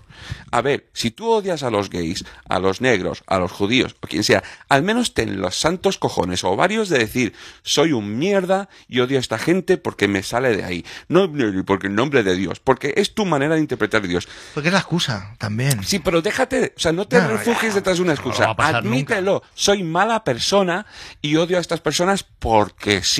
Y eso es lo que me encanta de esta película cuando Spencer Tracy, porque como está todo mm, súper, es un tongo que te cagas. Esto, está- esto es un paripé de mucho cuidado. dicen, tengo un experto en cara- teología. y, y la cara de Spencer Tracy siempre está como como diciendo, pero ¿qué coño hago yo aquí si no tengo nada que hacer? Claro, ¿y dónde está mi marca? ¿Y dónde está mi marca? porque Spencer Tracy nunca sabía dónde estaba la marca. Tiene una manera muy particular de andar mirando al suelo porque está buscando la marca. Eh, y entonces, em, Qué grande. Pero esa cosa de, porque trae- se trae un experto en zoología, denegado, un experto en, en- geología. en geología, denegado, y así. Este- y este es, no, además, pero es buenísimo cómo los presenta. Porque es como, tengo un experto en zoología, no, que es científico, nada. Bueno, tengo un experto en geología que también tiene la, que ha estado en un, ¿cómo se llama esto? Donde estudias religión. En El un, seminario. En un seminario, nada. Tengo un experto en leyes, en, no sé, en, Sí, sí. en antropología, que es además decano, sí. no sé qué, No. de, de- de su iglesia. Nada. Pues, Ahora, mierda, hay un momento en la remake de Kirk Douglas donde Kirk Douglas hace el papel de Frederick March, por cierto, y Jason Robards hace el papel de Spencer Tracy. Le pega más. Eh, y además es raro que está el personaje del cura, que en este caso es Michael Ensign, el del bigotito de cada Sí. fantasmas del hotel y que es- siempre es el del bigotito Calvito, finoli, sí. sí. Pero, pero todo el discurso de la herencia del viento y todo eso lo hace Kirk Douglas, no lo hace el cura. El cura está ahí. Ah, sí. Y de hecho ni siquiera deja muy claro que ella es la hija de él. Fíjate, o sea, es muy raro. ¿Cómo es eso? Lo de si prendes, si vendes tu casa, heredarás el viento. No, quien, ¿no? bueno, en inglés es quien crea problemas en su casa heredar- Sí, hered- eso heredará el viento, el que es de donde viene el título. Pero cuando Jason Robards está sacándolo... Proverbio, obviamente, ¿no? Sí. De la, de la misa, de- uy, de Pero la cuando misa, Jason. Robards va sacando sus expertos, hay un momento que dice, tengo, no me acuerdo de cuál de ellos, tengo un experto tal", y sale, y te juro, el tío es Einstein. No, no sé si se hizo aposta, pero es que es el tío con el pelo blanco a lo loco, con el bigotazo y además con la puta cara de Einstein. Este tío trabaja como doble de Einstein en Hollywood Boulevard o algo. Y dice, tengo este tío y sale el tío con el jersey y yo me partía el culo, pero digo, esto tiene que ser una Eh, ¿No coña. era Walter Matthau en la peli aquella de, De IQ. De, de Ryan No, no, porque, no, porque este se No, parecía a Einstein. Robbins. Eh, Walter Matthau no se parece a Ya, ya, ya. Este era, y, y dije, hostia puta. No, y entonces, pero el momento, claro, cuando ya le agota todas estas posibilidades, y, dice- y Spencer Tracy dice, pues a ver, ¿un experto en la Biblia os vale? Sí, saca Frederick March. Joderos. Y ese debate de, del primer día, que es tan fundamental. O sea, yo creo que mucha gente, si ve si, mucha gente creyente, firmemente creyente, ve esta película con los ojos abiertos y eso ya te, se lo cuestionas un poco, todo sí. ya. Hombre, también eran otros tiempos. El discurso de la, de la iglesia ha cambiado, pero no ha cambiado mucho. Eso es lo peor. Pero, pero podemos explicar lo que, o sea, ya esta- este- no lo sé, porque yo creo que esta es una película. Vale, pero, eh, pero fijaros en, en el argumento quizá- del primer día. En el primer No día, lo, gente, lo de los siete decir. días en los que Dios creó el universo, ¿Cuánto duro? El dato que... ¿Cuánto tiempo? Pero que sí, coño, pero ya lo estás diciendo. No, no, no. Pero, Pero- bueno, pero eso es lo sí, que quería- Si lo estás diciendo tú, lo ibas a contar, ¿no? No, no, no, me has dicho de no y no. Bueno, no, no, pero no. Lo que te quería decir es que tampoco, o sea, eso lo podemos decir tranquilamente. Lo que hemos, lo acabamos de decir, no es una película en la que la revelación de algo suponga que te eche un spoiler. Sí. Hay que verla y tal. Yo digo que tampoco nos metamos mucho más porque creo Sí. que es una película que quizá eh, Vale, no sí. la haya visto tanta gente. Sí, Por eso vale, me refería. no, pero, lo, hombre, pero lo que voy a decir, yo que soy una persona dada a analizarlo todo y, y- y a pensarlo todo y tal, pero ese momento nunca, a mí nunca se me había pasado por la cabeza. Y digo, hostia, claro, ¿Cuántas horas tiene el día? hostia, claro, espérate, hostia, y yo que no soy creyente, que soy agnóstico, era plan, eh, o, hostia, o sea, no puedo decir más porque me dejó, era un Es boom. que, es que es maravilloso el momento, además, cómo, cómo va presentando la pregunta, que eso es maravilloso de Spencer Tracy. Y es que llega el tío y saca un- una piedra. ¿Cuántos años? Esta piedra tiene 65 millones de años o algo así. Sí. ¿no? Y dice, vale, dentro, fósil. dentro de la piedra hay un fósil que tiene 40 o 50 millones de Eh. años. ¿Cuánto tiempo tardó eh, Dios? eh, desde- ¿cuándo, se- no, ¿Cuándo se fechó el, el, el- el- principio, del principio del todo? Y el Hace tío cuatro se- mil años, se a las nueve de hace la mañana. millones de años a las 9 y 43 de la mañana, según las escrituras de no sé qué. ¿Cuánto duró el primer día de la creación? Porque si la luz la hizo el segundo día, ¿cuánto? No, le hizo el cuarto día. El, El cuarto el día. cuarto día hizo el sol. Hizo el sol, eso Entonces, es. claro, si todo va desde el sol y hizo el cuarto día, ¿cuánto duró el primer ¿Cuánto día? duró el primer día? Pudo- 25 horas, Pudo 100, durar un año, 60 mil años, millones de años. claro, y era como, eh, hostia. O sea, es, es la. Pero es una manera brillante. Yo no, no sé, la verdad es que tendríamos que. no- no- creo que es una obra, ¿no? Está basada en una obra de teatro, ¿no? Eh, está basado, sí, está basado en una obra de Pero no, teatro. no sabemos si hay un libro o algo, ¿no? A- anterior, ¿no? Porque realmente. Sí, se llama La teoría de la evolución de Charles Darwin Ya, por eso. y la Biblia. Es, es la dramatización de la teoría de la evolución. Sí. ¿no? Eh, no, pero por eso digo, o sea, ese mm, capacidad. además lo importante es eso, la teoría. Exacto, ¿no? Pero la capacidad del guionista, insisto, a la hora de intentar dar explicación a algo así, además en los años 60, que vale, no es 1925 o 26 cuando fuera la, la historia en sí, ¿no? Pero pensamos que, es- que todavía no hay Pero no. derechos civiles, que no hay... Exacto, ¿no? Que me parece alucinante eh, el guion, el guion de la peli, me parece alucinante, ya lo digo. En cuanto al tema de si es o no una obra maestra, yo tengo que decir que como guion me parece brillante, pero brillante, porque me parece dificilísimo. Tengo algún que otro problema con las interpretaciones, ¿Y en concreto? Con la de Frederick March. Sí, a mí me gustó mucho. Pero está demasiado exagerado tal vez. Uy, pues tú no has visto a George. Scott y a, a Kirk Douglas. Claro, no, me lo- lo- a ver, entiendo eh, el personaje, la grandeza del personaje, ¿no? Pero no está quizá un poquito exagerado, porque Spencer Tracy, ya me lo sé, sé quién es Spencer Tracy, o sea, me, me- me le conozco un poco por dónde van a ir los tiros. Otra peli de la que podíamos haber hablado y no hemos hablado de esta en este programa es de La costilla de Adán sí. que teníamos, que a lo mejor también tendríamos que haber hablado de ella, pero bueno. Eh, pero vamos, eh, en relación a eso, mm, me cuesta un poquito más interpretaciones brutales, mm, obviamente niveles de, obviamente de, ah, este soy yo y este es mi legado, por así decirlo, o sea, no, Y este es mi pene. exacto, bueno, Me lo dio el señor, me lo dio el señor. y Eh, no un mono. Y además, ni siquiera un mono americano. pero sí que me... hay un par de cosas que no me terminan de convencer mucho, y insisto, a nivel cinematográfico. Una es las interpretaciones que hasta cierto punto me pueden parecer un poquito exageradas, las de todos en general, eh, más la de Frederick March por, en particular, y luego la dirección que no me termina de convencer. Eh, eh, que no, es, que no es fácil, que no debe ser fácil, ¿no? Pero eh, sobre todo la, sensación de, barullo que hay en el juicio. Eh, pero no del ruido que pueda haber de la gente, que eso lo, hasta me, me, puede parecer aún más curioso intentar hacer justicia, que luego el juez es el de más, ¿no? Sí, el, el, el, coronel de, de MASH, ¿no? Eh, Súper joven, ya viejo, pero joven. Porque MASH joven. es. ¿MASH es de qué año? Del, del por ahí, ¿no? Sí, bueno, 10 años, diez años después o algo así, ¿no? Pero aquí ya está un poco el hombre viejete. Eh, no sé muy bien, hay, hay, momentos en los que no sé muy bien qué quiere hacer Stanley Kramer. Hay ciertos movimientos de cámara que me desconcentran muchísimo, de, de un cogote hablando de, Spencer Tracy, y luego gira la cámara para, para ver, porque, claro, Stanley Kramer es un tipo que le gusta mucho regodearse en lo técnico. En, los vencedores y vencidos es, es, brutal ya. Es como deja ya la puta cámara, tranquilo, un poco. Eh, y en esta le pasa un poco lo mismo. Hay ciertas conversaciones con giros alrededor de los personajes mientras están hablando que me sacan un poco de, de la, de, de, la esencia de la escena. Por, lo, por eso, yo diría que para mí no es una obra maestra como las otras tres de las que hemos hablado hasta ahora.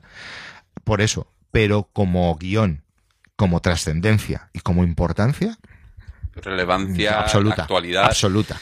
Sí, porque. Y, y, y porque hay que conocerla. O sea, es que es una peli que yo creo que esta peli no la conoce mucha gente no. y deberían conocerla. Sí. Es muy importante esta puta película, Sí. muy importante. Sí, fíjate, pues mm, compro pulpo. O sea, eh, me quedo con importante y no obra maestra. Sí, Aunque a mí sea, me parece una obra maestra. Sí, pero... hay, película, hay películas, insisto, que, que a pesar de que o sea, porque, claro, ya hablamos eh, en su día de lo de las obras maestras, ya también depende de los gustos de cada uno, depende de muchas cosas, ¿no? Cinematográficamente hablando, insisto, esta película me parece brillante, pero está lejos de, para mí, de anatomía de un asesinato, por compararla con algo directo en un juicio, o, o de testigo de cargo. Quizá porque Stanley Kramer no es Billy Wilder ni es Otto Preminger, y ya está, es simplemente por eso, puedes tener un poquito menos talento, no pasa nada, ¿no? Entonces, obra maestra, mmm, no sé, pero importancia a lo mejor es más importante que las otras dos. Que no 12 hombres sin piedad, quizás. Y no, igual que, y más importante a lo mejor que 12 hombres sin piedad, por, por lo que cuenta, porque esto es algo que a lo mejor mucha gente no supo, que en 1925 hubo un señor que llevó a juicio a un tipo por estar enseñando la teoría Sí. del origen de las especies. O sea, eso a mí me parece muy Que no, importante. no quiero desvelar el final precisamente, porque, pero el final me parece muy importante en cuanto al, digamos, la estrategia. Más allá de la justicia en sí, porque es una cosa que ha hecho.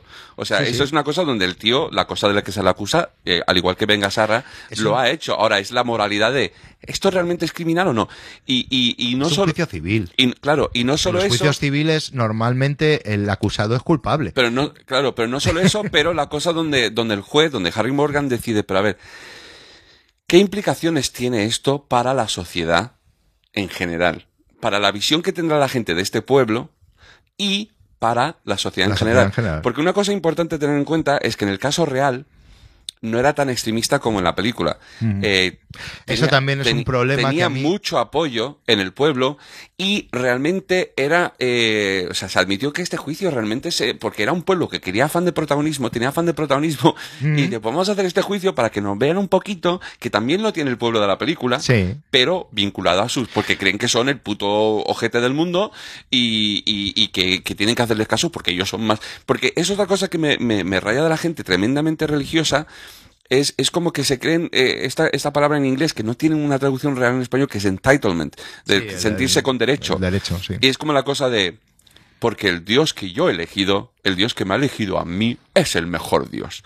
Y tu Dios es una mierda, o tu falta de Dios es una mierda, porque yo soy el elegido.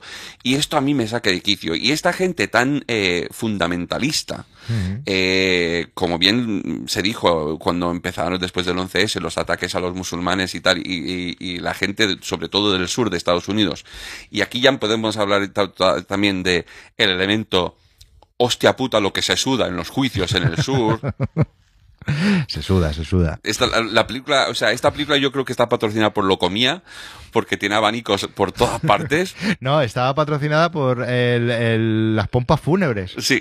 Porque, no, no- ay, cómo, eh, no me acuerdo cómo era, pero en el, en el abanico, que no es ni un abanico, es un pai pai, porque el Sí, abanico es español. Sí, exacto. eh, eh, pone, hay una publicidad de una casa de pompas Sí, fúnebres, sí, me parece, si no recuerdo mal. Pero eh, eh, lo, que se, lo que se decía mucho, y es una cosa que yo creo firmemente, eh, que además los más fundamentalistas suelen ser en estos casos la gente de los estados del sur, no todos, pero mucha gente de los estados del sur en Estados Unidos, cuando se estaba criticando a los musulmanes y estos son el mal y estos son el mal, lo que decía mucha gente, dice, pero vosotros sois unos putos borregos. O sea, si llegáis a nacer, en vez de nacer en Georgia, nacéis, o en Alabama, nacéis en Kabul, seríais los más putos Al Qaeda Sí, claro. del mundo. Porque Sí. es que no pensáis, no Sí, cuestionáis Cambia, ca- nada. Cambia, cambia el país. Hazlo en eso, en cualquier país a lo mejor islamista. o sea, básicamente, o sea, están diciendo infieles, infieles. Están diciendo lo mismo. sí, sí, sí. con otra cara de la moneda, pero lo mismo, ¿sabes? Y eso es lo que me encanta de esta película. En cuanto a la dirección y tal, eh, entiendo por dónde vas. Hay momentos que si no me gustan, en el sentido de lo que hemos hablado en otros episodios de la experiencia frente al análisis de una película, pero sí que me crean cierta inquietud. Por ejemplo, ese plano inicial yendo por el pueblo con la voz cantando la canción y tal, que es todo muy pausado antes de que empieza ya el follón. eh, creo que añade una, una, una calidad de un tono No, es que hay, es que hay escenas que están brillantes, que son claro. brillantes. Y luego te digo también que viendo los, las remakes televisivas, que son telefilms, pero recordemos que son telefilms del 88 y del, 80 y del 99. El 99 ya está en la cúspide de... Los telefilms empiezan a molar, pero todavía... Y, y, y una está dirigida por David Green, que no ha hecho nada destacable realmente, y el otro está dirigido por Daniel Petri, que no, nunca me acuerdo de cuál. Eh, pero son tan sosos a nivel dirección. O sea, Porque lo que, porque me da, y me da la razón a lo que digo, porque lo importante aquí es la historia, es el drama, es el juicio, es lo, lo acontecido, lo que hace que se haga una siguiente versión. Como pasa lo mismo con 12 hombres sin piedad, también. Pero 12 hombres sin piedad como ejercicio narrativo y audiovisual y de interpretación y de y aquí igual porque tienes a dos colosos para interpretar dos posturas completamente distintas, Mm. ¿no? Y eso es lo que hace que esto pueda tener más versiones, porque realmente la historia no, Sí. o sea, es la, la versión de Spencer Tracy, pues lo de, lo de siempre las obras de teatro. ¿Quién ha sido el mejor Julio César? ¿Quién Claro. ha sido el mejor Hamlet? ¿Quién ha sido el mejor? Pues claro, esa es la pero, Pero eso luego- lo lleva a la altura Sí. de las grandes obras eh, literarias de- y teatrales. O sea, esto está a esa altura. Pero ¿eh? para, para mí, ¿dónde está la maestría de esto? Es que viendo los dos remakes, o sea, por ejemplo, la de Jack Lemmon y George. Scott, es un calco. Es que es un calco. Y dices, vale, entonces, ¿para qué? O sea, es como Gus Van Sant haciendo psicosis. Y luego, la otra se ve que quiere desesperadamente no ser igual. Por ejemplo, la cosa de la relativa eliminación del personaje del cura y dar todo ese peso a Kirk Douglas. Eh, pero luego, por ejemplo, la historia del caballo de Golden Dancer, eh, que, que es una escena creo que bastante bonita entre Spencer Tracy y Frederick March. Preciosa y es la que cierra con, con la frase que te he dicho antes de, de Spencer Tracy, de, que no recuerdo exactamente cómo dice, pero no puedo considerar a gente que sea fanática, imbécil y... No, es que no me acuerdo exactamente de lo que dice, pero es, vamos... O que creen ciegamente todo lo que brilla de- pensando que va a tener una estructura porque no tiene sustancia. Es todo estilo y nada de sustancia. Y eso lo único que genera es gente mm, eh, que odia, gente que, mm, que es una Claro. extremista. Pero es que esa, esa escena que están los dos sentados en mecedoras, claramente amigos, ya después de haber tenido el enfrentamiento en el juicio, pero, que es una cosa que yo no me doy cuenta porque no me doy cuenta, pero el momento que los dos están meciéndose en la mecedora, En sentido, en en sentido, contrario, porque otro, están sí. enfrentados, en, en la versión de Jason Roberts y Kirk Douglas, porque esa escena a mí me parece esencial para explicar la relación entre ellos dos, de respeto, de amistad, pero de, Esa de- y, la de la mujer. y la de la mujer. cuando va a hablar con la También mujer. es verdad que claramente hay un flirteo o un pasado que nunca llegó a ser entre, entre el personaje de Spencer En Tracy y desde la mujer luego, de no sé en las. En las otras dos nada. Vale. Que es Gene Simmons en la de en la de tal y en la otra ¿La de Gene Simmons, la de con, con Kirk Douglas? sí que es Sí, sí, sí, sí, sí, sí, sí, sí, lo sé. Espartaco. Lo sé, exacto. Y en la otra creo que es Piper Lorry, si no recuerdo mal. Uh, que siempre da un poquito de mal rollo esa mujer. Eh, Sí, Eh, pero no, eso se obvia para empezar. Pero es que lo que me parece imbécil en la versión de, de, de Kirk Douglas y Jason Roberts es que la historia del caballo, Jason Roberts se lo cuenta al profesor en la cárcel. No, no tiene ningún Y sentido. dices, ¿para qué? ¿Para qué? O sea, es como para decir, oh, total, que vamos, que te estoy defendiendo, Total, pero que además creo que tienes Para razón. que sepas que, que- estoy contigo, Sí. chaval. No, o sea, pero si aquí lo importante es el, el confronta- la confrontación entre los dos Claro. abogados. El, el- es casi, casi, el acusado es casi casi, está ahí por, por- como el caballo, Claro. pa- pa- de adorno. Cla- No, no entiendo, pues Es eso que es un gran fallo Claro. por parte de la adaptación, que es como, Claro. sí, sí, la escena la, la mantenemos porque el diálogo es bueno, pero la vamos a, Pero vamos a quitarle todo el Pues- sentido porque pues no la hemos vale, entendido. tío, o sea. No hemos entendido el subtexto. muy mal, entonces. Así que nada, La herencia del viento, verla. Es una eh, obra maestra o película muy importante, como sea. Yo la considero una película muy importante para que la gente conozca, porque mucha gente puede ser que no conozca que en 1900, en los años 20 en Estados Unidos se juzgó a un tío por enseñar algo que hoy por hoy damos 100% por verídico que Sí. es la teoría de la evolución de, de Charles Darwin. Y como en este programa y en este nunca está mal nombrarlo, hay que decir un dato importante y es que el- la corte, el edificio donde se produce digo, este, eh, este juicio, Hillsborough, que no Westboro. que no Westboro, es Hillsborough porque no deja de ser el ayuntamiento de Hill Valley. Sí. De Regreso al Futuro. Sí. Así que ya está, ya hemos dicho Regreso al Futuro, que pensabais que no lo íbamos a decir en esta. Ah, pues sí, lo hemos dicho. Donde cinco años antes un señor se colgó de un Sí, cinco, alambre. cinco años antes, efectivamente, eh, cayó un rayo sobre la torre. Sí, ya no funcionó. ya no reloj. funcionó nunca más el reloj. Así que nada, bueno, pues por orden nos vamos a ir del año 60. Vamos a ir al futuro. a Vamos a ir al futuro, Vamos a hacer sí, un eh, salto. sido- Además de casi de 30 años exactos. Casi. Casi, casi, hostia, qué, qué bien hilado esto. hemos Estoy hecho por- aposta, te tío. puedo poner a Gil Luis ahora mismo. Que por cierto, ha salido, ha salido ahora, está en Manchester. Tenía que estar en Londres, pero al final no sé qué. Yo creo que no va muy bien o algo no funciona. Regreso al futuro, el musical. Sí, sí, he oído algo de eso. Ya sabes mi teoría acerca de, Sí.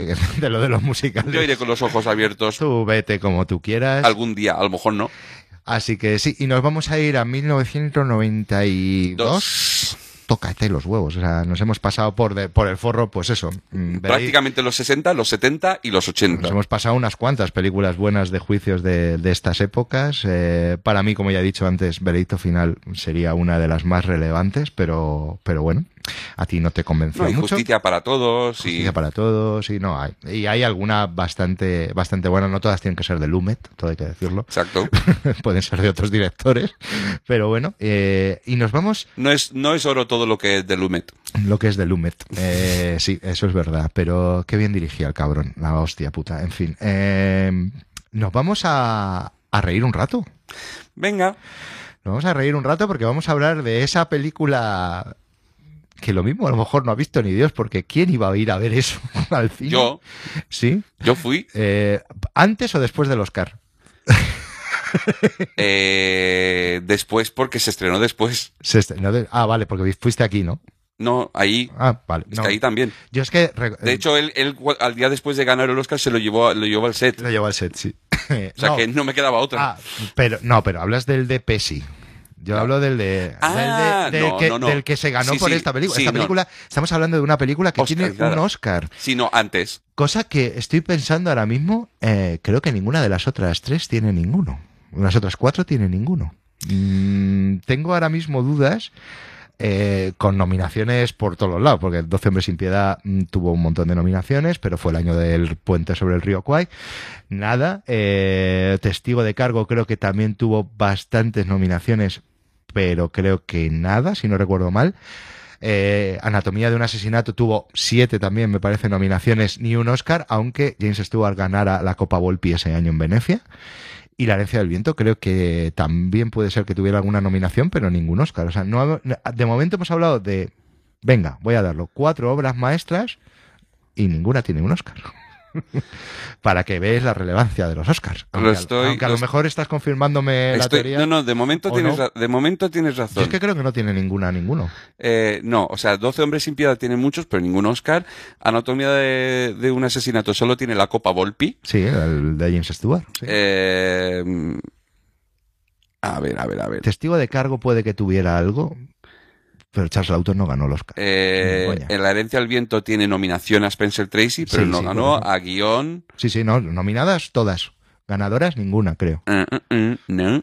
Bueno, pues la primera Y, y, y- y tiene también la fotografía en La herencia del viento para joderte a ti. nominada. Sí, No, pero yo no he dicho nada de la fotografía. y ¿eh? a montaje. Yo no he dicho nada de la fotografía, he dicho de la dirección Pero tiene el BAFTA. y de los. Hombre, hombre, los BAFTAs dan calidad.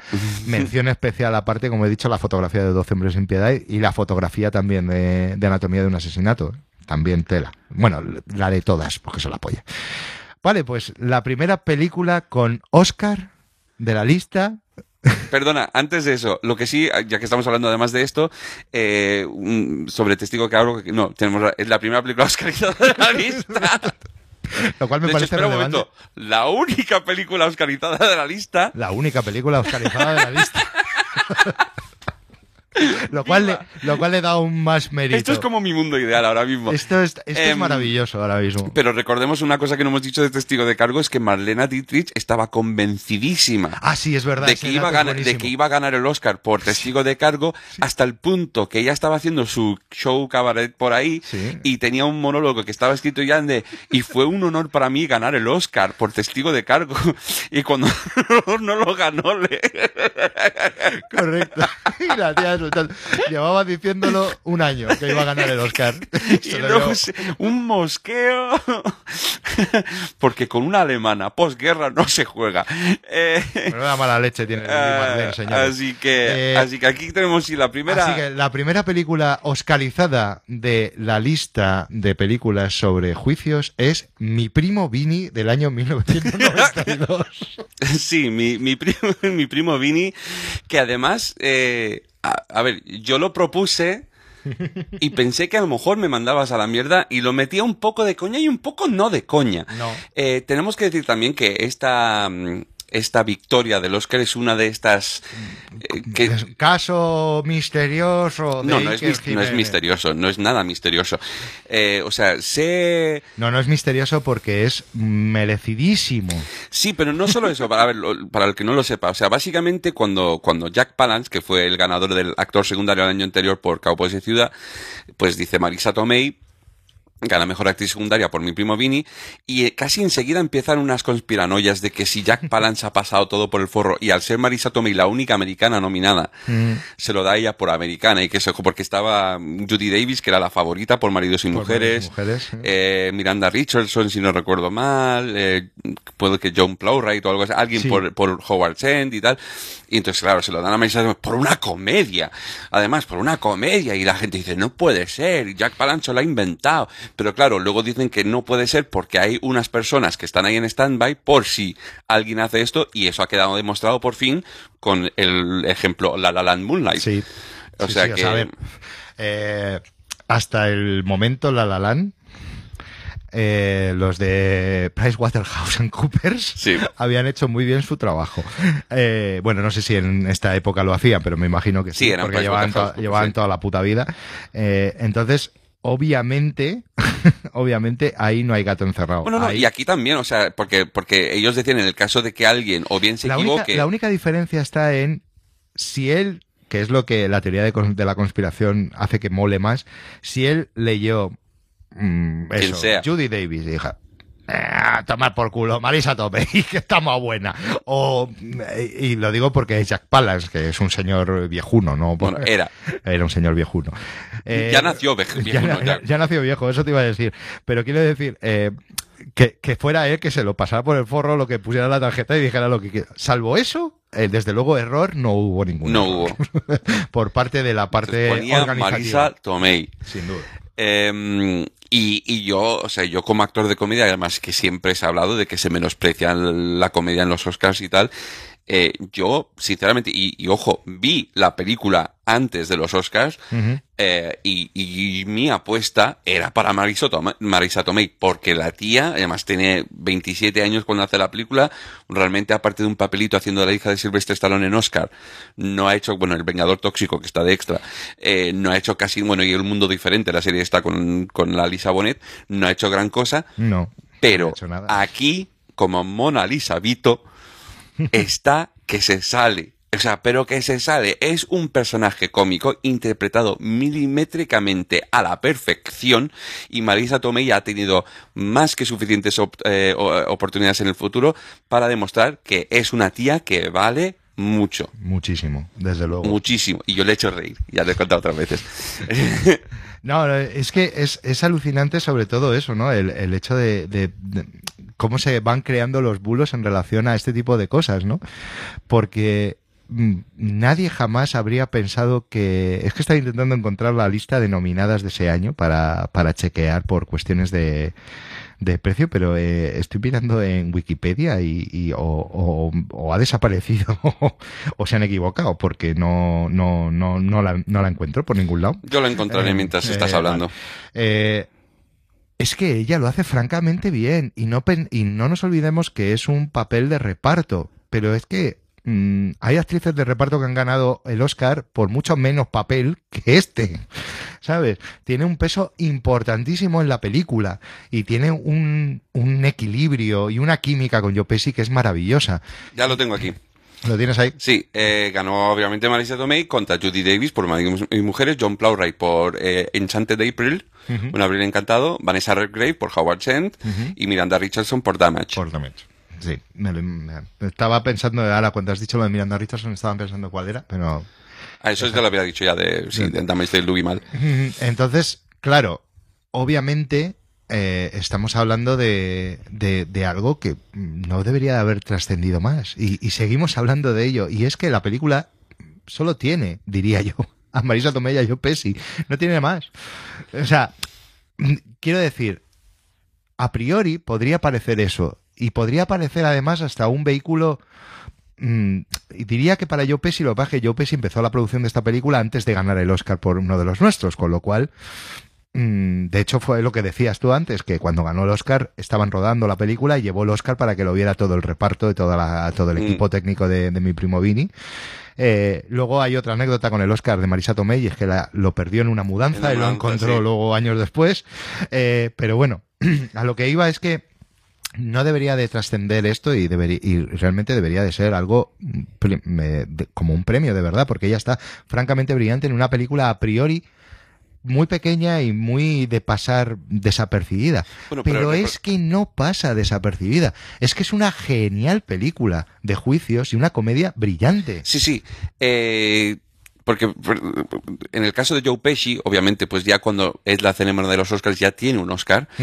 Pero claro, es un Joe Pesci que ya viene de no solo de uno de los nuestros, pero viene de Solo en Casa, viene de Arma Letal 2. Si viene de hacer un papeles cómicos, cómicos. abiertamente. Incluso a uno de los nuestros que es aterrador, pero también es muy cómico. Sí, sí, sí, hombre, joder. Funny how, like a clown, like a fucking clown, like Vito, ¿no? fucking amuse you. Y de Vito. Y de Vito, también, ¿no? sí. De Vito. que Eh, pero, eh, un dato muy interesante, esta película es de la Fox, y esto viene muy a colación de nuestro último episodio, porque esta película se concibió en sus principios como, un, vehículo, para, Ford Fairlane, para, Andrew Dice Clay.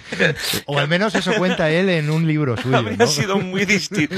Fuck you, fucking George, fucking George.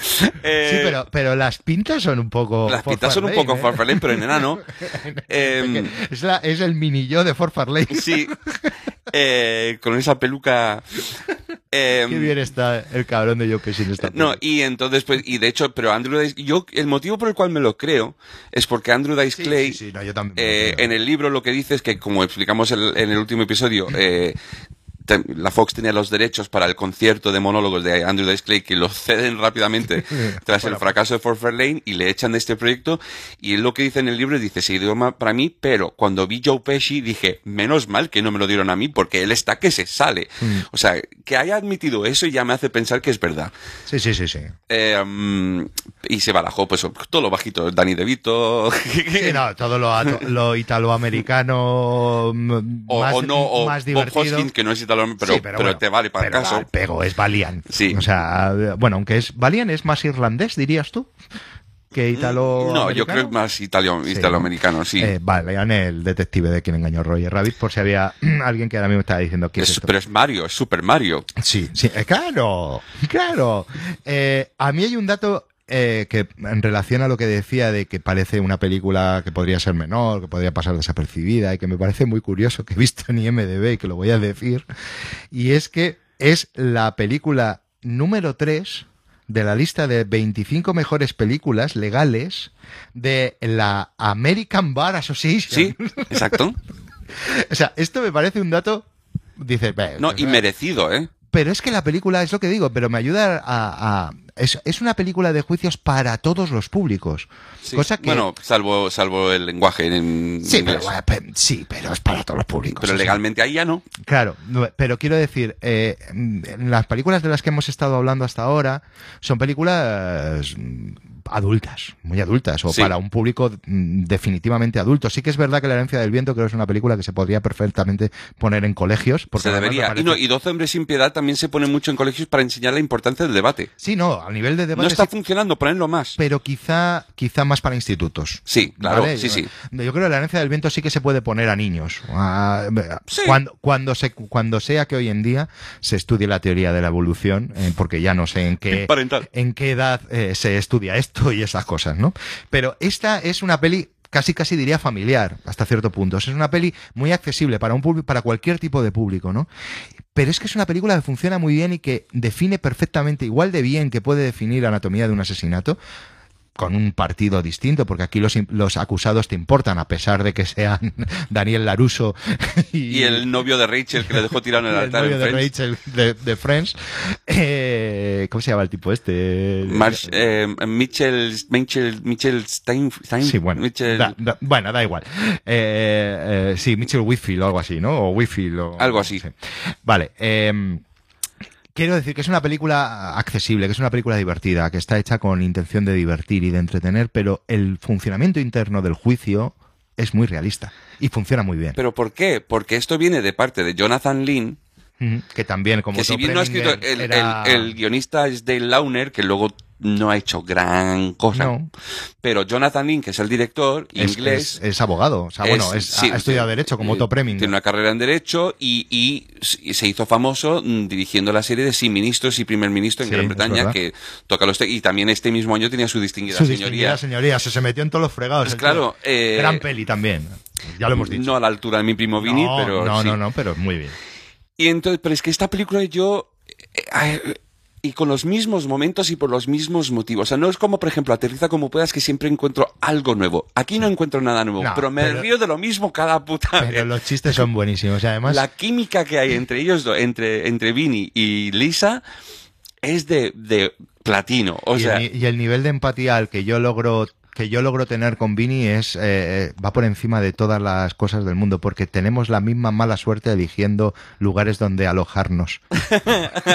bueno, cuando yo te sugerí en Londres, no. No, no, no, eso, Ese bueno. eso estuvo bien.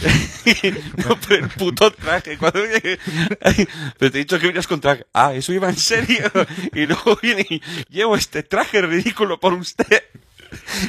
Tiene, Pero es no, que- tiene, tiene unos puntos buenísimos. El momento, y que ahora viéndolo claramente no es él, pero el momento de cuando por fin le pega la hostia al tío por los 12 tontos, cuando pega ese salto en diagonal. Es un Oyuken, tío. Es del año Street y, Fighter, mi, más o menos. y mi reloj biológico que está haciendo toca toca así. es que tiene tanto. Y el momento de cuando, por ejemplo, cuando, cuando a la ciega, que, que además es un momento improvisado, cuando dice la ciega, eh, quítese las gafas. ¿Cuántos dedos tengo? Y el, y el juez, que es Herman Munster, eh, Que conste en acta que ha lleva dos dedos. levantado dos dedos. A ver, que la señora testigo, y solo la señora testigo, que es un momento improvisado. Totalmente, sí, Pero sí. también el momento cuando está, hay un momento que está como que- peleándose con Lisa en, el, en, el, en, el, en, en- la habitación y no hace más que como mirar hacia arriba. ¿Y por qué? Es que, es que sí. Y con la, y con la voz de. de, de Dani- de- es, que, es, que es, es que es genial. O sea, es, es un vehículo. De, verdad que es un gran vehículo. Y me da rabia que no tuviera tan, más éxito esta peli. De hecho, se, se pensó una secuela. Si no Se pensó mal, toda una serie de novelas y de, y de películas y de series. De casos para, para Vincent Gambini que con Vincent sido Gambini y con y con eh, y con Lisa de su De investigadora, investigadora, sí, sí. que habría sido la hostia.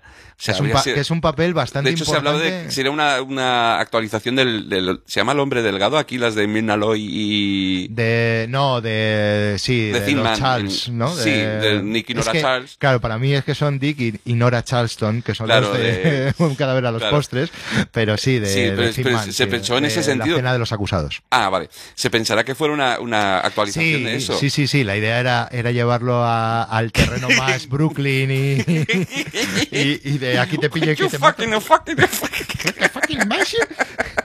Pero, pero es brutal por eso, ¿no? Es, es una peli que me da mucha rabia y de hecho me gusta mucho que, que con los años eh, haya adquirido ya más un estatus, no, no tanto de peli de culto, pero de una peli respetada. Respetada. Respetada desde un punto de vista de como comedia, desde luego, absoluta, porque es brillante, y, y como película en sí, de este género de, de juicios, también brillante. Porque vuelvo a decir lo mismo, todas las argucias de- legales, todas las, las deducciones, todos los interrogatorios, Todo. todo absolutamente de un caso que es verdaderamente absurdo, pero que creo recordar que leí que también estaba medio inspirado en un caso real de, Sí. un, de una falsa acusación que habían hecho Que unos además, que chavales. además recordemos que, que en los años el- 60, eso sí la, que creo. la supuesta confesión del personaje de, de, de Daniel San, de, de Ralph Macchio, es simplemente por su manera de hablar de Brooklyn, porque dice, yo disparé a... a- Claro. yo pero pero, pero estaba lo está preguntando, pero la manera de Brooklyn hablar es decirlo como una afirmación. Y, Sí. y está- y está, lo que está ahí realmente diciendo, que estás diciendo que yo le disparé, pero lo que dices,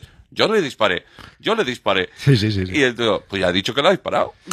No, no, totalmente. Y, y- y es una peli de verdad, en serio. Si, si por lo que sea en su día, que es una de las razones, yo creo que por la, por lo menos aquí, yo no sé fuera, pero, pero aquí en España, quizá fue una película que yo de hecho la vi en vídeo, lo tengo que decir, no, la, no fui al cine a verla, ni, ni aun con Oscar a Marisa Tomei, eh, mm, porque si, no sé si se estrenó aquí posterior, pero me imagino que se estrenaría posterior. Aunque yo tengo esta sensación de que esta película se estrenó mucho antes de los Oscars, es de estas Sí, es que, es eso, llegaba al sí, sí, porque principio. yo la vi en verano el- del, del año anterior, yo la vi el verano del 2022 Claro. Y, se, y los Oscars fueron, fueron en marzo. En el, en el 93, en en el el, en 93. marzo del 93, claro. Entonces yo creo que es una de esas películas que luego de repente era como, ah, coño, pues si esa la han estrenado. Ah, pues voy a... Han salido las nominaciones. Ay, voy a alquilármela en vídeo. Voy a verla. Claro. Y verla y decir, joder, qué divertida, pero mm, pff, teniendo lo que tenía a nivel de peso de interpretaciones, ya no digo de, de los personajes, pero de los pesos de las personas de las que hemos hablado, de Judy Davis, de, de eh, joder, de, hemos hablado de Joe Nicky- Plowright, de de- Nicky Dora Charleston, joder, de Vanessa Redgrave, no es porque es Maggie Smith, pero para el caso son parecidas.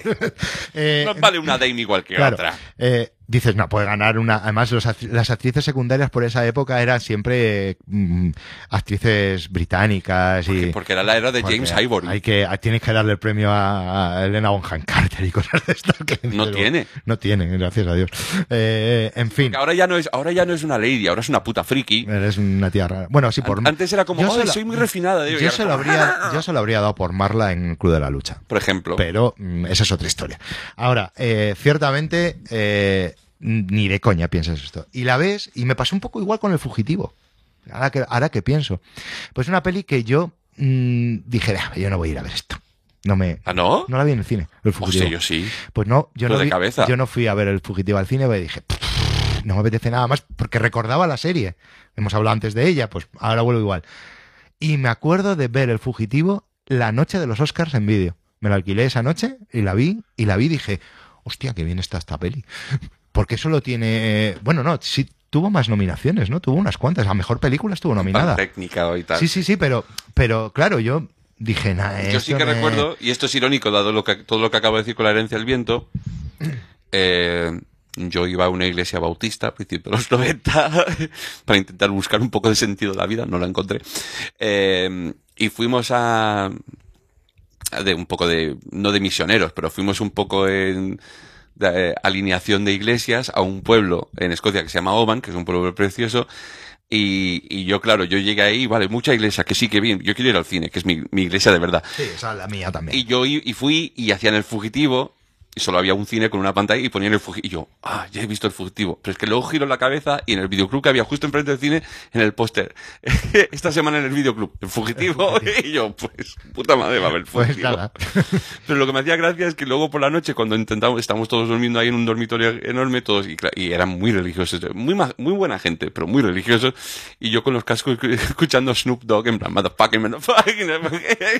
Muy bien, ahí.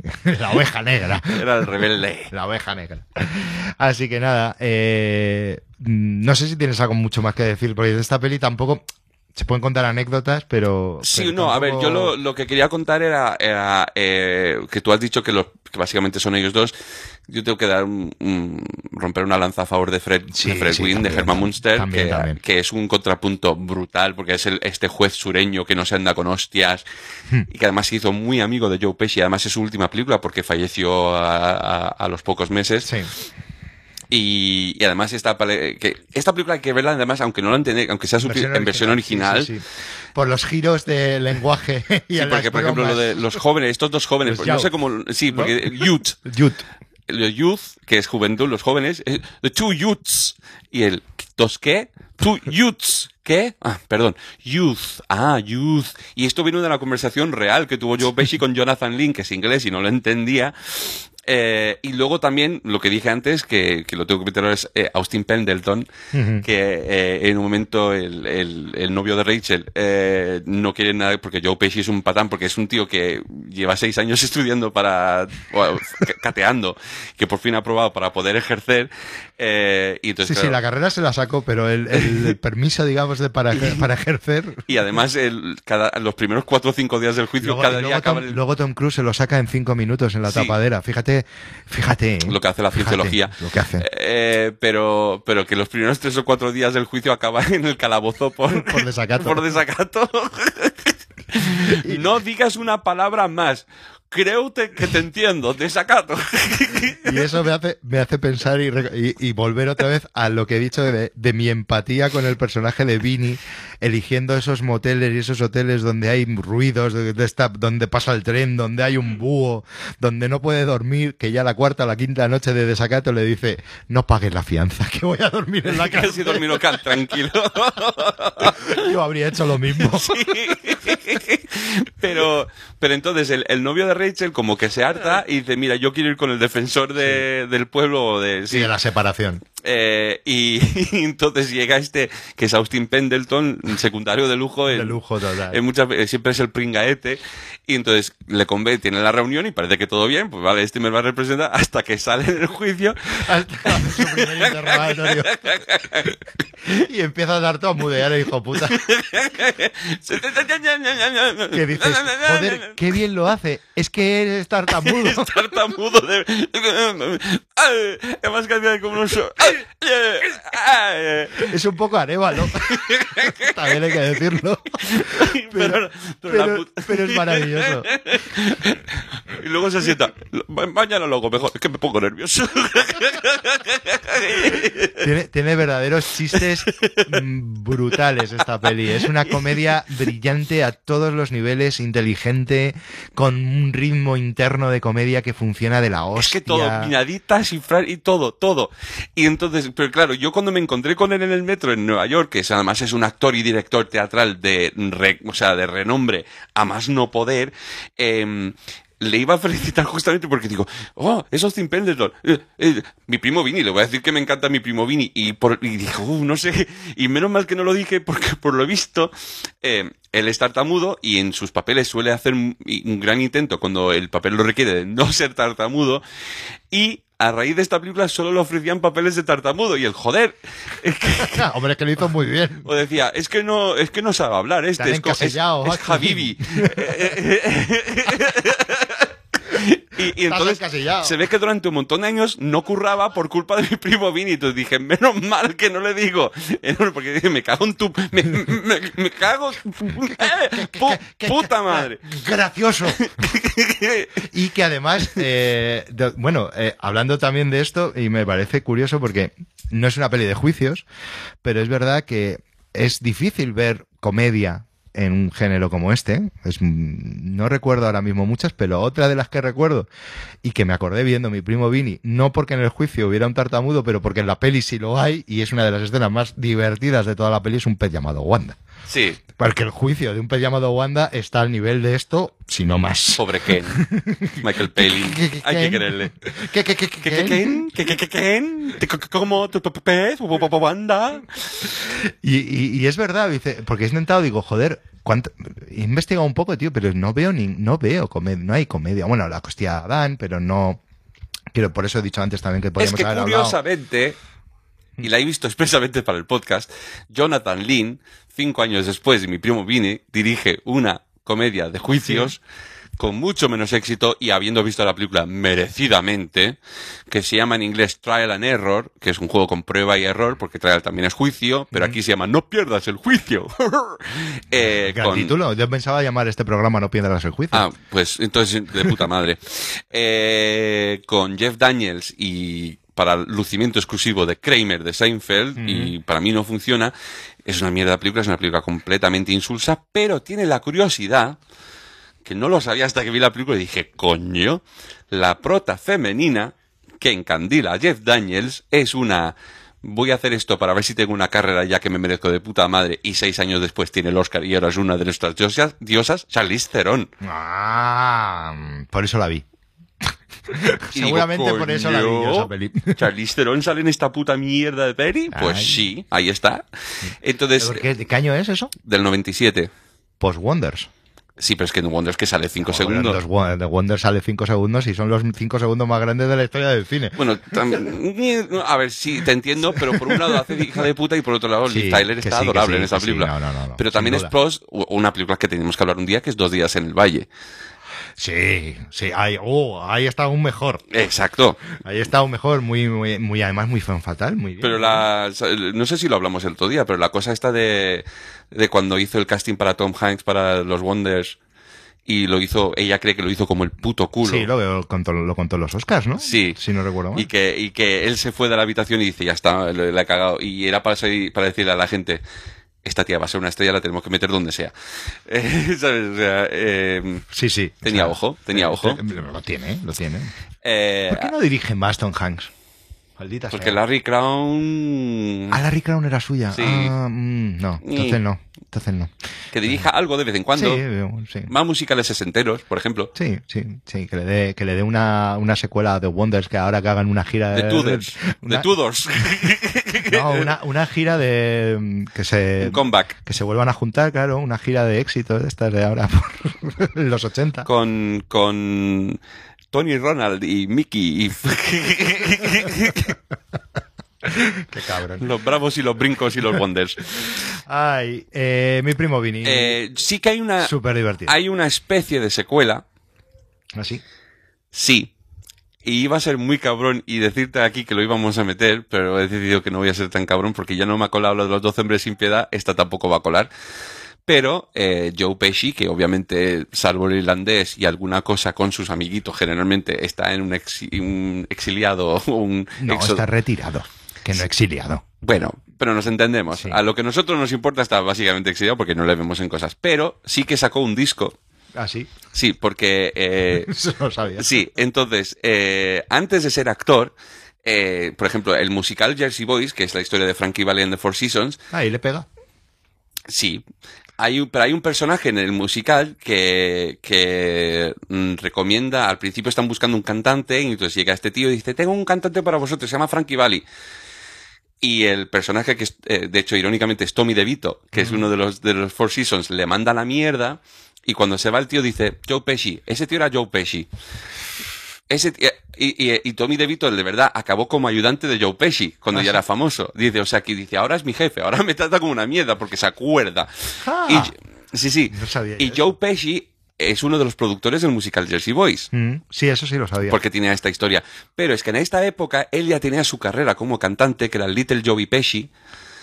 Eh, donde can- hacía canciones de twist y en plan crooner y todo este rollo. tu, tu cantante de bolsillo. Fly me to the moon.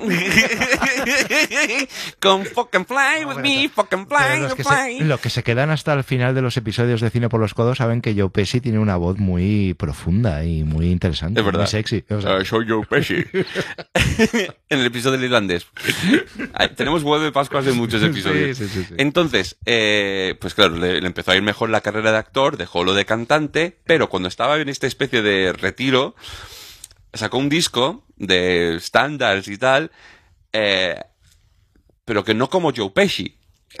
con seudónimo. Sí, o sea, por ejemplo, el, el disco que sacó de Little Joey Pesci era Little Joey Sings for You y sacó un disco en los 2000 que es Vincent La Guardia Gambini Sings for You lo voy a ir a buscar ahora. y en la portada está con la peluca de mi primo Vini y todo así, pero con plan crooner Qué crack. y es un disco que sacó y tiene un, un videoclip que es horrendo. Horrendo. No sé cómo, no me he atrevido a escuchar el resto del disco, pero esta canción sí la he escuchado de principio a fin, que se llama White Guy, y va de ser gángster y está rapeando. y va a poner esta canción. Hombre, a ver, su- su- sus tempos en los diálogos de Scorsese como son poco... wise guy, como wise guy. Y las tías, wise guy. es una mierda, Es pero, un fucker, pero es la hostia. honestamente, poner la canción aquí no le hace honor a lo mierda que es el vídeo y todo pues así que ah, lo pondremos en Facebook. O sea, tenéis que ir a Facebook. Cuando hayáis escuchado esto, ir a Facebook, que habremos colgado el Venom Malest cantando Dos hombres sin piedad y Vincent la Guardia Gambini. Este capítulo tiene- Como. Este capítulo tiene grandes éxitos eh, desconocidos. Tiene, ¿cómo se llama eso? Eh, ay, ¿cómo se llaman los, los, los sleepers, no? O Sí, algo de sí. No, pero esto es para quedarse dormido directamente. Esto no es sleeper y quédate sleeping. Eh, así que sí, así que hay una especie de secuela. Vincent LaGuardia Gambini sings Hay un, spin-off. ¿no? Sí. En el mundo de la música. es el, el, el, el abogado del rock and roll. Como Sí, claro, el está el detective del rock rock and roll roll. y el abogado del rock and roll. Hostia, si en el disco está Putty Time, Putty Time, fucking USA. Una puta mierda de ¿cómo era? En fin. Ya, ya me he quedado con las ganas de, de ir a escucharlo ahora mismo, pero bueno, lo haré, lo haré después. Sí. Así que bueno, pues mi primo Vini ya está, ya la damos por, la, la damos terminada. Y, mm, pero este mismo año, 1992, nos trajo otra, otra gran película de juicios, diría yo. Esta ya más marcial. También tengo que decir que justo el año antes de, de esta película, del 92, o sea, en el 91, está la que probablemente es para mí mi película favorita de juicios y una de mis películas favoritas de toda la historia, que es JFK, Ah, de la que no hemos hablado porque es no una... sé, esta vez acción judicial. acción. Lo que pasa es que como el, el juicio en JFK realmente es como un... Son tres películas. Realmente Sí. JFK son tres películas, es el tercer acto, entonces no, no, no contabiliza Claro. porque también hemos intentado que las películas fueran en su inmensa mayoría el juicio en sí. Sí. Eso también hemos, teni- hemos intentado que sean Sí, porque yo estaba barajando a sangre fría, pero realmente Claro. son los últimos 20 minutos y cosas de esas. Sí, que- donde, donde por lo menos al menos dos partes o dos tercios de la peli sean, sean el juicio, ¿no? Y entonces eh, no se o el encuentra- juicio, el entorno al juicio, pero, o pero no ver todos los eventos y luego el juicio. Efectivamente. Así que en 1992 también se estrena esa, también para mí, obra maestra llamada Sí. Algunos Hombres Buenos, Sí, donde ya nos metemos con temas aún más complicados como es el tema militar. La primera corte marcial de la que vamos a hablar, porque hasta ahora pues hemos hablado de causas penales, sobre todo, de juicios civiles, eh, pero esto ya, esto ya sobrepasa el razonamiento y el entendimiento humano, las cortes marciales. USA, USA. Porque vivimos con bajo un código, ¿no? Sí. Y eso hay que entenderlo, amigos. Algunos hombres buenos. ¿Qué decir de algunos hombres buenos? Pues eh, película de Rob Reiner, basada en la obra de teatro de Aaron Sorkin, debut de Aaron Sorkin en el cine como guionista. Y los derechos se habían vendido antes de estrenarse la obra. Antes de estrenarse la... Pero bueno, también porque el productor de la película es David Brown, productor, Sí. Obviamente, al que yo le hago a la ola. Por cierto, eso me recuerda a otra cosa, porque claro, de, de- de tiburón, Claro. entre otras cosas. Entre otras Eh, cosas. voy a ver una golpe. obra, voy a una obra de teatro en, en- en Londres que se llama eh, El tiburón no funciona. Shark is not working. Ah, no, bueno, es The Shark is Broken, se llama. Ah. Y es, eh, por lo visto, la obra entera es eh, Robert Shaw, Richard Dreyfuss y Roy Scheider en es- los espacios, en los eh, tiempos muertos. esperando Oh. y muertos de asco, cagándose en todo. Y el, y el, per- el personaje de Robert Shaw lo interpreta el hijo de Robert Shaw. Oh, hostias, qué guapo.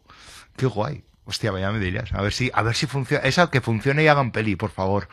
O que lo traigan O aquí. que lo- sí, no, pero aquí en, en plan teatro no. Eso no. No creo que funcionara una obra de teatro así en, en España. O sea, No sé. friki es. Y, y la gente iría, vamos, yo iría a verla. Pero, pero es que es, como son tan maravillosas todas las anécdotas, sobre todo que cuenta Richard Dreyfuss en los documentales. Acerca del- martirizándole. The shark is not working. The shark is not working. Como cualquier cosa que tenga que ver con el rodaje de tiburón, compro. Compro absolutamente. Sí, sí. Estoy Y además eh, fue una cosa que empezó en Edimburgo, en el Fringe, y triunfó tanto que lo han llevado al West End por, por el exitazo Por el que no era plan, pero lo han llevado y, Hombre, es que hay material ahí muy que puede ser muy divertido. y el proyecto lo ha sacado adelante el hijo de Robert Shaw. O sea que Pues, ¿por qué? Pero es, eh, es actor, debuta, es no, creo, creo que ya con, con la edad que tiene que tener ya pues será. será es mayorcete ya, Claro. ¿no? claro. Bueno. Pues nada, algunos hombres buenos, algunos están buenos, como diría. sí, porque es un reparto de caras muy A guapas. few hot men. A few hot men. Es la versión porno de algunos hombres buenos. Porno gay, también hay que decirlo. Pero bueno, eh, repartazo de lujazo absoluto para una peli como esta. Y que viene muy bien como JFK para el juego de 6 grados de Kevin Bacon. Sí, pero bueno, que, que, también estaba Kevin Bacon. Por eso, por eso digo. No, pero yo creo que JFK es la, la, la piedra angular de ese juego, ¿eh? No esta. No, pero es que Kevin Bacon, lo que pasa es que Kevin Bacon lo que Es que tiene JFK está todo el mundo. No, pero Kevin Bacon, además de que ha hecho muchas películas, ha hecho muchas películas con repartos muy grandes. Claro. Esta también tiene un reparto muy grande. Otra, otra que podría haber entrado, exacto, otra que podría haber entrado perfectamente en esta categoría es Sleepers, aunque es una peli que no sé hasta qué punto habrá habrá pasado bien el tiempo. A mí no me ella. gustó en su día. ¿No te gustó? No. A mí me produjo náuseas. En Hombre, su día. claro.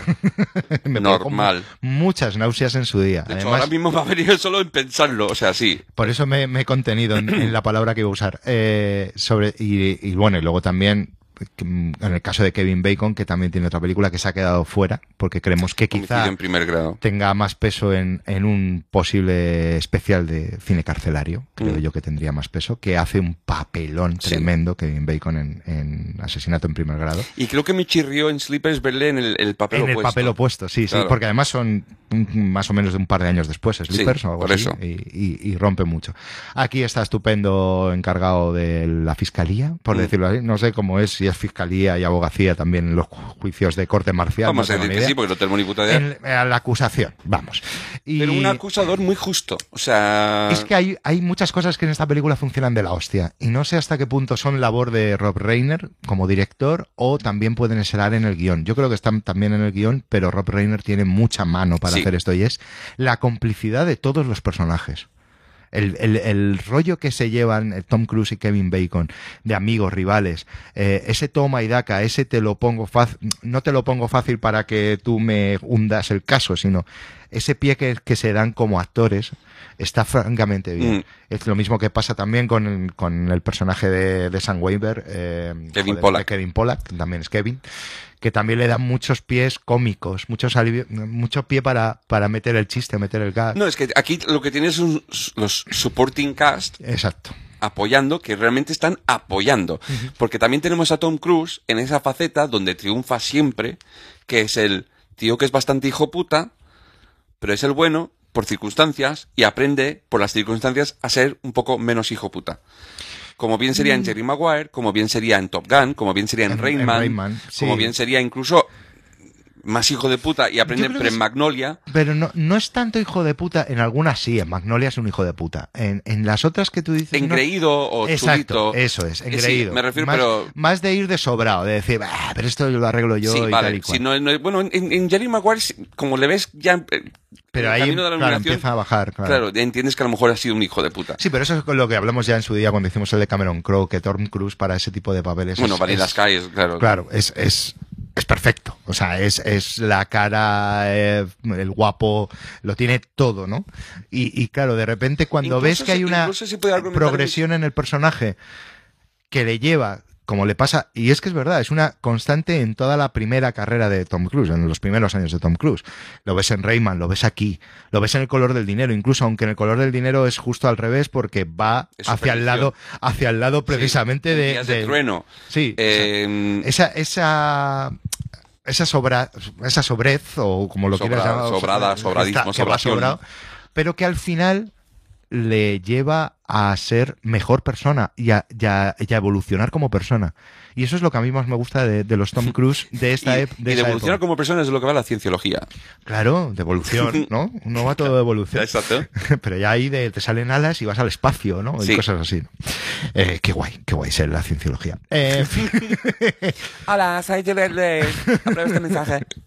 Entonces, eh, me mola mucho porque además Tom Cruise en esta época está obviamente en modo quiero ser un, no una estrella, quiero ser un actor, quiero que se me consagre, quiero, el Oscar, papeles. ya. Quiero el Oscar, está en modo DiCaprio, total, absolutamente en esta Sigue en el modo DiCaprio. Pero lo que todo el mundo dice cuando habla de Tom Cruise en esta película concretamente es que realmente él estaba al servicio de la película. Es que lo dicen siempre. Es que es un profesional como la copa de Lo un dicen pino. siempre, dicen, el primero en llegar, el último en irse, Mm. Respetuoso con todo el mundo, apoyando mm, para que se luzca todo el mundo, eh, las propuestas de todo el mundo. O sea, es una cosa que. Y aprendiendo. Y aprendiendo. En sí. esta época aprendiendo, a lo mejor ahora ya no. no, y todavía, pero- yo- pero ahora pero aprendiendo no. a hacer cosas ya de Superman. No, ahora- Tirarse es un de puto edificio. superhéroe. Ahora aprendiendo de Jackie Chan, ¿sabes? O sea, pero, pero. Hostia, yo quiero una peli de Jackie Chan dándole Tom el testigo a Tom Cruise. Te has roto la, la rodilla, te has roto la pierna, te vas a romper ya un brazo. en el club. La nariz la tienes torcida porque en Protocolo Fantasma, ¿qué pasa con la nariz de Tom Cruise? Siempre es una cosa curiosa, pero en serio, la próxima vez que veáis Protocolo Fantasma, fijaos en la nariz de Tom Cruise porque parece como que se ha pegado una buena hostia. Es- es, Sí, eh, tiene una buena Es tocha, siempre la ha como, es como, de hecho, esta, esta semana de Goldbergs eh, va de las pelis de Body Swap, en plan viceversa, eh, Big y todo esto, y es- le pasó en, es- en- le pasó a Tom Cruise con Owen Wilson. Pues, pues puede ser. Wow. Bueno, pero wow, los wow de Tom Cruise también son muy wow, wow. No, Tom Cruise es corriendo. Sí. Owen Wilson diciendo es una- wow y otro corriendo. Que eso decía eh, Kevin Pola que, claro, al estar tan eh, predispuesto para la producción, para el rodaje, para todo, siempre tenía una actitud muy positiva y muy enérgica, ¿no? Entonces, cuando le llamaban, él siempre iba corriendo. y le decía a Kevin Pola, tío, tranquilo, no, venga, venga, Kevin, vamos, vamos, tal y cual. Con la Venga. Gordy. Es que es muy enérgico, o sea, es que tiene que... te- o sea, yo- no sé, o sea, es- yo me imagino a Tom Cruise como el, el episodio de Futurama de Fry cuando se toma los 300 cafés. Debe ser algo así, o sea, todo va, para él todo va a cámara lenta. ¿Sabes? Porque él va a una velocidad, a un piñón mucho más alto. Hostia, pues el momento de saltar en el edificio cuando se rompió la pierna, diversión. ¡Hostia! Crack. No, Sí, pero también me parece interesante de cosas del rodaje de, de cuando están todos en el, en el juzgado y está todo el mundo hablando y preparando las cámaras y en el momento que entra Jack Nicholson todo el mundo ¡uh! y se sientan ya por respeto que ha No. llegado Jack Sí, o sea, eso siempre lo dicen también en, la- en las lecturas de guion, que Rob Reiner siempre suele hacer una, unas buenas lecturas de guion para ir preparando la película y tal, ¿no? Y es como que todo el mundo estaba más o menos relajado, bien al principio y tal y cual, hasta que llegó Nicholson. Y Nicholson en la lectura del guion ya directamente se puso en plan Nathan Jessup. Entonces, claro, hizo que todo el mundo dijera, "Uh, vamos a tener que, Subir el que- que nivel". subir un poquito, porque aunque este hombre está aquí 10 putos minutos, nos va a comer la tostada a todos. Y yo creo que eso se nota en la peli. Hay, un, hay una sensación en la interpretación, incluso con Demi, con Demi Moore, que probablemente sea la más floja de todos, desde mi punto de vista. También el papel más difícil. Sí, Porque, es un papel que directamente es- los es productores no querían. Dicen, pero ¿por qué tiene que ser una mujer? Si no se acuesta con Tom Cruise, eh, o sea, fíjate. eh, dices, pues sí, Fíjate que, que lamentable que un ejecutivo que nunca se ha nombrado, y yo, para mí que se tiene que nombrar, que se joda, pero que un ejecutivo Sí, le dice sí. a Rob Reiner: si no se va a follar a Tom Cruise, ¿para qué queremos una tía? ¿Qué? Pues eh, ahí la verdad es que es, es importante que sea una tía porque esta historia nace de la hermana de Aaron Sorkin, que es auditora militar para la Jack, Claro, para, es- para el ejército americano. De, de, de mi Moore. Y es básicamente la que le cuenta esta historia a Aaron Sorkin y él ve suficiente material como para escribir un guion brillante a todos los niveles, diría yo, a nivel de diálogo, a nivel de... Con el de- primer Walk and Talk. con el primer Walk and Talk, pero fíjate que viendo, eh, volvemos otra vez a una a la peli que se ha quedado fuera y es que no inventa nada este señor. Veredicto final es un compendio de walk and talk desde el principio hasta el final. Sí, pero con Sorkin. Ya, con Sorkin se hace marca, ¿vale? Porque eso hasta entonces era gente hablando y andando, no pasa nada. Ahora ya es marca registrada. Claro. Bien, bien, bien. Me Work parece, and talk and Sork. me parece fenomenal, pero también es cierto que esa marca registrada de Aaron Sorkin, que todo el mundo ahora mismo asocia a esto es de Aaron Sorkin, eh, al oeste de la Casa Blanca, tal, no sé qué, es una puta idea de Rob Reiner. Sí, Es una idea de Rob Reiner Sí, que sí. dijo, oye, pero vamos a ver, yo sé que esto es una obra de teatro. Vale, de acuerdo que entiendo que por los medios, en un teatro, estas conversaciones tengan que hacerse en un escenario. s- No te puedes dar paseos, te puedes dar paseos por la escena, pero lo lógico y más fácil es que sea un despacho, una sala, etcétera, etcétera. ¿Qué te parece si hacemos todas estas escenas que tienes en la oficina, las hacemos andando y saliendo por los diferentes escenarios? Y él te dice, vale. O sea, es una idea de, o sea, el- el- la marca registrada de Aaron Sorkin es una idea de Rob que Reiner. Rob Reiner ya lo hemos dicho, al final no vamos a poder hacer episodios sobre él, pero es que Rob Reiner es la polla. Él apoya y ya está.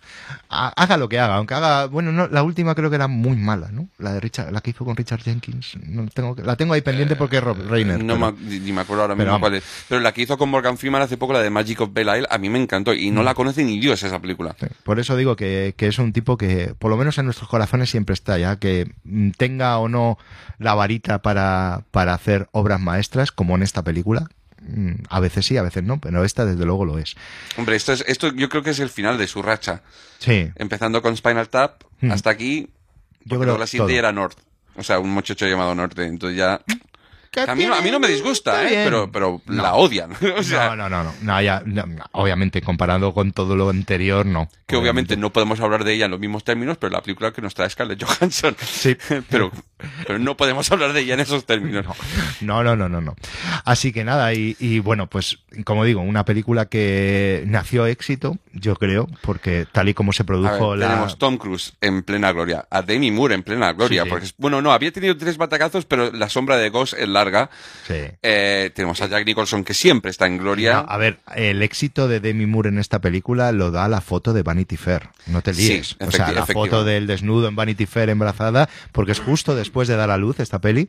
Pero creo que es muy inteligente por parte de ella que por esa foto. aun- Luego es- ya. es historia de la fotografía. Por una proposición que tal, pero, pero ya tenía fama de ser una tía que le gustaba ir ligerita de ropa. Eh, hacer un papel en el que es el contrapunto. Hay un... Sí, sí, no, no, perdona, sí, sí, es que me hace gracia porque en una entrevista eh, que vi en su... eh, hablando de esta peli a, a Kevin Bacon, hay una frase que dice que me parece graciosísima, pero me parece muy, muy, muy fuera de lugar, que dice, y claro, de repente, algo así como, y de repente ver a Demi Moore abotonada hasta arriba, como haciendo... Él lo, lo quería hacer como un cambio de, de registro de Demi Moore, que me Sí. parece que es la intención de Kevin Bacon que bueno, luego hizo el leñador, y a lo mejor no- bueno, pero es otra historia. Eh, básicamente, pero tal y como lo dice, no suena bien. Bueno, pues que luego, de hecho, hay un personaje cómico en Gran Bretaña, Dennis Pennis, que lo que hacía era ir a carpetas rojas, a alfombras rojas y, y hacerle preguntas mega bestias y incómodas, a- pero insultantes a los famosos, que es, el actor es Paul Kay, que luego está en Juego de Tronos, que es uno de los siete, eh, y, y el Demi Moore le dijo, oye, si, el, eh, si, si fuera con elegancia y con estilo y con sutileza y por exigencias del guion, ¿estarías dispuesta a quedarte vestido en una película? Pues está visto que sí, porque en Eh, esta lo está. Exacto. Eh, y Y entonces, además pues, lo con su uniforme de gala, pero prácticamente. lo interesante en esta película es que siendo el, el único personaje femenino de la película realmente. Sí, sí, lo único. Eh, bueno, y la tía Ginny, pero... Sí, bueno. Eh, siendo el contrapunto de- del prota, que es Tom Cruise, eh, y, y que realmente no hay ninguna intención romántica entre los dos.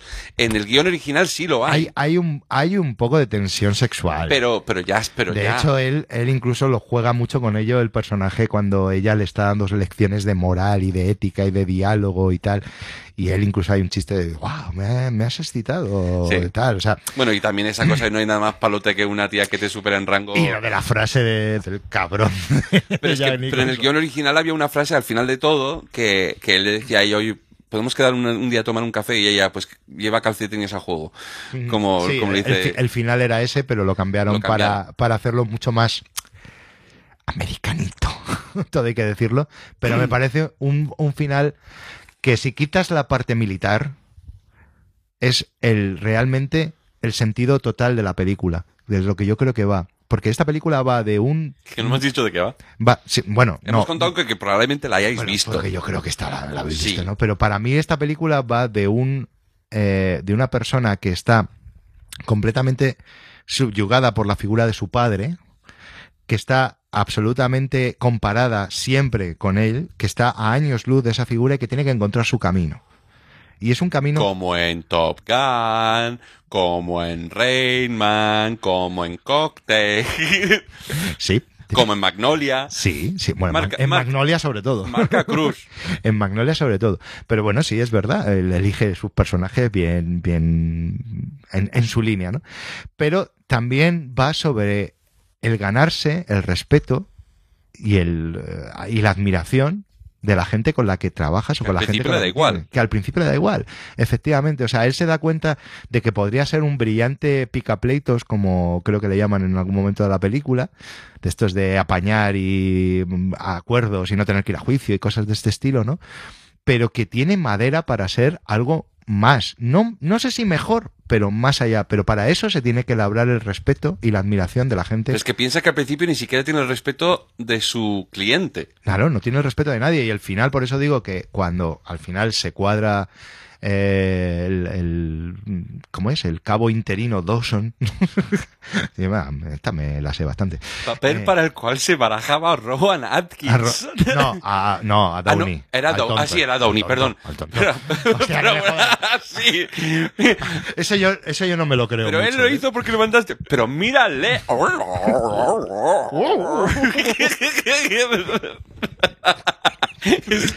y haciéndole la peineta al jurado. No, eso yo no me lo creo. O sea, es, un es una cosa que me parece que está escrito por ahí en el anime de en algún dato de estos, pero yo no me... Ah, no de los me- creadores de que el santo patrón de mi instituto es Phil Collins, ¿vale? los creadores de Ernest Borgnine haciendo de Joker. Todo tiene gracia. En la cuarta temporada. Todavía tiene... Hombre, es que en, en esta surgió, que de esta hablamos cuando hablamos de Jack Nicholson. Sí, sí, sí, sí. Eh, básicamente no, no me lo termino de creer mucho. Otro, otros mm, cast y otros actores que se barajaban por ahí a lo largo del reparto sí que me los creo más. Eh, Jim Hackman, obviamente, para el papel de Claro. Richard Dreyfus lo quería muchísimo. También. Lo que pasa es que, y sinceramente, Jim Hackman, hostia puta, haciendo de esto también. Es un puto marine. Sí, sí, sí, o sea, exacto, ¿no? Pero decidió ganar el Oscar ese año. A ganarle ¿No me lo das? Pues me voy con mi amigo Clint, te quito el Oscar y jódete. Sí, porque- Tú y tu muro. Porque pocas veces, además, tengo que. que- vale, sí que es verdad que la, que la interpretación de, de Little Bill, del, del sheriff Little Bill de, de Sin, de Sin Perdón, tal vez no sea tan mítica como el no puedes manejar la verdad. Y, y las, y las frases de esta peli son como ya están grabadas a fuego, ¿no? Pero, pero sí es verdad que a nivel de intensidad, obviamente, aparte de ser un papel muchísimo más rico el de Little Bill en, en Sin Perdón y mucho más metraje. Es mucho más constante, claro. Claro, por supuesto. Pero lo que hace Nicholson aquí en 10 minutos está a la altura de, de lo que hace en, en hora, en una hora y no sé cuánto metraje tendrá ahora mismo Jim Hackman en Sin Perdón, pero su hora y pico, o por lo menos tiene, No, o más. Es que, es que y ya- y todo el mundo habla del juicio, pero ya el momento cuando le dice, pídemelo todo. por favor. O sea, la primera O sea- frase. ¿Quién coño es el soldado de primera William T. Santiago? Esa primera frase, simplemente cómo la dice, dices, madre mía la que viene encima. O sea, es, es impresionante lo de, lo de Jack Nicholson en esta peli. Esto sí, lo de Judy Dench en Shakespeare in Love, quizá no. Para ganar, digo, el Oscar. Y aquí no lo ganó. Que sí, que es Judy Dench, que, que lo hubiera ganado por cualquier otra cosa, pero no por Shakespeare in Love, quiero decir. Vale, vale, entiendo. Y Shakespeare in Love no está mal tampoco, pero bueno, no, no vamos a hablar de Weinstein. no. Eh, el nivel de, de implicación, obviamente, que tiene Jack Nicholson en esta película es, es lo que le define como una estrella, pero también lo que le define como un grandísimo actor. Porque hay que Por entender. eso es el primer actor al que le dedicamos su monográfico. Sí, no, no, y estoy, cada día estoy más orgulloso de ello. Eh, ¿Por qué? Porque básicamente en esta película, como decía Rob Reiner, había muchas estrellas. Pero él tenía muchas dudas de cuán actores esas eran esas estrellas. Y siempre que habla de esta película, Rob Reiner dice que detrás de todas y cada una de las estrellas de algunos hombres buenos hay un grandísimo actor. Y eso... Es que ni siquiera hemos hablado de Kiefer Sutherland. Exacto, ni hemos hablado de GT Walls, ni hemos que, que hablado Jack de... Nicholson, eh, un respeto que tenía absoluto a JT Walsh hasta el punto de ser gran amigo y en su último Oscar eh, Se lo dedicó, claro. sí, sí. dedicárselo. Eran eh, muy amigos. Sí, eh, Bueno, es que GT Walls es un tipo verdaderamente brillante. O sea, es el actor, y esto es algo que, es- que le he oído ya en muchos, muchos, muchos sitios, y es el primer, la primera opción que tenían casi todos los directores para según qué personajes. O sea, cuando tú te imaginas, estás hablando de una película, "Ah, pues eso lo haría, eso lo haría Tom Cruise, ¿eh? eso lo haría Hugh Jackman, ¿eh? Eso lo haría Ernest Borgnine. Pero cuando de repente tenías un personaje realista o que querías dotarle de un realismo mayor o de una casi todos los directores pensaban que habían trabajado con él y que le habían conocido y que le habían visto pensaban en G.T. No, es que es un character actor, como Sí. dicen, eh, toda regla, mm, posiblemente, siempre lo decimos, el secundario de lujo, el secundario de lujo. el secundario de lujo sin duda Eh, porque nunca fue prota, siempre fue secundario. Nunca. Porque Richard Jenkins es un secundario, pero ha sido prota. Sí. JT Walsh creo que siempre ha sido secundario. Y, y que tenía que ser el más asqueroso grimoso de la semana, lo era. Que tiene que ser un buenazo, lo era. Que tiene, pone esta, que es un poco de los dos, que no sabes de qué pie cogea, lo hace de la pero perfección. de la hostia Eh, muy grande, muy grande. Eh, bueno, tenemos ahora ya, ahora es otra oveja negra de Hollywood, pero tenemos a Cuba Gooding Jr., recién salido de Los Chicos de Barrio, y de Gladiator con James Marshall. sí Eh, Wolfgang Bodison, que realmente no ha hecho casi nada de Bueno, era el ayudante de, de Rob Reiner Sí. en Misery o sea le contrató en Misery para ser su ayudante Y dijo, este chico me vale. O sea, Eh, pero tampoco ha hecho luego y luego cosa, tenemos el, el único que repite en la obra y la película, que es Joshua Malina, eh, que es el ayudante de Jack Nicholson y tiene una escenita nada, pero que siempre ha sido un fijo en las de Sorkin, está en Sports Night Sí. en la serie, es uno de los protas, es uno de los protas del ala oeste de la Casa Blanca, eh, así que Sí, amigo, amigo de Sorkin. De... No sé si creo que incluso fueron, pudieran ser compañeros de piso o algo de eso. Creo que creo recordar que sí, O algo así. Y, y le ha ido metiendo en todo lo que ha podido. y casi no hace nada más que no sea cosa Sí. de... Pero bueno, si yo, to- si yo Pero es una dicen- peli de Sorkin si sale este tío. Sí, si, solo, si a mí me dicen, eh, solo puedes trabajar en películas de Alan Sorkin y series de Alan Sorkin el resto de tu, de tu carrera, digo, No, no hay, vale, no hay mucho problema. Compro. Voy a tener que estudiar mucho, guion, mucha... eh, Walking and Talking, Walking and- Walk- No, pero es curioso también, volviendo otra vez a lo del Walk and Talk y a la referencia con Veredicto Final, y es el hecho también de que, bueno, el guion de Veredicto Final es de David Mamet, sí, que yo creo que también es un tipo importante para entender cómo funciona Sorkin. El otro sería William Goldman, obviamente. De hecho, William Goldman fue el que le dijo y le dio bastantes consejos a la hora de escribir algunos hombres buenos, a nivel cinematográfico, no a nivel de la historia de- del guion de la obra de teatro, pero cuando él escribió, obviamente escribió la obra, y cuando le ofrecieron hacer el guion, él tenía muchas dudas porque no conocía, el, era el primer guion que escribía para cine, y no conocía el formato, la, la forma, la técnica de escribir guiones para cine. Y estaba él muy, muy, muy centrado en, en, en eso, en, en la tabulación, en la forma de escritura que tienes que escribir el guion, por así decirlo, hasta que un día William Goldman le dijo, déjate de hostias y escribe tu historia, que ya habrá alguien en el departamento de producción que tabule el puto guion o algo así. Más o menos fueron sus cosa palabras. que no está haciendo conmigo Steven de Sousa, esta, No. tabula tu puto guion. Tabula tu puto guion que no entero de nada. Pero bueno, eh, volviendo a eso, o sea, el debut, por supuesto, de Alan Sorkin, que marcó además, ya, ya creo que ya ha marcado eso, la marca total y absoluta. Y, y en ese sentido creo que Mamet, eh, por su forma de escribir, por sus diálogos, por su, insisto, eh, estructura a la hora de escribir los guiones, creo que también ha inspirado bastante o ha influido, yo creo, bastante a Alan Sorkin. Bueno, y también en el reparto se me ha olvidado, por tercera vez con Rob Reiner, tras el Conde Rugen y Nigel Tufnell de Spinal Tap, Sí, Christopher Guest. Christopher Guest. Pero, a ver, Tenemos que si- hablar de Spinal si Tap un día. Si, si hablas de Rob Reiner, hablas de Christopher Guest. Bastante. O sea, si él- no hace falta, o sea, si lo omites no pasa nada, porque está ahí, siempre va a estar ahí, no, no, no, no, no, no falla, es, es un, es un, es un clásico. Eh, a mí hay otro, otro apartado técnico de esta película que me fascina brutalmente, y es la enorme fotografía de Robert Richardson. Eh, la profundidad de campo que tienen las escenas, el, el insistir en un formato anamórfico, en un, en un decorado como este, en, los transfocos que hay cuando hablan los personajes, o sea, me parece de un- la luz de, de ese, de ese, de esa corte.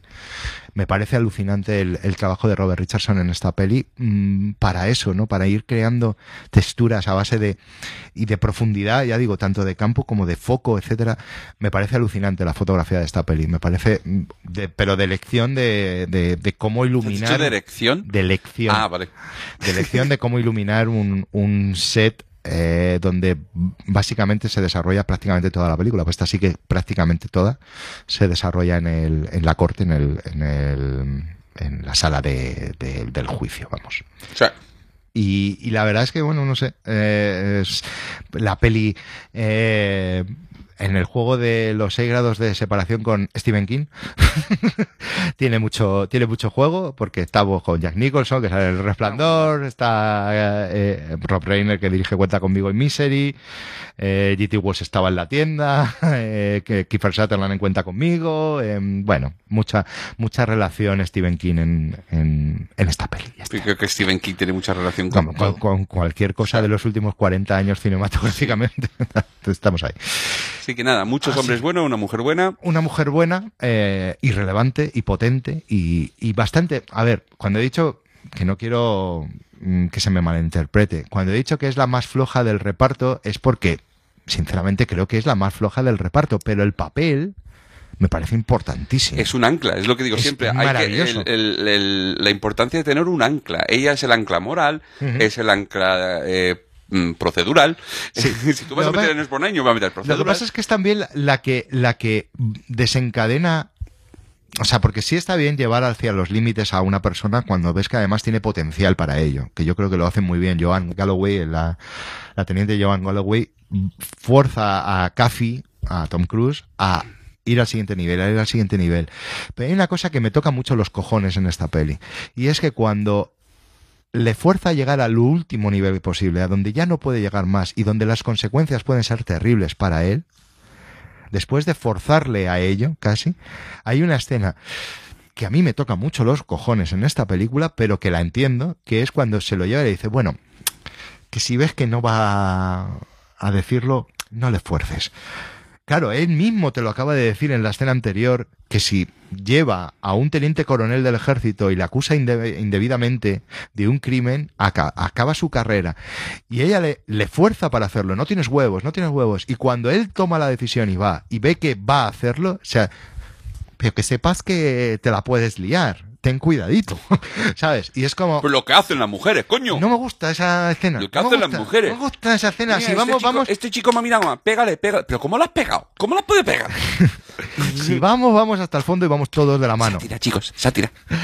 Así que nada, vamos a La por, la- vamos a por la última de la lista que ya se nos hace largo esto, pero son unas cuantas pelis y hay mucho que decir de ellas y estamos eh, ya John Grisham. Hemos llegado hasta aquí sin hablar hemos, de John Grisham. claro, hemos llegado hasta aquí sin hablar del probablemente el, dueño de este, el- de este el- género sí, ahora, ya en los últimos 20 años. En los últimos 20 años, desde luego sí, y podríamos hablar solamente, podríamos haber hecho un programa solamente de John Grisham. Han sido mu- muchos altibajos. Pero, eso te iba a decir, pero podríamos hacer un programa de John Grisham, pero creo que no, no, no tiene tanto de lo que... No. Yo, sinceramente, creo que salvo esta, de la que vamos a hablar, La Tapadera, que me parece una película, pero no es una película de juicios, para nada, No. es una película legal, como la inmensa mayoría de las obras de John Grisham, que no son obras en juicios, son obras alrededor de juicios y obras en el aspecto legal, porque yo ahora mismo creo que diría que las únicas dos pelis donde realmente ves un juicio es esta y El Jurado. Y cámara sellada. Ah, sí, en cámara sellada también era de John Grisham, sí. Y Bueno, y Rainmaker también. iba a decir legítima defensa también. la- y la- y de Gingerbread Man. Sí, vale, vale, sí, no, no, es que joder, claro. Sí, pero... Porque el informe Pelícano no. Pero ¿por qué? Es que es eso, ¿por qué tengo yo la sensación de que las puñeteras películas de John Grisham son todo, mm, sí, va a haber un juicio, pero no hay un juicio? Me, me queda esa sensación. Pues sí pero juicio. no, pero sí, sí, hay juicios. Me he equivocado. Nada, retiro la teoría, señoría. Eh, irrelevante. Eh, pero bueno, tiempo de matar. La primera novela de John Grisham Sí. y la cuarta película de John Grisham. Sí. Del director y guionista de Batman y Robin. Bueno, todavía no, pero lo serían. Lo serían. Schumacher y Akiva Goldsman. Que ya hemos Sí, dicho que hecho- dirigiendo Stephanie muy bien, pero escribiendo. Bueno, a ver, yo no me puedo meter mucho con Akiva Goldsman porque es el responsable de las últimas series de Star Trek y ahí me tiene entregado. No, no me puedo meter mucho con él. Y luego tiene Perdidos en el espacio. Sí, bueno, no. Transformers. Eh, bueno, tiene, tiene cosita, tiene cosita buena, tiene No, adapta- me da cosita que lo adaptaciones difíciles, como soy leyenda. En fin, eh, aquí va Goldsman, eh, creo que aquí lo hace bien. Sí. No he leído el libro. ¿Tú lo has leído? No. leíste el libro? No he Yo es leído- que no he leído ningún libro no de he John leído Grisham. nada de John Grisham. Digo, mira, las películas. Ni de Tom Clancy. Yo de Tom Clancy sí, y me arrepiento. Eh, no, la caza de los turbos rojos no, pero joder, la de mm, Clear and Present Danger, eh, peligro inminente. Sí. Qué tostón de libro, madre mía. A mí lo único La- que me la gusta peli de Tom. Clancy es Splinter Cell. Splinter Cell molan los Splinter Cell. Pues bueno, ¿de qué va Tiempo de Matar? Pues tenemos a a una... La, la verdad es que la película no deja claro en qué época se desarrolla. Yo creo que es actual, pero... Sí. Eh, bueno, Pero podría ser- es del 96. Hombre, Eh, que- Hostia, cuando me di cuenta que la película tenía 24 años, tío, la que me dio. Sí, sí, es antigua. sí. Uf. Entonces tenemos una, a una niña de 10 años eh, volviendo a casa de hacer la compra, una niña afroamericana, y eh, dos putos rednecks, hijos de puta, productos del incesto. eh, Y de la. ¿Cómo se.? Lo lo de los padres con hijas y. ¿Cómo se llama esto? ¿Incesto? Ah, o- No, eh, no, de, entre parientes, coño. Lo, lo de. Bueno, eso es incesto, pero No. paterfilio, No. Vale, da igual, ya me, ya me acordaré. Tú tira, sigue. Va. Que mi mamá es mi hermana. Eh, y también mi vaca. Eh, total, que estos dos pringados están con una camioneta, básicamente haciendo un bullying por todo el pueblo en toda regla. Tratando mal a todos los, los afroamericanos que ven por ahí. Y en un, en un caminito Endogámico. Ah, vale. Eh, y, en un, y en un caminito pues se encuentra esa niña con las bolsas de la compra y claro, lo típico, cuando ves a una niña de 10 años, dices, pues me la voy a llevar hasta... Cuando ves a una niña de 10 años con la bolsa de la compra en el sur, pues lo mejor es que haces. Pues le tiras una lata de cerveza a la cabeza y luego, pues ya Te la arrastras ahí y...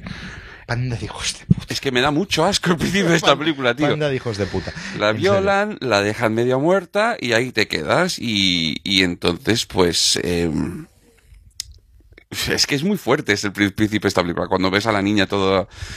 Es una, es una película, probablemente sea la película más manipuladora de toda la lista que hemos Totalmente hablado. de acuerdo, ¿vale? totalmente. Pero película- funciona la manipulación de la película. Es una película. Vamos a no desvelar la, la trama, porque bueno, yo creo que si la gente la ha visto bien y si no la habéis visto, deberíais verla y luego ya ve- escucháis esto otra vez, lo mismo de siempre. Entonces sí vamos a desvelar la trama. Si no, no, digo a nivel de contarla como sinopsis, me refiero, ¿no? O sea, podemos ir hablando de ella a medida que va avanzando.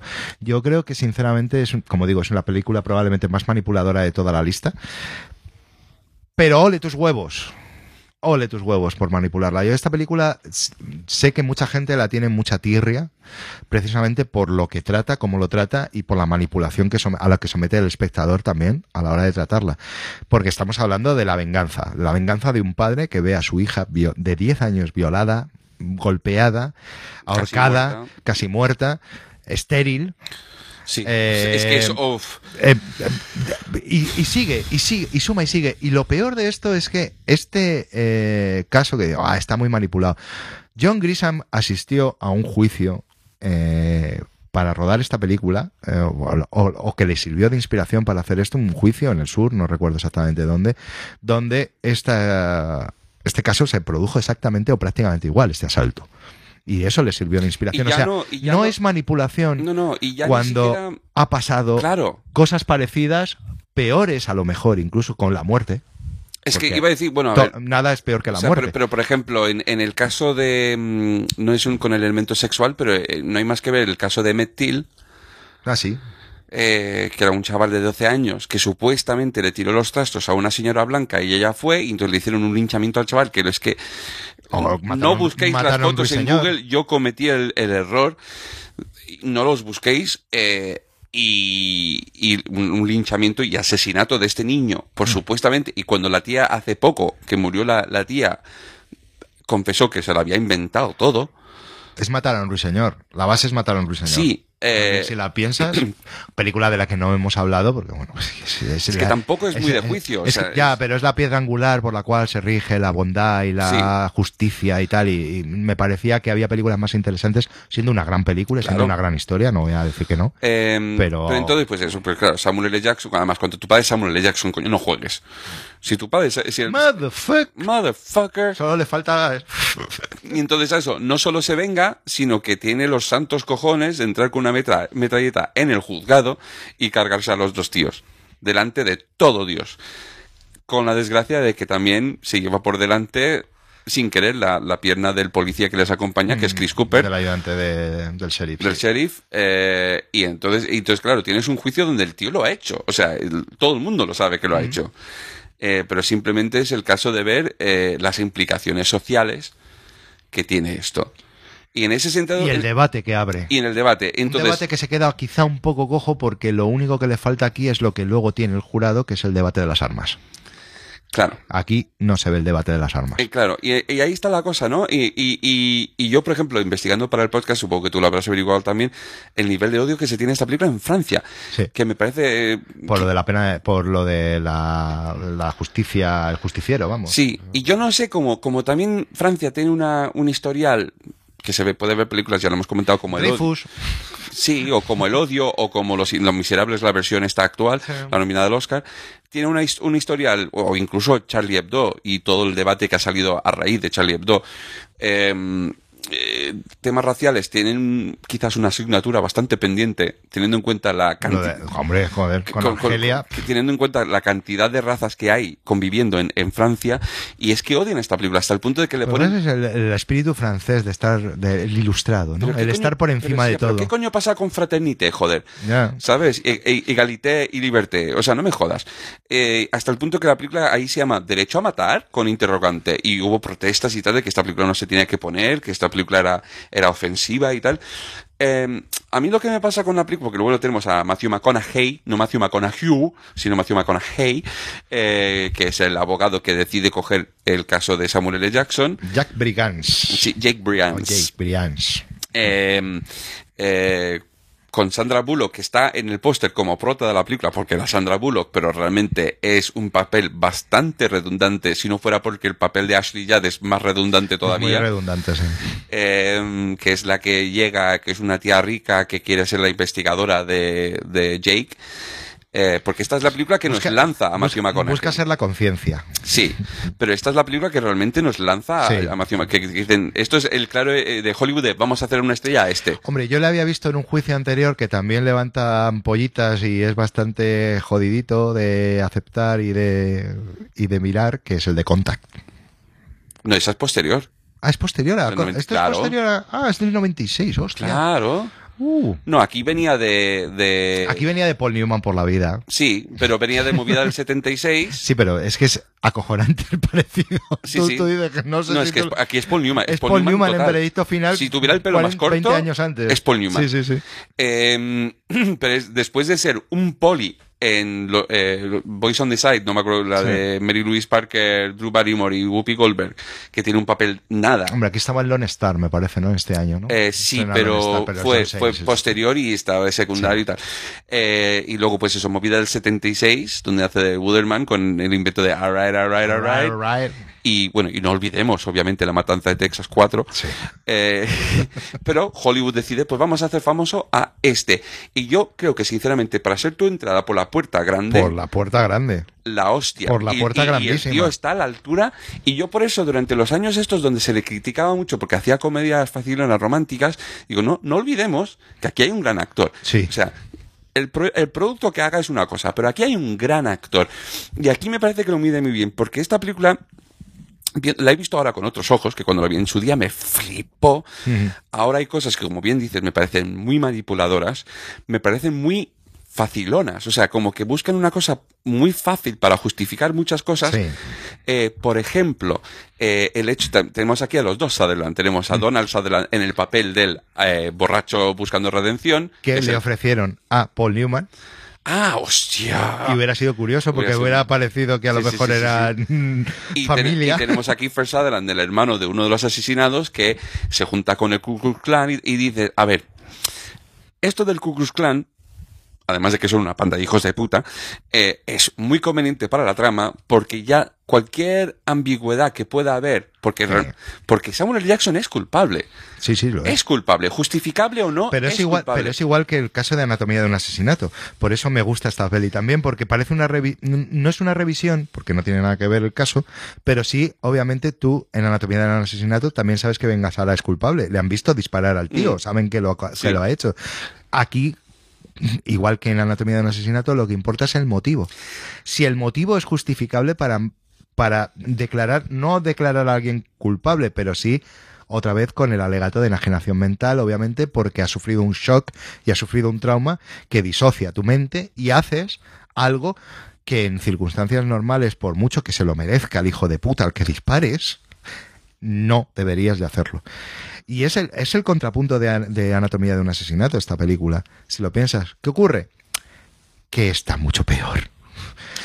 Es que Porque aquí sí que... Eh, pero a ver, interesante en, el momento en que Anatomía de un asesinato plantea el debate de cómo es la justicia y de ver cómo es la justicia de la manera más ecuánime posible.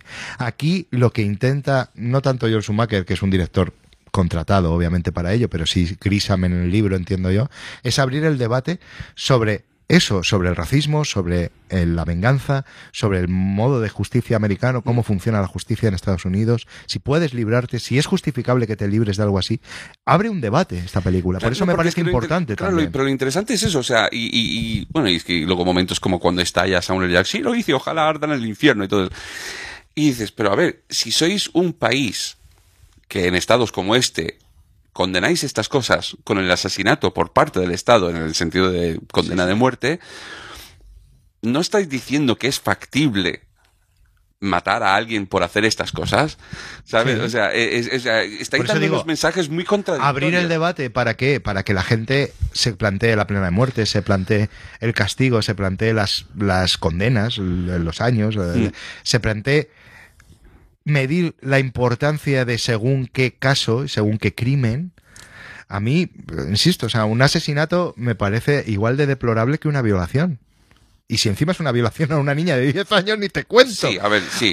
ahora, ninguna, eh, ninguna de ellas, desde mi punto de vista, merece la pena de muerte. Merece un castigo, pero no la pena de muerte. Porque soy antipena de muerte. antipena de muerte. Entonces, eh, ahora bien, cadena perpetua, pues bueno, pues sí, me parece bien, quizá.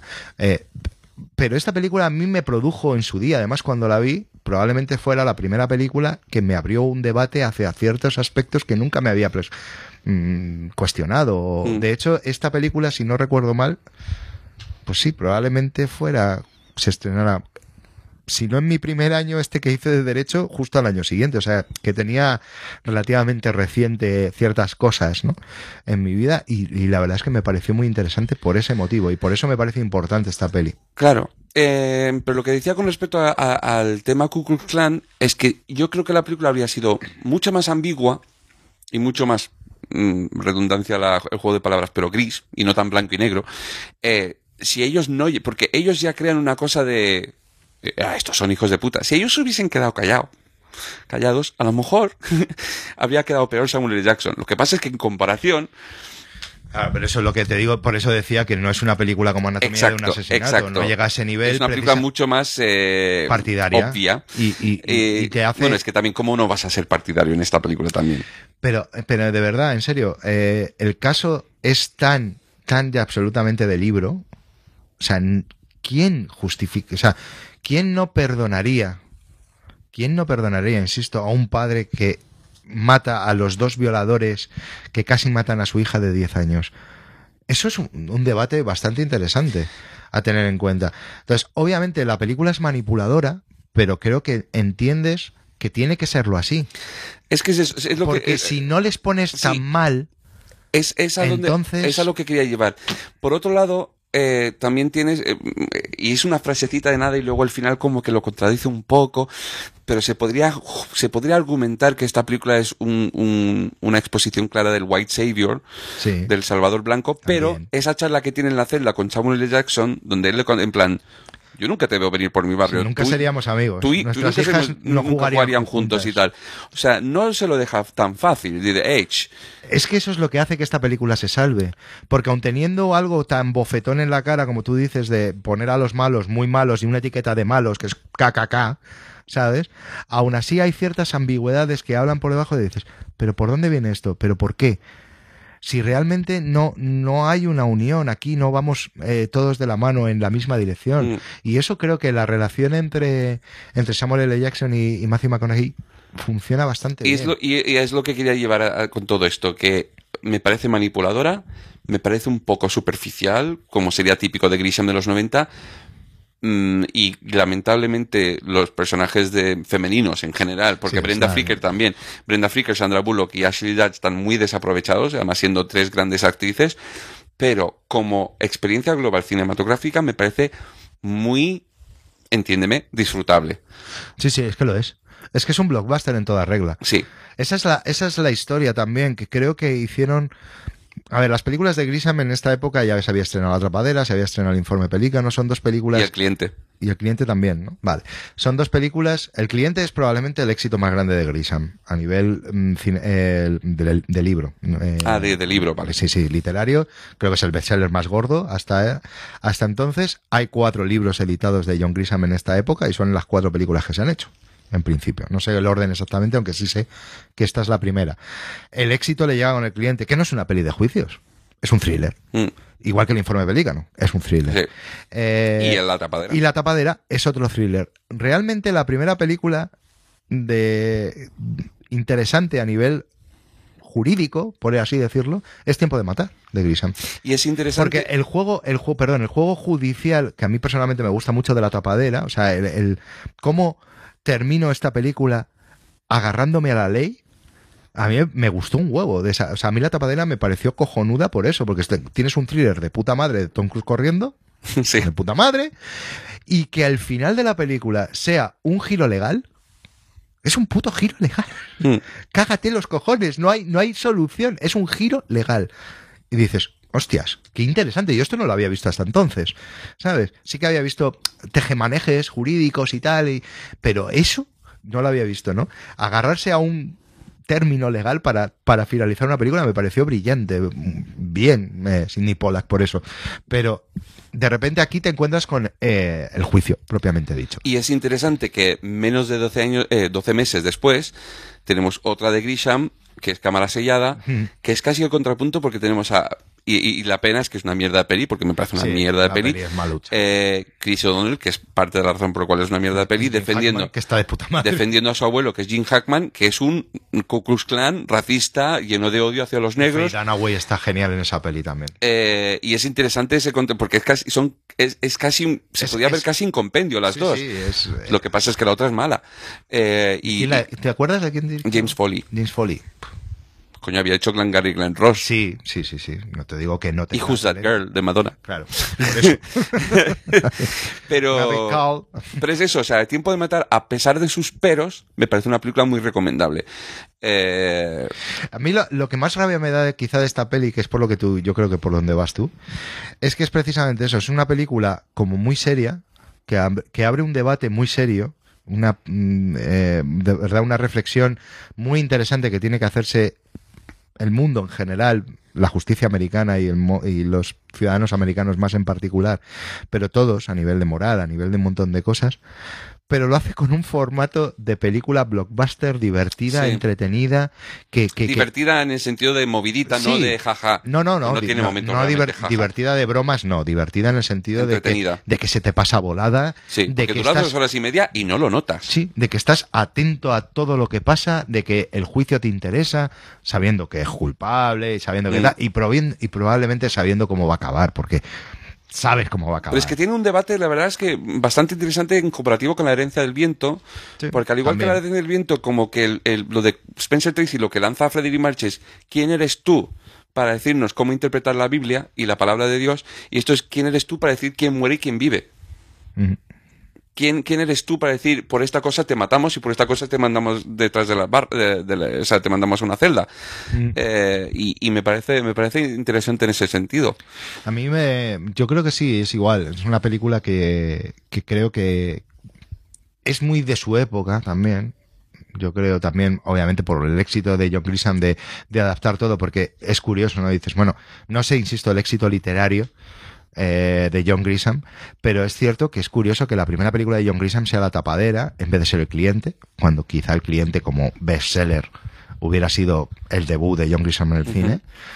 Y esta es la, insisto, la cuarta película, es decir, deciden adaptar tres novelas anteriores de John Grisham con mayor o menor éxito antes que esta, y es porque esta levanta ampollas, las otras no. Eh, eso es verdad por un lado, pero no sé los motivos, pero lanzo como Hipótesis, eh, tanto en el cliente como en tiempo de matar, eh, hay una búsqueda de, nueva estrella. En el cliente están buscando un niño que encuentran con Brad Renfro y en esta están buscando quien Matthew McConaughey al final. Bueno, las dos son de, las dos son de el mismo director. Sí, también es verdad. Eh, sabemos y que, sabemos de- que este tipo mm, suele trabajar relativamente bien con niños o con chavales, porque ha hecho muchas películas Schumacher con, con, gente jovencita. Y, San Elmo. y luego también es un, eso también es verdad, es un descubridor de estrellas. Colin Farrell. Tenemos que hablar de Tigerland. De Tigerland también, sí. Esa, eh, estamos hablando de que se le da. Sí, sí es verdad que los 90 son una época complicada a nivel Star System americano. También es verdad, yo lo veo así. Donde bienes heredados de estrellas que están ya casi empezando en horas bajas. O sea, las estrellas de los 80 eh, del cine de acción, por ejemplo, en esta época están en horas muy bajas. Eh, las estrellas, otras estrellas, de, salvo gente como Tom Hanks, que es No, intocable. pero por ejemplo, ¿no? no hay más que ver comparando Burt Reynolds en, en el 80 y el 90. Exacto, por ejemplo. O sea, entonces, el Star System en los 90 es un, es un tema complicado. Entonces, sí, es verdad que hay un intento por parte de las, de las majors de, de eso, de sacar gente que pueda o tener ciertos caracteres que, que, que empaticen con estrellas antiguas y que además sean Claro. nuevas estrellas. El caso de McConaughey es absolutamente Sí, no, no. claro. Newman, Newman, McConaughey, Newman, Newman, tal. Newman. Eh, Sandra Bullock, que también es, está en esta película y también podría buscarse, no tanto una actriz concreta, pero sí es verdad que la belleza de Sandra Bullock emite un poco a las bellezas de las antiguas, de, de las actrices del cine clásico, un poco porque no es tan guapa, pero tiene su aquel. Sí, es muy guapa. Pero es muy guapa. su personalidad radia por Eh, encima. Y lo vuelvo, a- lo hemos dicho otras veces, pero lo digo otra vez. Mucha gente en España odia a Sandra Bullock y he descubierto que es por la actriz de doblaje Beth Sandra Bullock en versión original. Sí, no, no, no, eso, eso también. eso, También te digo una cosa que me chirri... O sea, lo que me provocó, y mira que lo tenía más reciente entonces, pero el rechazo que me produjo el momento del asalto de Kiefer Sutherland a Sandra Bullock, teniendo en cuenta la película Desaparecida, Sí, es verdad. Que justo acababa de Cuando hacer él- una él película buscando, buscándola a, que es su a novia. Sandra Bullock. Sí. o sea, de repente era como... ¡Ah! Yo la recuerdo chula esa peli, o sea... Hombre, la gente la odia porque la compara con la, la- la original que era tan nihilista. Claro, ya, pero es como... Bueno, ese tipo de, de pelis tiene alguna peli bastante interesante. La otra, volviendo a GT Walls, es Breakdown. Sí, que la, la tenemos pendiente la mucho pendiente. tiempo.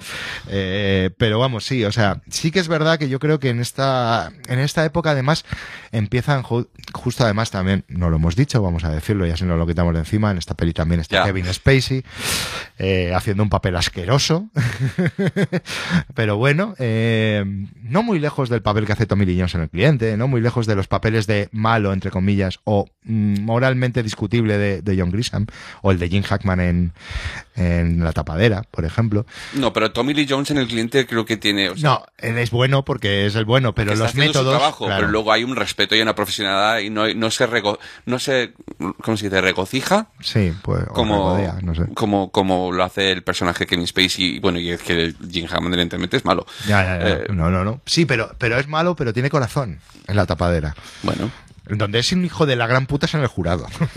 y en cámara y en sellada. cámara sellada también. Es verdad, yo- joder, Jim Hackman. Eh, Grisham. Grisham. es como. Tenemos a Jim Hackman.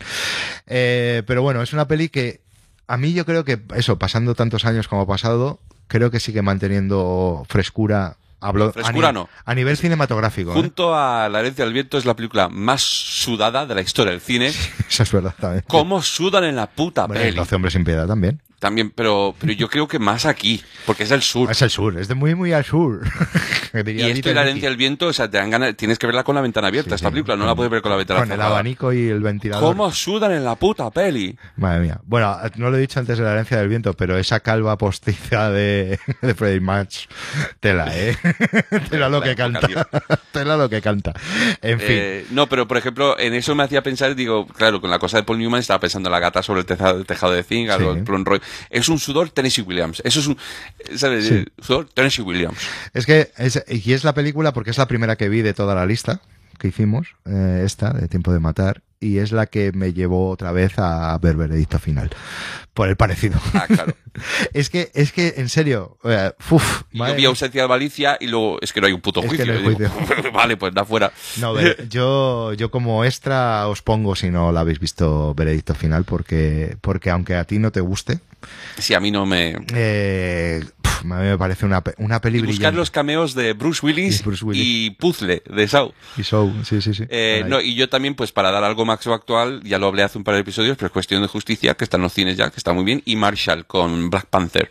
Black Panther. Que me parece una gran película que yo creo que la tenemos que comentar, porque es una película que pasó completamente desapercibida hace un par de años y está francamente bien. Mm, sí, porque yo quería de recomendar también actual una que parecía que iba de juicios, pero tampoco, maldita sea, pero me parece una película brillante, aunque a ti creo que no te gustó del todo, que es Aguas Oscuras, ¿no? Se ha llamado aquí, ¿no? Dark Waters. Sí, no, a ver, no me disgustó. Eh, hmm. y, es la película que más me gusta de Todd Haynes, porque Todd Haynes a mí no me... bueno, Velvet Goldmine me gustó, pero por el... Por el, el rollo Bowie. sí, por, por, toda la, parafernalia de la, peli, es el, producción, etcétera. Es, esa Todd pero Dark Waters es a Todd Haynes. Y Lejos del Cielo.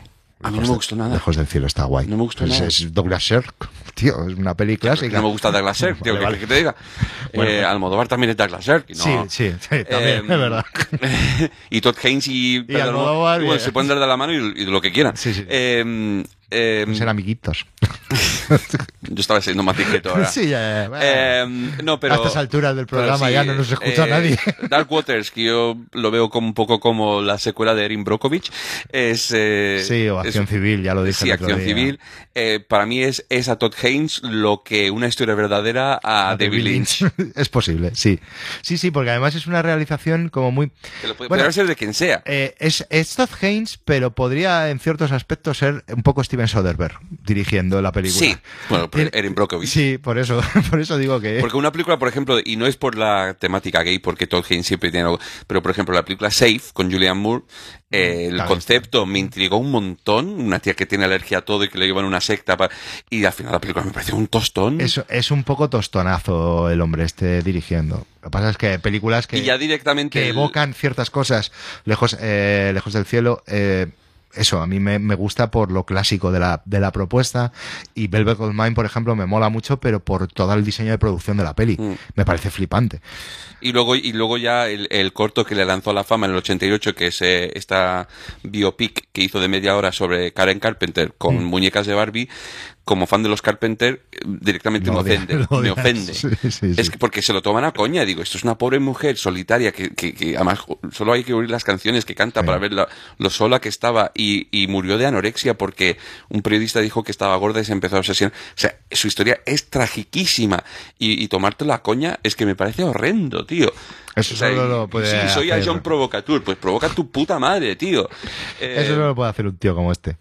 Eh, que está, que está así. Así que, bueno, pues nada, este ha sido nuestro, nuestro especial monográfico al cine jurídico.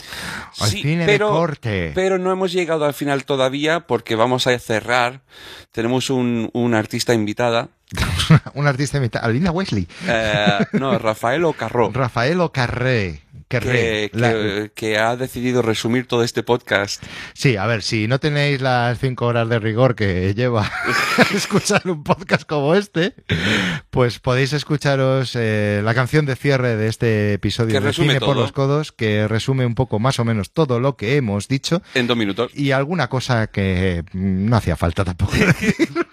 Así que ya podéis disfrutar. Y ya nos podéis decir que esto a lo mejor es la primera creación artística in codos, quitando los comentados por los codos, que también se puede decir que es Sí, artístico. sí. Eh, ¿Nos puede decir qué opináis en las redes que son cuáles, Oscar? Pues las redes sociales son protesto. Estoy hasta la nabo de decir las redes sociales. Pues lo digo yo. Facebook.com barra cine por los codos, en Twitter, en Instagram, arroba cine por los codos. Podéis mandarnos un email a cine por los protesto argumentativo. denegado. Podemos, podéis mandarnos un email a cineporloscodos.gmail.com También estamos obviamente en iVoox, en iTunes, tenemos cuenta en Spotify con canciones que hemos ido poniendo en episodios, en Letterboxd podéis ver todos los episodios, eh, que- las películas que figuran en esos episodios para si queréis averiguar sobre una película en concreto. En no, no, en YouTube también decía que me faltaba en YouTube, que no hacemos nada, en el esfínter este que no me acuerdo cómo se ¿El llama. esfínter? El que dijiste hace, el- hace- el- hace dos- ¿Esfínter? no, una, una aplicación como Splinter. Eso. Es, es Spreaker. No, no sé si estamos en Spreaker. Pues nada, esfínter, estamos en Decidnos si estamos en Spreaker, por favor. Eso. Eh, básicamente, Cine por los codos. Así que, chicos, ha sido un verdadero. Bueno, no sé si tenías algo más que decir. No. Ah, vale, pues ha sido un verdadero placer. Yo soy Oscar. Yo soy Tony. Y esto ha sido Cine por los codos. Hasta pronto. Chao, dale caña. Chao, chao.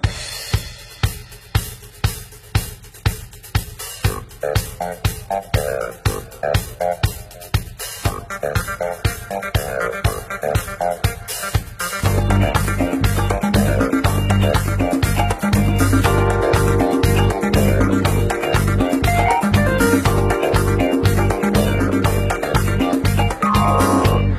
Un día me enchironan todo el tiempo de aprovechar.